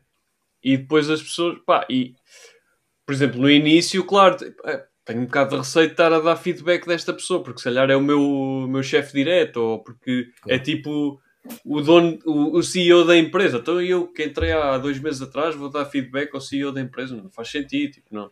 E, mas eles têm essa introdução à cultura e, e quebram ali aqueles, uh, aqueles, aquelas, aqueles cunhos que já vêm de, de, há anos e anos de cultura, né? Uh, pá, e acabam por ter um, uma, um feedback sincero, que era aquilo que, que eu tinha visto como tradução mais uh, mais aproximado, uh, um feedback sincero entre uh, to todos os elementos, independentemente da, da hierarquia. Uh, mas cá em Portugal, culturalmente, há sempre essa questão de pá, não, não posso dar feedback do meu chefe porque de certa forma eu posso ser penalizado. Pá, sei lá, eu estou para, estou para ser promovido vou dar um feedback negativo ao meu chefe. Não, vou, vou, dizer que ele é o maior e que ele faz tudo bem, que é para ver se eu chego lá, né? Senão ele vai-me cortar as pernas. É um bocado isso, é cultura. Essa, exato, essa é a mentalidade que as pessoas têm. Agora, depende de quem está do outro lado e quão, quão o ego está a jogar, porque há as FIAs são tipo, malta, epá, é muito ego-driven, yeah, yeah. Pronto. Mas há um formato de feedback que eu uso já há alguns anos, um, ou que tento usar, às vezes um gajo esquece, mas é o que tento usar, que é quando. Ou seja, imagina que uh, Ricardo fez uma coisa que eu não gostei. Ok? Um, isto funciona muito bem também com, com a esposa, por acaso. Um, que é o quê? Que é quando tu fazes X, faz-me sentir Sim, Y. Sim, sim. Okay? sim. Por causa disto, o que eu gostaria que, que, tu fizesses em vez disso era outra coisa. Porque aqui não, não é possível discutir sentimentos. Não é? Então, por exemplo, isso, uh, trazendo para o mundo profissional, não é? Uh, um colaborador meu, vamos imaginar que epá, não, não me dá feedback constante quando eu lhe pedi para dar feedback constante. Ok? Ou que lhe pedi uma tarefa e ele não cumpriu essa tarefa várias vezes seguidas. Então eu posso dizer, uh, epá, uh, Maria, quando tu, uh, quando tu não me das feedback constante, faz-me sentir que eu tenho que ir verificar o teu trabalho. Claro. É? Então se eu tenho que ir verificar o teu trabalho, quer dizer que eu estou a desfocar do meu, de outras áreas do negócio. Então é importante quando eu te peço algo, tu consigas cumprir para que eu consiga estar descansado mentalmente e que eu sei que tu estás, tipo, tens as, you got my back, estás a ver? Uh, isso é um formato de, não, tipo, eu, é claramente sobre aquela tarefa e não sobre a pessoa, que é aquilo que estávamos aqui, que tu estavas a dizer e bem, Ricardo, que é isso que as pessoas sentem. As pessoas sentem quando estamos a dar uma crítica, e daí é a importância de darmos uma crítica, não, não estamos a criticar a pessoa, estamos a criticar a ação que a pessoa teve, não é? Claro. E... O impacto que teve, não é? Eu estavas um bocadinho a dizer uh, se quando Exato. fazes isto fazes-me sentir isto, também é a mesma técnica, mas é quando fazes isto tens esta, tem estas repercussões é? na, na, equipa, é? Ou seja, Exato. o facto de tu falhares esta tarefa ou de atrasares esta tarefa, isto vai provocar um efeito de cadeia. E, portanto, se tu vais não vais cumprir esta tarefa, não vais cumprir este deadline, tens que antecipar, é? Eu costumo também dizer muito isso à equipa, temos que levantar a bandeira, temos que tocar a sirene, o alarme, qualquer coisa? Uh, uh, e nisso não é, um, não é um sinal de impotência, não é? Que não quer dizer que é, não estás a assumir que não consegues ou que és mais fraco ou não sei o quê, não estás a dizer preciso de ajuda, malta, isto, uhum. porque é melhor isso do que tu não sinalizares, não tocares o alarme claro. e depois falhas ali e depois geras uma, uma reação em cadeia, não é? Yeah. Isso, por exemplo, tinha muito na produção, não é? Começámos por falar no, nas intervenções de marca, nessas coisas. Se tu falhas um prazo de, no design, não entregares as artes finais a tempo na gráfica, a gráfica já não vai produzir a tempo e aquilo já não vai ficar pronto no dia que tens a equipa toda na rua, no centro comercial para montar aquilo, não é? Portanto, é um bocado esse esse processo. Portanto, também é, é, uma forma também de dar feedback. Né? Quando tu fazes isto, fazes-me sentir isto, como tu estavas a dizer, ou quando tu fazes isto, provocas isto, uma ineficiência eu, eu... na equipe ou, ou o que for. Não? Agora, por acaso, isto está-me aqui a levar a um, um pensamento que é aquelas pessoas que conseguem dar feedback uh, radical candor, ok? Feedback honesto e transparente e tudo mais, de subordinado para chefia, para mim quer dizer é um, indica, é um, é um potencial indicador de hum, liderança da, por parte daquela pessoa. Porque a liderança tu podes, podes liderar para baixo, mas também liderar para cima. Estás a ver? E isso é um bom indicador desta pessoa, pode ser, pode um ser bom uh, um bom líder e pode tipo, gerir e liderar outras equipas e é tipo, ok, bora lá, estás a ver? Vou puxar mais isso. Porque, porque lá está, tipo, tu, tu, tu lideras para cima, é, eu acho que é, é, é acho, não tenho certeza, é muito mais difícil do que liderar para baixo. Não é? E, sim, sim. e, e eu acho que. E dá-te as bases pensa... para depois liderares para baixo, porque lidar para baixo não é Exato. é só não é só mandar, não é? Não é, não é só não, não é de todo. E portanto, o, se tu tens inteligência emocional e a capacidade de liderar de baixo para cima, então vais de certeza conseguir o inverso, não é? Exato. Nunca vais ter Mas que impor, porque não tens, nenhum, não tens nenhuma autoridade uh, uh, hierárquica, não é? Portanto, se consegues de baixo para cima sem nenhuma autoridade hierárquica, então nunca vais ser aquele líder autoritário, não é? Porque há pessoas que só conseguem liderar porque têm a autoridade hierárquica, Exato. não têm nada do resto, não é? E portanto é para fazer assim porque eu estou a mandar, não é? Aquela visão, uh, porque eu digo que é assim. E por isso, tu só tens isso, és um péssimo líder, não é? Mas se não tens isso e se consegues liderar na mesma sem isso, portanto, baixo para cima nunca tens isso, não é? Portanto, nunca podes recorrer a esse último recurso de dizer é claro. é assim porque eu estou a dizer, não é? Esse nunca vais poder usar. Portanto, se consegues liderar sem usar isso, quando estiveres na posição de cima, nunca vais usar isso e portanto, também vais ter o, o skill set base, não é? O que, o que eu estou aqui a, pronto, aqui a magicar na cabeça é estou, a refletir, né, à medida que estamos aqui a, a discutir este tema, estou a refletir se eu, eu, como líder, se estou a fazer um trabalho, um, um trabalho efic eficaz ou, se estou, ou se, estou a trabalhar eficazmente em potenciar as minhas equipas em saber como liderar para cima. Yeah. Nas pessoas que não sabem, tipo, potenciar e dizer, não, olha, isto é a minha expectativa de como é que tu deves liderar para cima e dizer: olha, está aqui isto, está aqui este artigo, está aqui várias, várias formas de que é a minha expectativa como líder de receber da tua parte, estás a ver? E se calhar não estou a fazer um, um trabalho eficaz nesse, nesse, nesse sentido. Um, pronto, ou seja, é algo que se calhar tem que melhorar em aquelas pessoas que não sabem, não, não sabem como liderar para cima, de dizeres não, é tipo, isto é o que eu espero de ti, da forma como tu deves comunicar comigo Uh, certas pessoas, não todas, mas normalmente é que as pessoas mais júnior. Um, de poder rápido, se, conseguimos, se conseguimos potenciar pelo menos as pessoas mais júniores em saberem fazer isso, um, porque acaba por não ser. A gente pensa assim: epá, não, isto, isto é, uma, é, é, uma característica inata das pessoas que conseguem liderar pessoas, né? conseguem levar pessoas a fazer certas ações. E é verdade, mas isto também pode ser ensinado e pode ser potenciado tu sentes que tu, no teu papel como líder, tu estás a fazer um papel eficaz a, a, ensinar as pessoas a liderar para cima, e se sim, de que forma é que tu estás a fazer? Estava uh, a refletir ao mesmo tempo que tu, nunca tinha pensado nisso na perspectiva de liderar para cima, nesse, nesse conceito assim, mas uh, uh, e por isso também não tenho, não te sei responder honestamente, mas pá, não sei, estou a pensar nisso ao mesmo tempo que tu estavas, eu estava a refletir contigo ao mesmo tempo. Se é tricky, é tipo, é interessante, é, é, este tema é, tipo, é, é, é. curioso. Eu estou aqui, ó, o gajo já está, o gajo já está a mexer na cadeira. Já está... eu estava a pensar noutra perspectiva, que não é exatamente o mesmo que estavas a dizer, mas outra perspectiva é.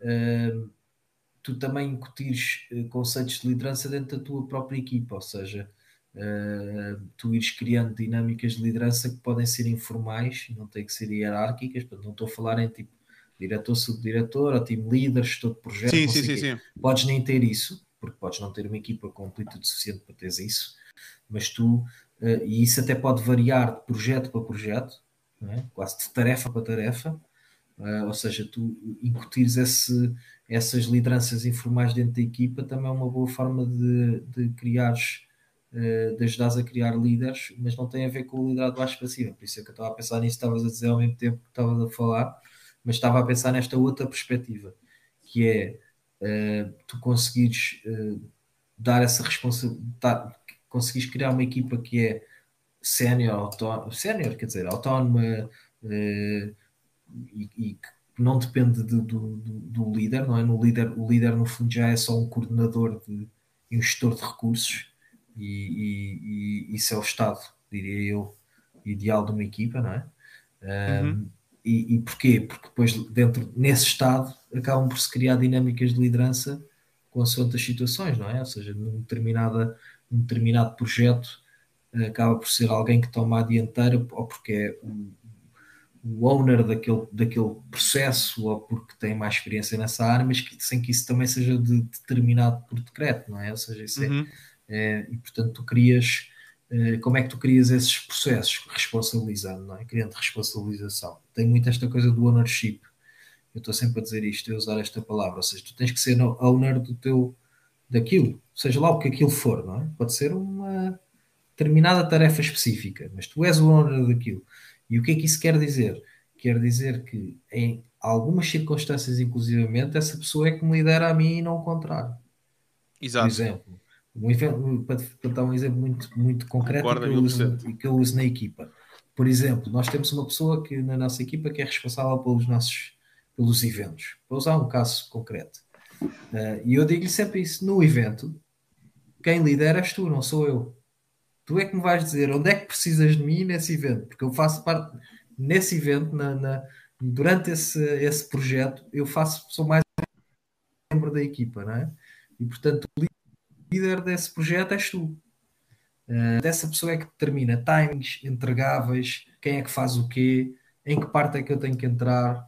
Uh, normalmente também tenho um papel qualquer, ou, tenho, ou, ou, às vezes até sou um ator do evento, sou eu que faço o welcoming do evento, então eu tenho que entregar o script até o dia não sei quê, tenho que briefar os convidados, tenho que, uh, sei lá, se for uma, fazemos talks e uma round table, imaginem que eu sou o moderador da coisa de um live deste género fazemos isso às vezes com clientes ou sobre, ou com, com, sobre uma determinada temática, e eu sou o moderador.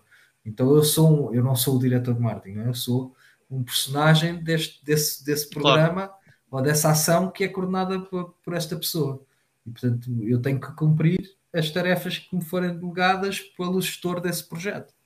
Uh, e isso, uh, o que é que isso está a dar? Está a dar capacidades, acredito eu, que estou a dar a potenciar a capacidade de liderança dessa pessoa, de planeamento, de organização, de tudo, de tudo isso que está, de coordenação de pessoas, de liderança de equipas, de conseguir que as pessoas cumpram, uh, cumpram esses prazos, essas tarefas, portanto, estás, estás no fundo a, a, estimular tudo o que são capacidades de liderança e portanto a pessoa fica com mais skills para ser líder. Mas não é exatamente o que estavas a dizer de baixo para cima, por isso é diferente, é diferente. Essa parte não sei responder. Estava a pensar noutra, noutro caminho. Essa não é, uma, é um bom tópico para pensar.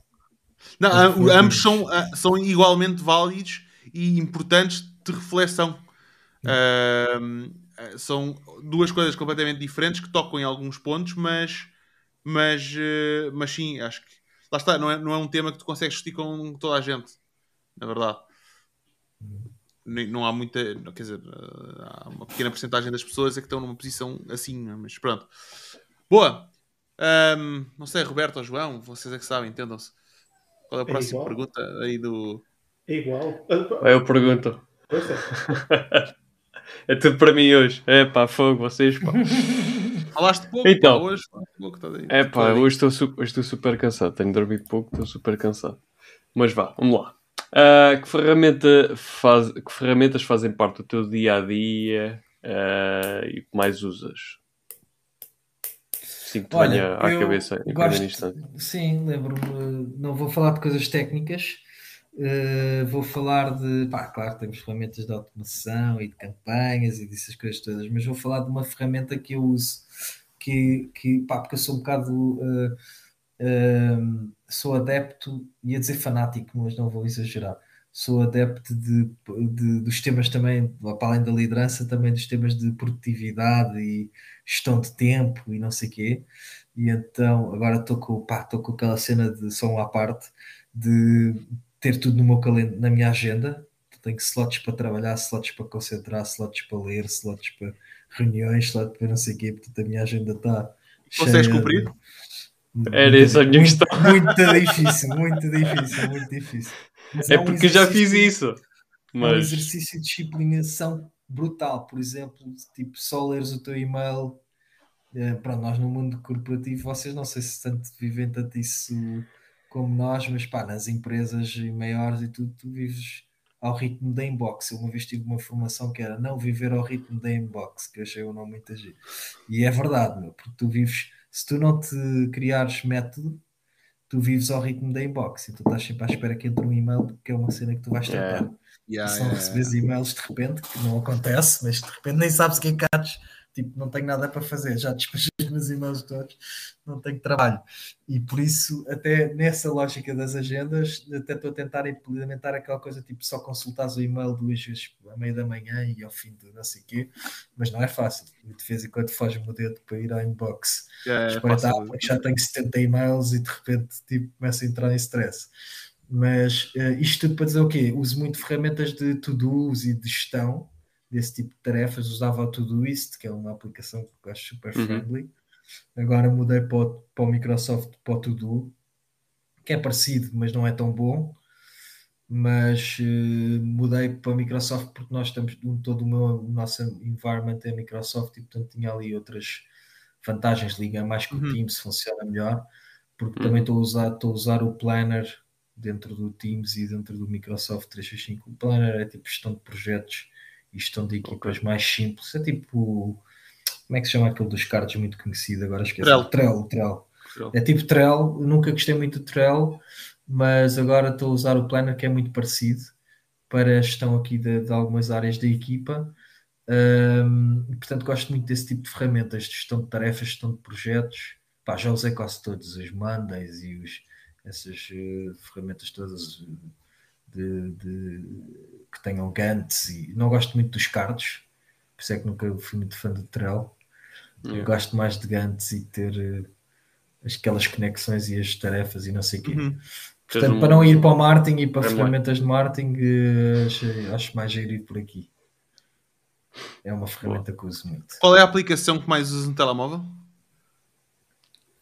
Lembrei-me agora desta pergunta, assim à toa. Ah, profissionalmente? Profissionalmente ou assim de tudo? Tudo, pá, e WhatsApp.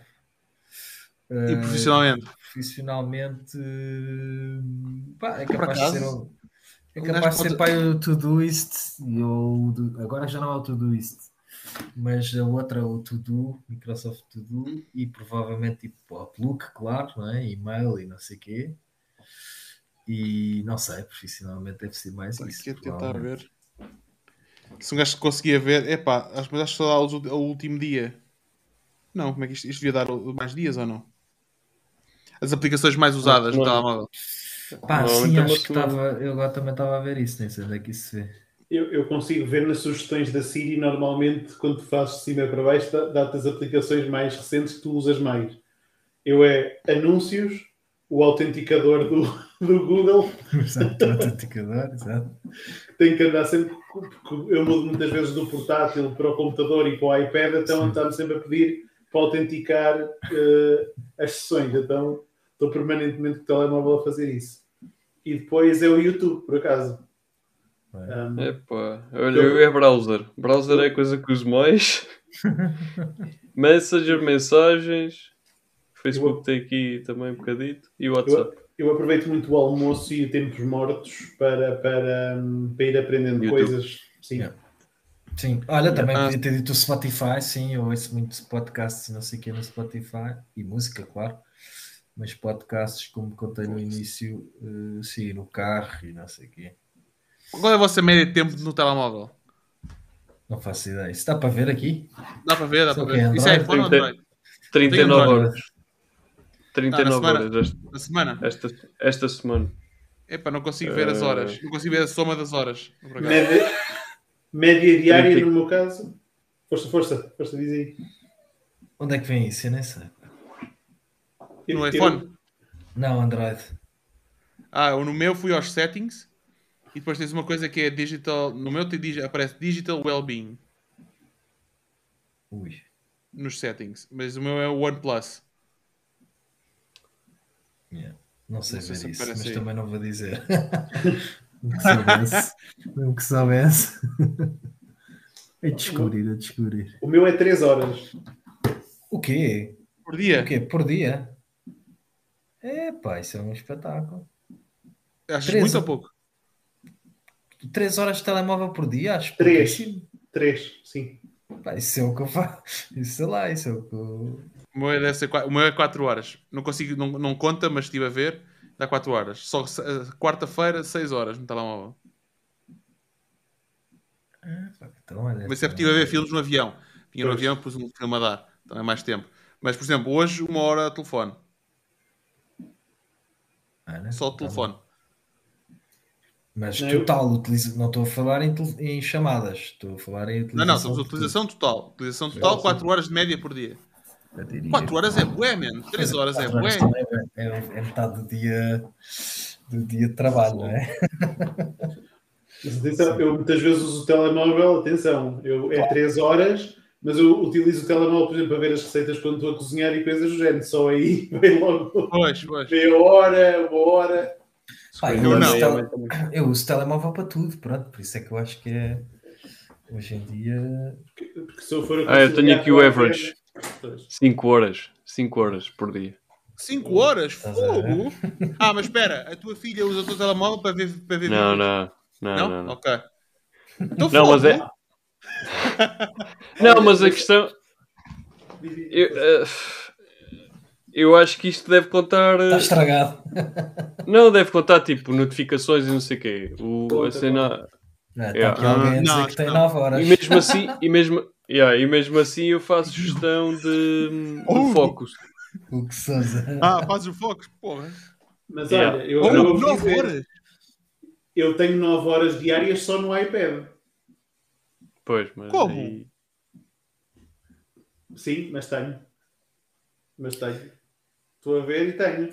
Pro- Olha, produ- produtividade, produtividade e finanças, 17 horas. Entretenimento, 13 horas. E social, 7. Agora, eu, não- eu Portanto, não sei o mais- que é que considera Eu tenho que começar a Mais- cortar no mais- social. pá. Mais fun e menos trabalho, claramente.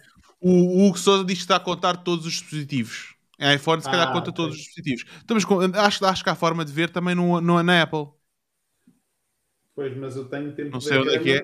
Mas também não Mas interessa. eu- Poxa, Acho que pode ser uma boa pergunta para os convidados. Pá. Eu tenho isto separado. Exato, olha, isso é uma boa pergunta. ó, trazer. Hugo, como é que. Desculpa. Ó, Hugo, diz lá como é que a gente no iPhone. Ah, é screen time, já vi. Vais a settings e depois screen time, já vi aqui. Yeah. Sim, Ok, é capaz, e agora, como é é que se vê capaz se- de ser isso. Como é que se vê semanalmente aqui? Eu queria ver no iMac já agora também. É é isso, vai às settings, e depois tens, vais settings e depois Sim. tens lá um. Tipo, uma coisa que diz screen time. Preferências de O, sistema. o meu, o meu total screen time da semana passada são 34 horas. Parece- eu tenho isto em Pois. português, o meu. 40 horas, Menos é uma, 8% do que a semana anterior. 40 horas é uma semana de trabalho tradicional, não é? De 8 horas dia. Para mas por exemplo, eu, por exemplo, à noite, quando vou tipo, sair daqui do escritório assim e vou para a sala assim, às vezes estou lá tipo, a ver vídeos no YouTube ou Claro, claro, assim. Isso aí o screen time aumenta logo exponencialmente. Esta semana. Bom, esta não diz a average. Porquê que não diz average? Diz, diz, diz, diz. Esta semana, por acaso, até foi menos, mas também é normal. Que eu tenha tido mais no iPad e menos aqui, porque houve uma altura, houve um dos dias que estive a trabalhar no iPad quase o dia todo. Por isso, eu, eu aqui estou com o computador 8 horas e no iPad 9, médias, diárias. Mas ele está a contar as duas. Não? Tu não, estás, tu não tens 8, 8, dá 17 horas por dia. Tu não estás 17 Sim. horas por dia num dispositivo. Não, a questão é que eu muitas vezes tenho os dois. Eu faço, por exemplo, Ah, os eu, dois uso, ligados. eu uso o iPad muitas vezes como terceiro ecrã. Ok, ok, ok. Ainda hoje na reunião estava assim, tipo o terceiro ecrã. Pois. Por isso, Eu tive. Eu, eu tenho. Olha, já É. descobri. Já descobriste? Então diz aí, Ricardo. Hoje 2 horas e 58, ontem 3 horas e 34. Portanto, Pronto, e está mais ou menos. 3 horas e 52. Daqui da semana, 3 horas e 52 foi o máximo. E, e no Ok. computador? Tens a Apple ou o Windows? O Windows não sei ver. Windows, Windows, não Pois, sei. então não sei ver. As aplicações mais usadas: Chrome, Chrome, portanto, browser, Yeah, Chrome é claramente. Twitter, É. WhatsApp. Waze, olha, Waze tem andado muito de carro. Agora voltei acho que a ir a, a sairmos mais de casa, a ir ao escritório e não sei o quê. Exato, para ver o Aqui o trânsito. Waze, o Waze no top também, sim. Eu tenho aqui, eu tenho dois computadores, o portátil e o, e o Mac Mini. De média diária desta semana foi 9 horas entre os dois computadores, menos 23% que a semana anterior. Pois, pois. Nota-se logo. Nota-se logo, não é? Não só como assim? Então, porque vieste para cá, Ah, para no avião, logo no avião. Não, mas não, Não. olha, olha não. Não, Passas não, mais tempo- cá na, na quarta à noite. sim, mas pás, estás a comparar com a semana anterior. Certo. Tens menos tempo no 12 computador. horas a semana anterior. Pois, estás a ver. 75 horas de produtividade. Não, como é que isto é possível? 75 horas de produtividade. Porque lá em Berlim é levantas-te da cama, sentas-te ao computador e só te levantas para ir dormir outra vez. E Quase. aqui também. E aqui não. Ah, aqui não. Então, Não, aqui, quer sempre- dizer, aqui vou, estou com a equipa às vezes e não sei o quê, mas sim, é menos. Sim, é mas menos. se- te- tens, Mas tens sempre mais elementos extratores. Vá. 12 horas. Mas isto é os dois computadores, na verdade. Vou só pôr o Mac Mini. Deixa eu ver aqui. Porque o outro é só uso para ver filmes à noite. Ponho um filme para dormir, estás a ver? É estúpido. 7 horas à frente do computador. Daily usage desta semana. Sendo que. Ah, mas está a considerar fim de semana também. Está a considerar fim de semana. que é quase nada. Mas bom, não interessa. Por acaso estou orgulhoso de mim próprio. Tipo, uma hora só Eu não. no computador.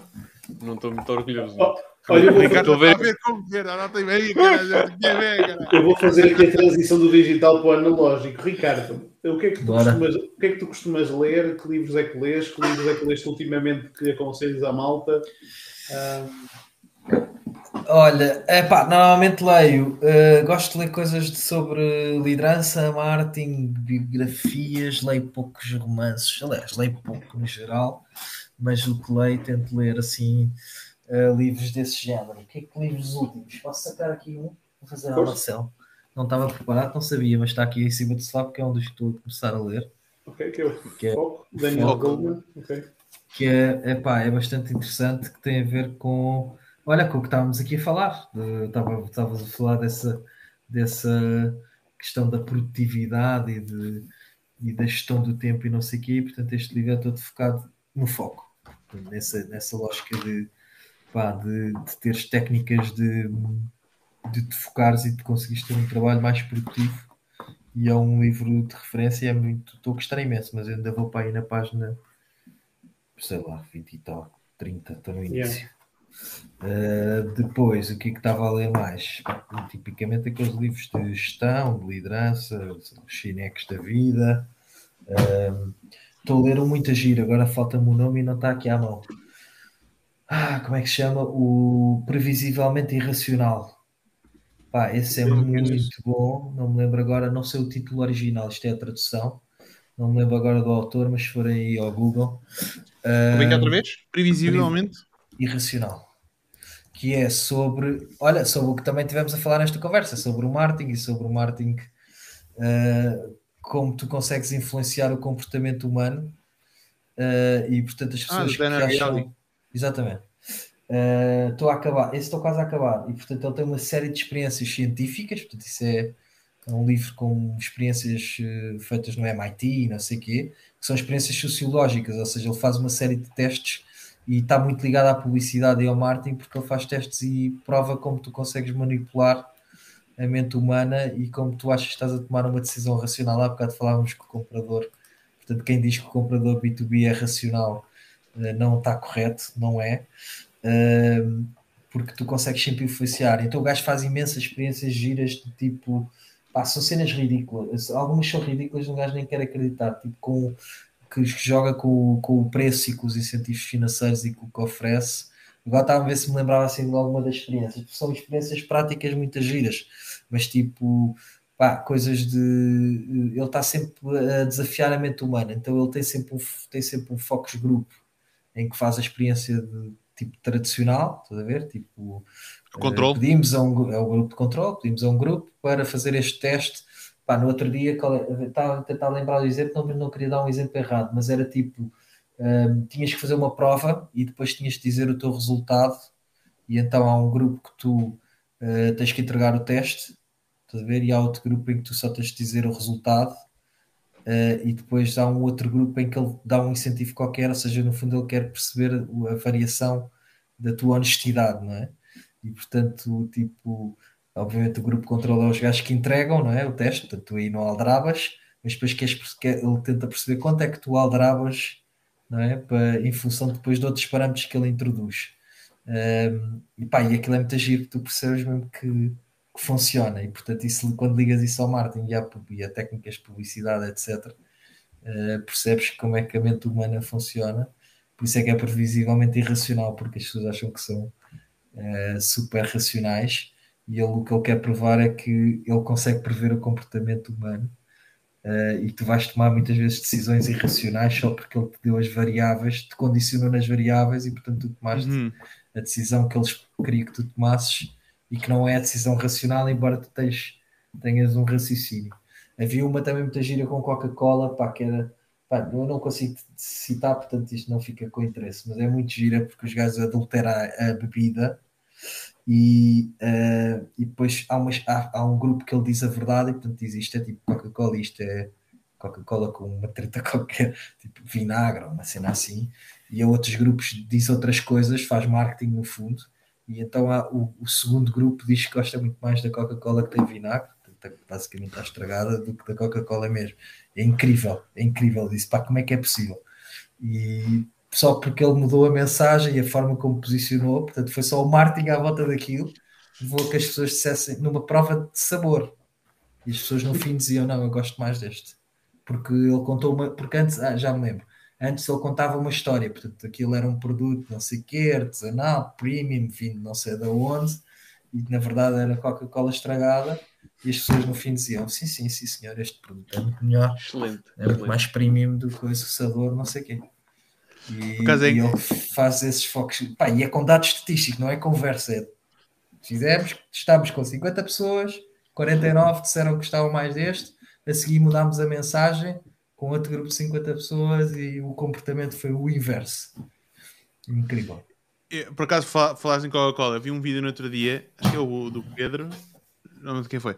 Vi um vídeo no outro dia que era ahm, nos controles de Coca-Cola versus Pepsi, quando fazem provas cegas, a maioria das pessoas escolhe a Pepsi como ah, bebida de eleição, como gostam, gostaram mais, em provas cegas. Mas em provas não cegas, Exatamente. de- É isso, eles é a Coca-Cola, é o ao contrário. Exatamente. E aí tu vês o poder da marca e vês o poder do marketing. É. é? Exato. Isso, é, isso é a melhor promoção para o marketing e para, nós, para, nós, para a nossa profissão, não é? Que é, É brutal, é incrível. incrível. O poder da marca dá-te logo outro. Yeah. E, e a experiência que ele fez é, é parecida com essa, mas sem usar as duas marcas famosas. Portanto, aquilo é uma bebida do campus, aquilo é sempre no MIT ou noutra. Portanto, aquilo é uma bebida feita supostamente no campus e ele uma conta uma história que tem uma determinada história, uma receita artesanal, não sei o quê, como estava a dizer, e na verdade não é, é uma merda de um Coca-Cola com umas gotas de vinagre e a malta acredita na história, compra a história e compra o produto. Exatamente. Sim, Olha, o. Hugo Souza pergunta-te o que é que é mais importante, marca ou produto? Pois, é, é exatamente essa a discussão. pá. Eu, eu diria que não há uma resposta, não há uma resposta certa, mais uma vez. Eu, eu acho que tu tens para teres uma, tens que ter um. Eu ia dizer para teres uma boa marca, tens de ter um bom produto, mas nem sequer é verdade, não é? Portanto, é, é- Exato. Não é, não é uma resposta, não é uma resposta fácil. Eu acho Basta olhar para o Red Bull, marca- né? Aquilo é uma merda de sabor, meu. Eu não gosto nada daquilo. Aquilo é horrível. Exato. E aquilo é tipo uma marca incrível, né? Exatamente. E vai ver a história do, do, do que é que aquilo nasceu e ainda, ainda te vai fazer mais confusão. Yeah, mas aquilo era tipo um xarope. Sim, sim, sim. Yeah. E depois aquilo começou. E a Coca-Cola também o outro era, gajo não é? pegou naquilo e não sei o quê. blá, blá, blá. Sim, a Coca-Cola também nasceu numa farmácia ou uma cena Sim, qualquer sim. assim. Aquilo Sim, tinha sim. cocaína, aquilo era lindo, meu. O gajo tomava aquilo. era um medicamento, aquilo era um medicamento. Yeah, yeah, yeah. Era? Pá, e. Só que depois já quem pega naquilo e consegue realmente dar-lhe ali um, um fogo, não é? E pá, torna-se uma, uma cena muito, muito branding, Exato. muito marca. Que não interessa onde é que aquilo esteja estampado. Se é num avião, se é numa moto, se é num- numa garrafa. se- É, é aquilo, tipo, tu identificas aquilo à distância. O- Os post-its também nasceram assim, que é aquilo, acho que era para uma cola super específica que o gajo queria Exato. E chegou à conclusão que afinal aquilo não colava nada de jeito, mas que dava para colar umas folhinhas de papel. E o gajo desenvolveu aquela cena assim. E a 3M. Tipo, Exato. Aquilo é, ou essa, isto é uma excelente pergunta. Pá, só tenho pena teres feito tão tarde. Exato. pois. Acho que- logo no início. Acho que já não estamos em condições para responder. Pá, eu tendencialmente diria que gosto de ter uma visão purista da coisa e portanto eu acho que uma marca, uma marca forte e duradoura e que seja intemporal tem normalmente por trás um produto, não é? Portanto, diria mais produto do que marca, mas, mas há mil casos ao contrário, como estávamos aqui Exato. a dizer, não é? E se eu analisar a linha do tempo, é um bocado. O produto faz a marca e depois a marca faz o produto. Yeah. Yeah. Na maior parte dos casos. Yeah. É tricky, é tricky. Boa Faz pergunta, sentido. Hugo. Também já cheguei tarde, fez. o, o Hugo está. Costuma estar a ver aqui as nossas lives em direto e faz sempre excelentes perguntas. É, pá, é, o gajo é, um- é uma pessoa super interessante. Ahm, Roberto, Ok, Ricardo, que pessoas segues para te inspirarem? Ah, pessoas sigo para me inspirarem. Hum, hum, hum, hum. Pá, sigo, sigo várias pessoas, de... mas estamos a falar de figuras eh, ao que eu quiser, não é? Basicamente. Não, não Pá, tem que ser eh, tenho um- sim, conhecidas ou... eh, eu tenho um também fascínio por, por isso é que há bocado falei que lia biografias, sobretudo de empreendedores e de gestores e de líderes e de políticos, também gosto muito de política, Ahm, mas eh, e por isso tenho gosto de seguir alguns CEOs, pá, gosto muito do Satya Nadella, por exemplo, o CEO da Microsoft, é um gajo que eu acho que transformou radicalmente a cultura da Microsoft e a filosofia da empresa e, o- e a próprio caminho que a empresa levava, não é? Um, pá, claro que Steve Jobs e não sei o que são, pronto, são aqueles que toda a gente diz, mas eu acho que o Satya Nadella é um gajo até às vezes sobrevalorizado por causa de não é, por não ser um Steve Jobs e, e um Bill Gates, mas a transformação que ele fez na Microsoft é é, brutal. é brutal nestes anos, nestes últimos anos, e tanto li, li o livro dele que se chama Hit Refresh, por acaso não o sugeri há bocado, de Ah, hit de carregar, carregar no botão refresh. Portanto, é o hit refresh é exatamente a história da transformação que ele fez na Microsoft. Portanto, conta logo tipo o dia 1 do, eh, conta um bocado a história dele e depois conta tipo a primeira reunião que ele teve de conselho de administração na Microsoft e o que é que fez, e depois fala é sobre todo o livro, por isso é que se chama Hit Refresh de carrega no refresh, não é? Refresh, que é Uhum. exatamente a necessidade que ele teve e o caminho que eles tiveram que fazer para se reinventar. É um bom livro também, deixo essa sugestão e olha, é um, é um gestor que eu admiro. apontei. Boa. Boa, boa. Mas há uma pergunta, já estás aí a dormir, meu? Não, agora és Queres que eu tu ponha musiquinha? a dormir. Isto já está quase uma da manhã, pá. Eu achei que quando me Não, não, não. isto às Estamos nove, a eu disse, começar às pá, nove. nunca na vida. Estamos mais Não, era às 4 quatro, 10. É, Antes e era estamos 10. mais, estamos mais próximos das 4 horas do que das 3 já, não é? É, Mas não dava, Pois é. não dava para 3 horas. Não, começámos as, as últimas perguntas finais há, Há há, uma hora. Há 40 sei lá, minutos. uma hora. Yeah. Epá, é que o problema Bora, é. eu agora só digo sim não, bora. Não, a cena, é que, a cena é que nós vamos sempre para as cenas, estás a Sim, ver? vamos Começamos no marketing e vamos sempre para as cenas. E então, nisto. Então, a, pergunta final, que é ehm, que pergunta poderíamos ter feito e que não fizemos? Ou que deveríamos ter feito e não fizemos? Ui, isso não dá para si, não. Não. É, pergunta é que deviam ter feito e não fizeram. Pá, não sei nenhuma pergunta específica, mas olha, temas que eu gosto também de falar e não falámos, só que falá- falámos muito rápido, eh, employer branding, pá, é um tema que eu acho que é cada vez mais importante e que está ligado ao marketing e se calhar por ser do, por estar num setor onde isto é mesmo, mesmo, mesmo um tema. Uh, nós estamos num setor de pleno emprego, onde faltam recursos face às necessidades, não é? Um, e portanto, onde a guerra pelo talento, como eu costumo dizer, é super, super, super intensa. E portanto, o employer branding é um tema que os marketeers têm que olhar cada vez mais. Pá, e se calhar é um tema para uma outra conversa, uh, não Sem comigo, dúvida. mas para outro convidado é um tema Ou super contigo. interessante, ou até comigo, claro, que eu tenho todo o gosto é um tema super, eh, super interessante e que sai um bocadinho do. Também toca no digital, claro, mas sai um bocadinho do marketing que vocês abordam mais, mas que não- para mim não deixa de ser um tema de marketing, que é aquilo que falámos há, que eu falei muito rapidamente, que de como trabalhar uma marca para que ela seja um, um, um empregador, não é? Um- uma empresa onde queremos trabalhar.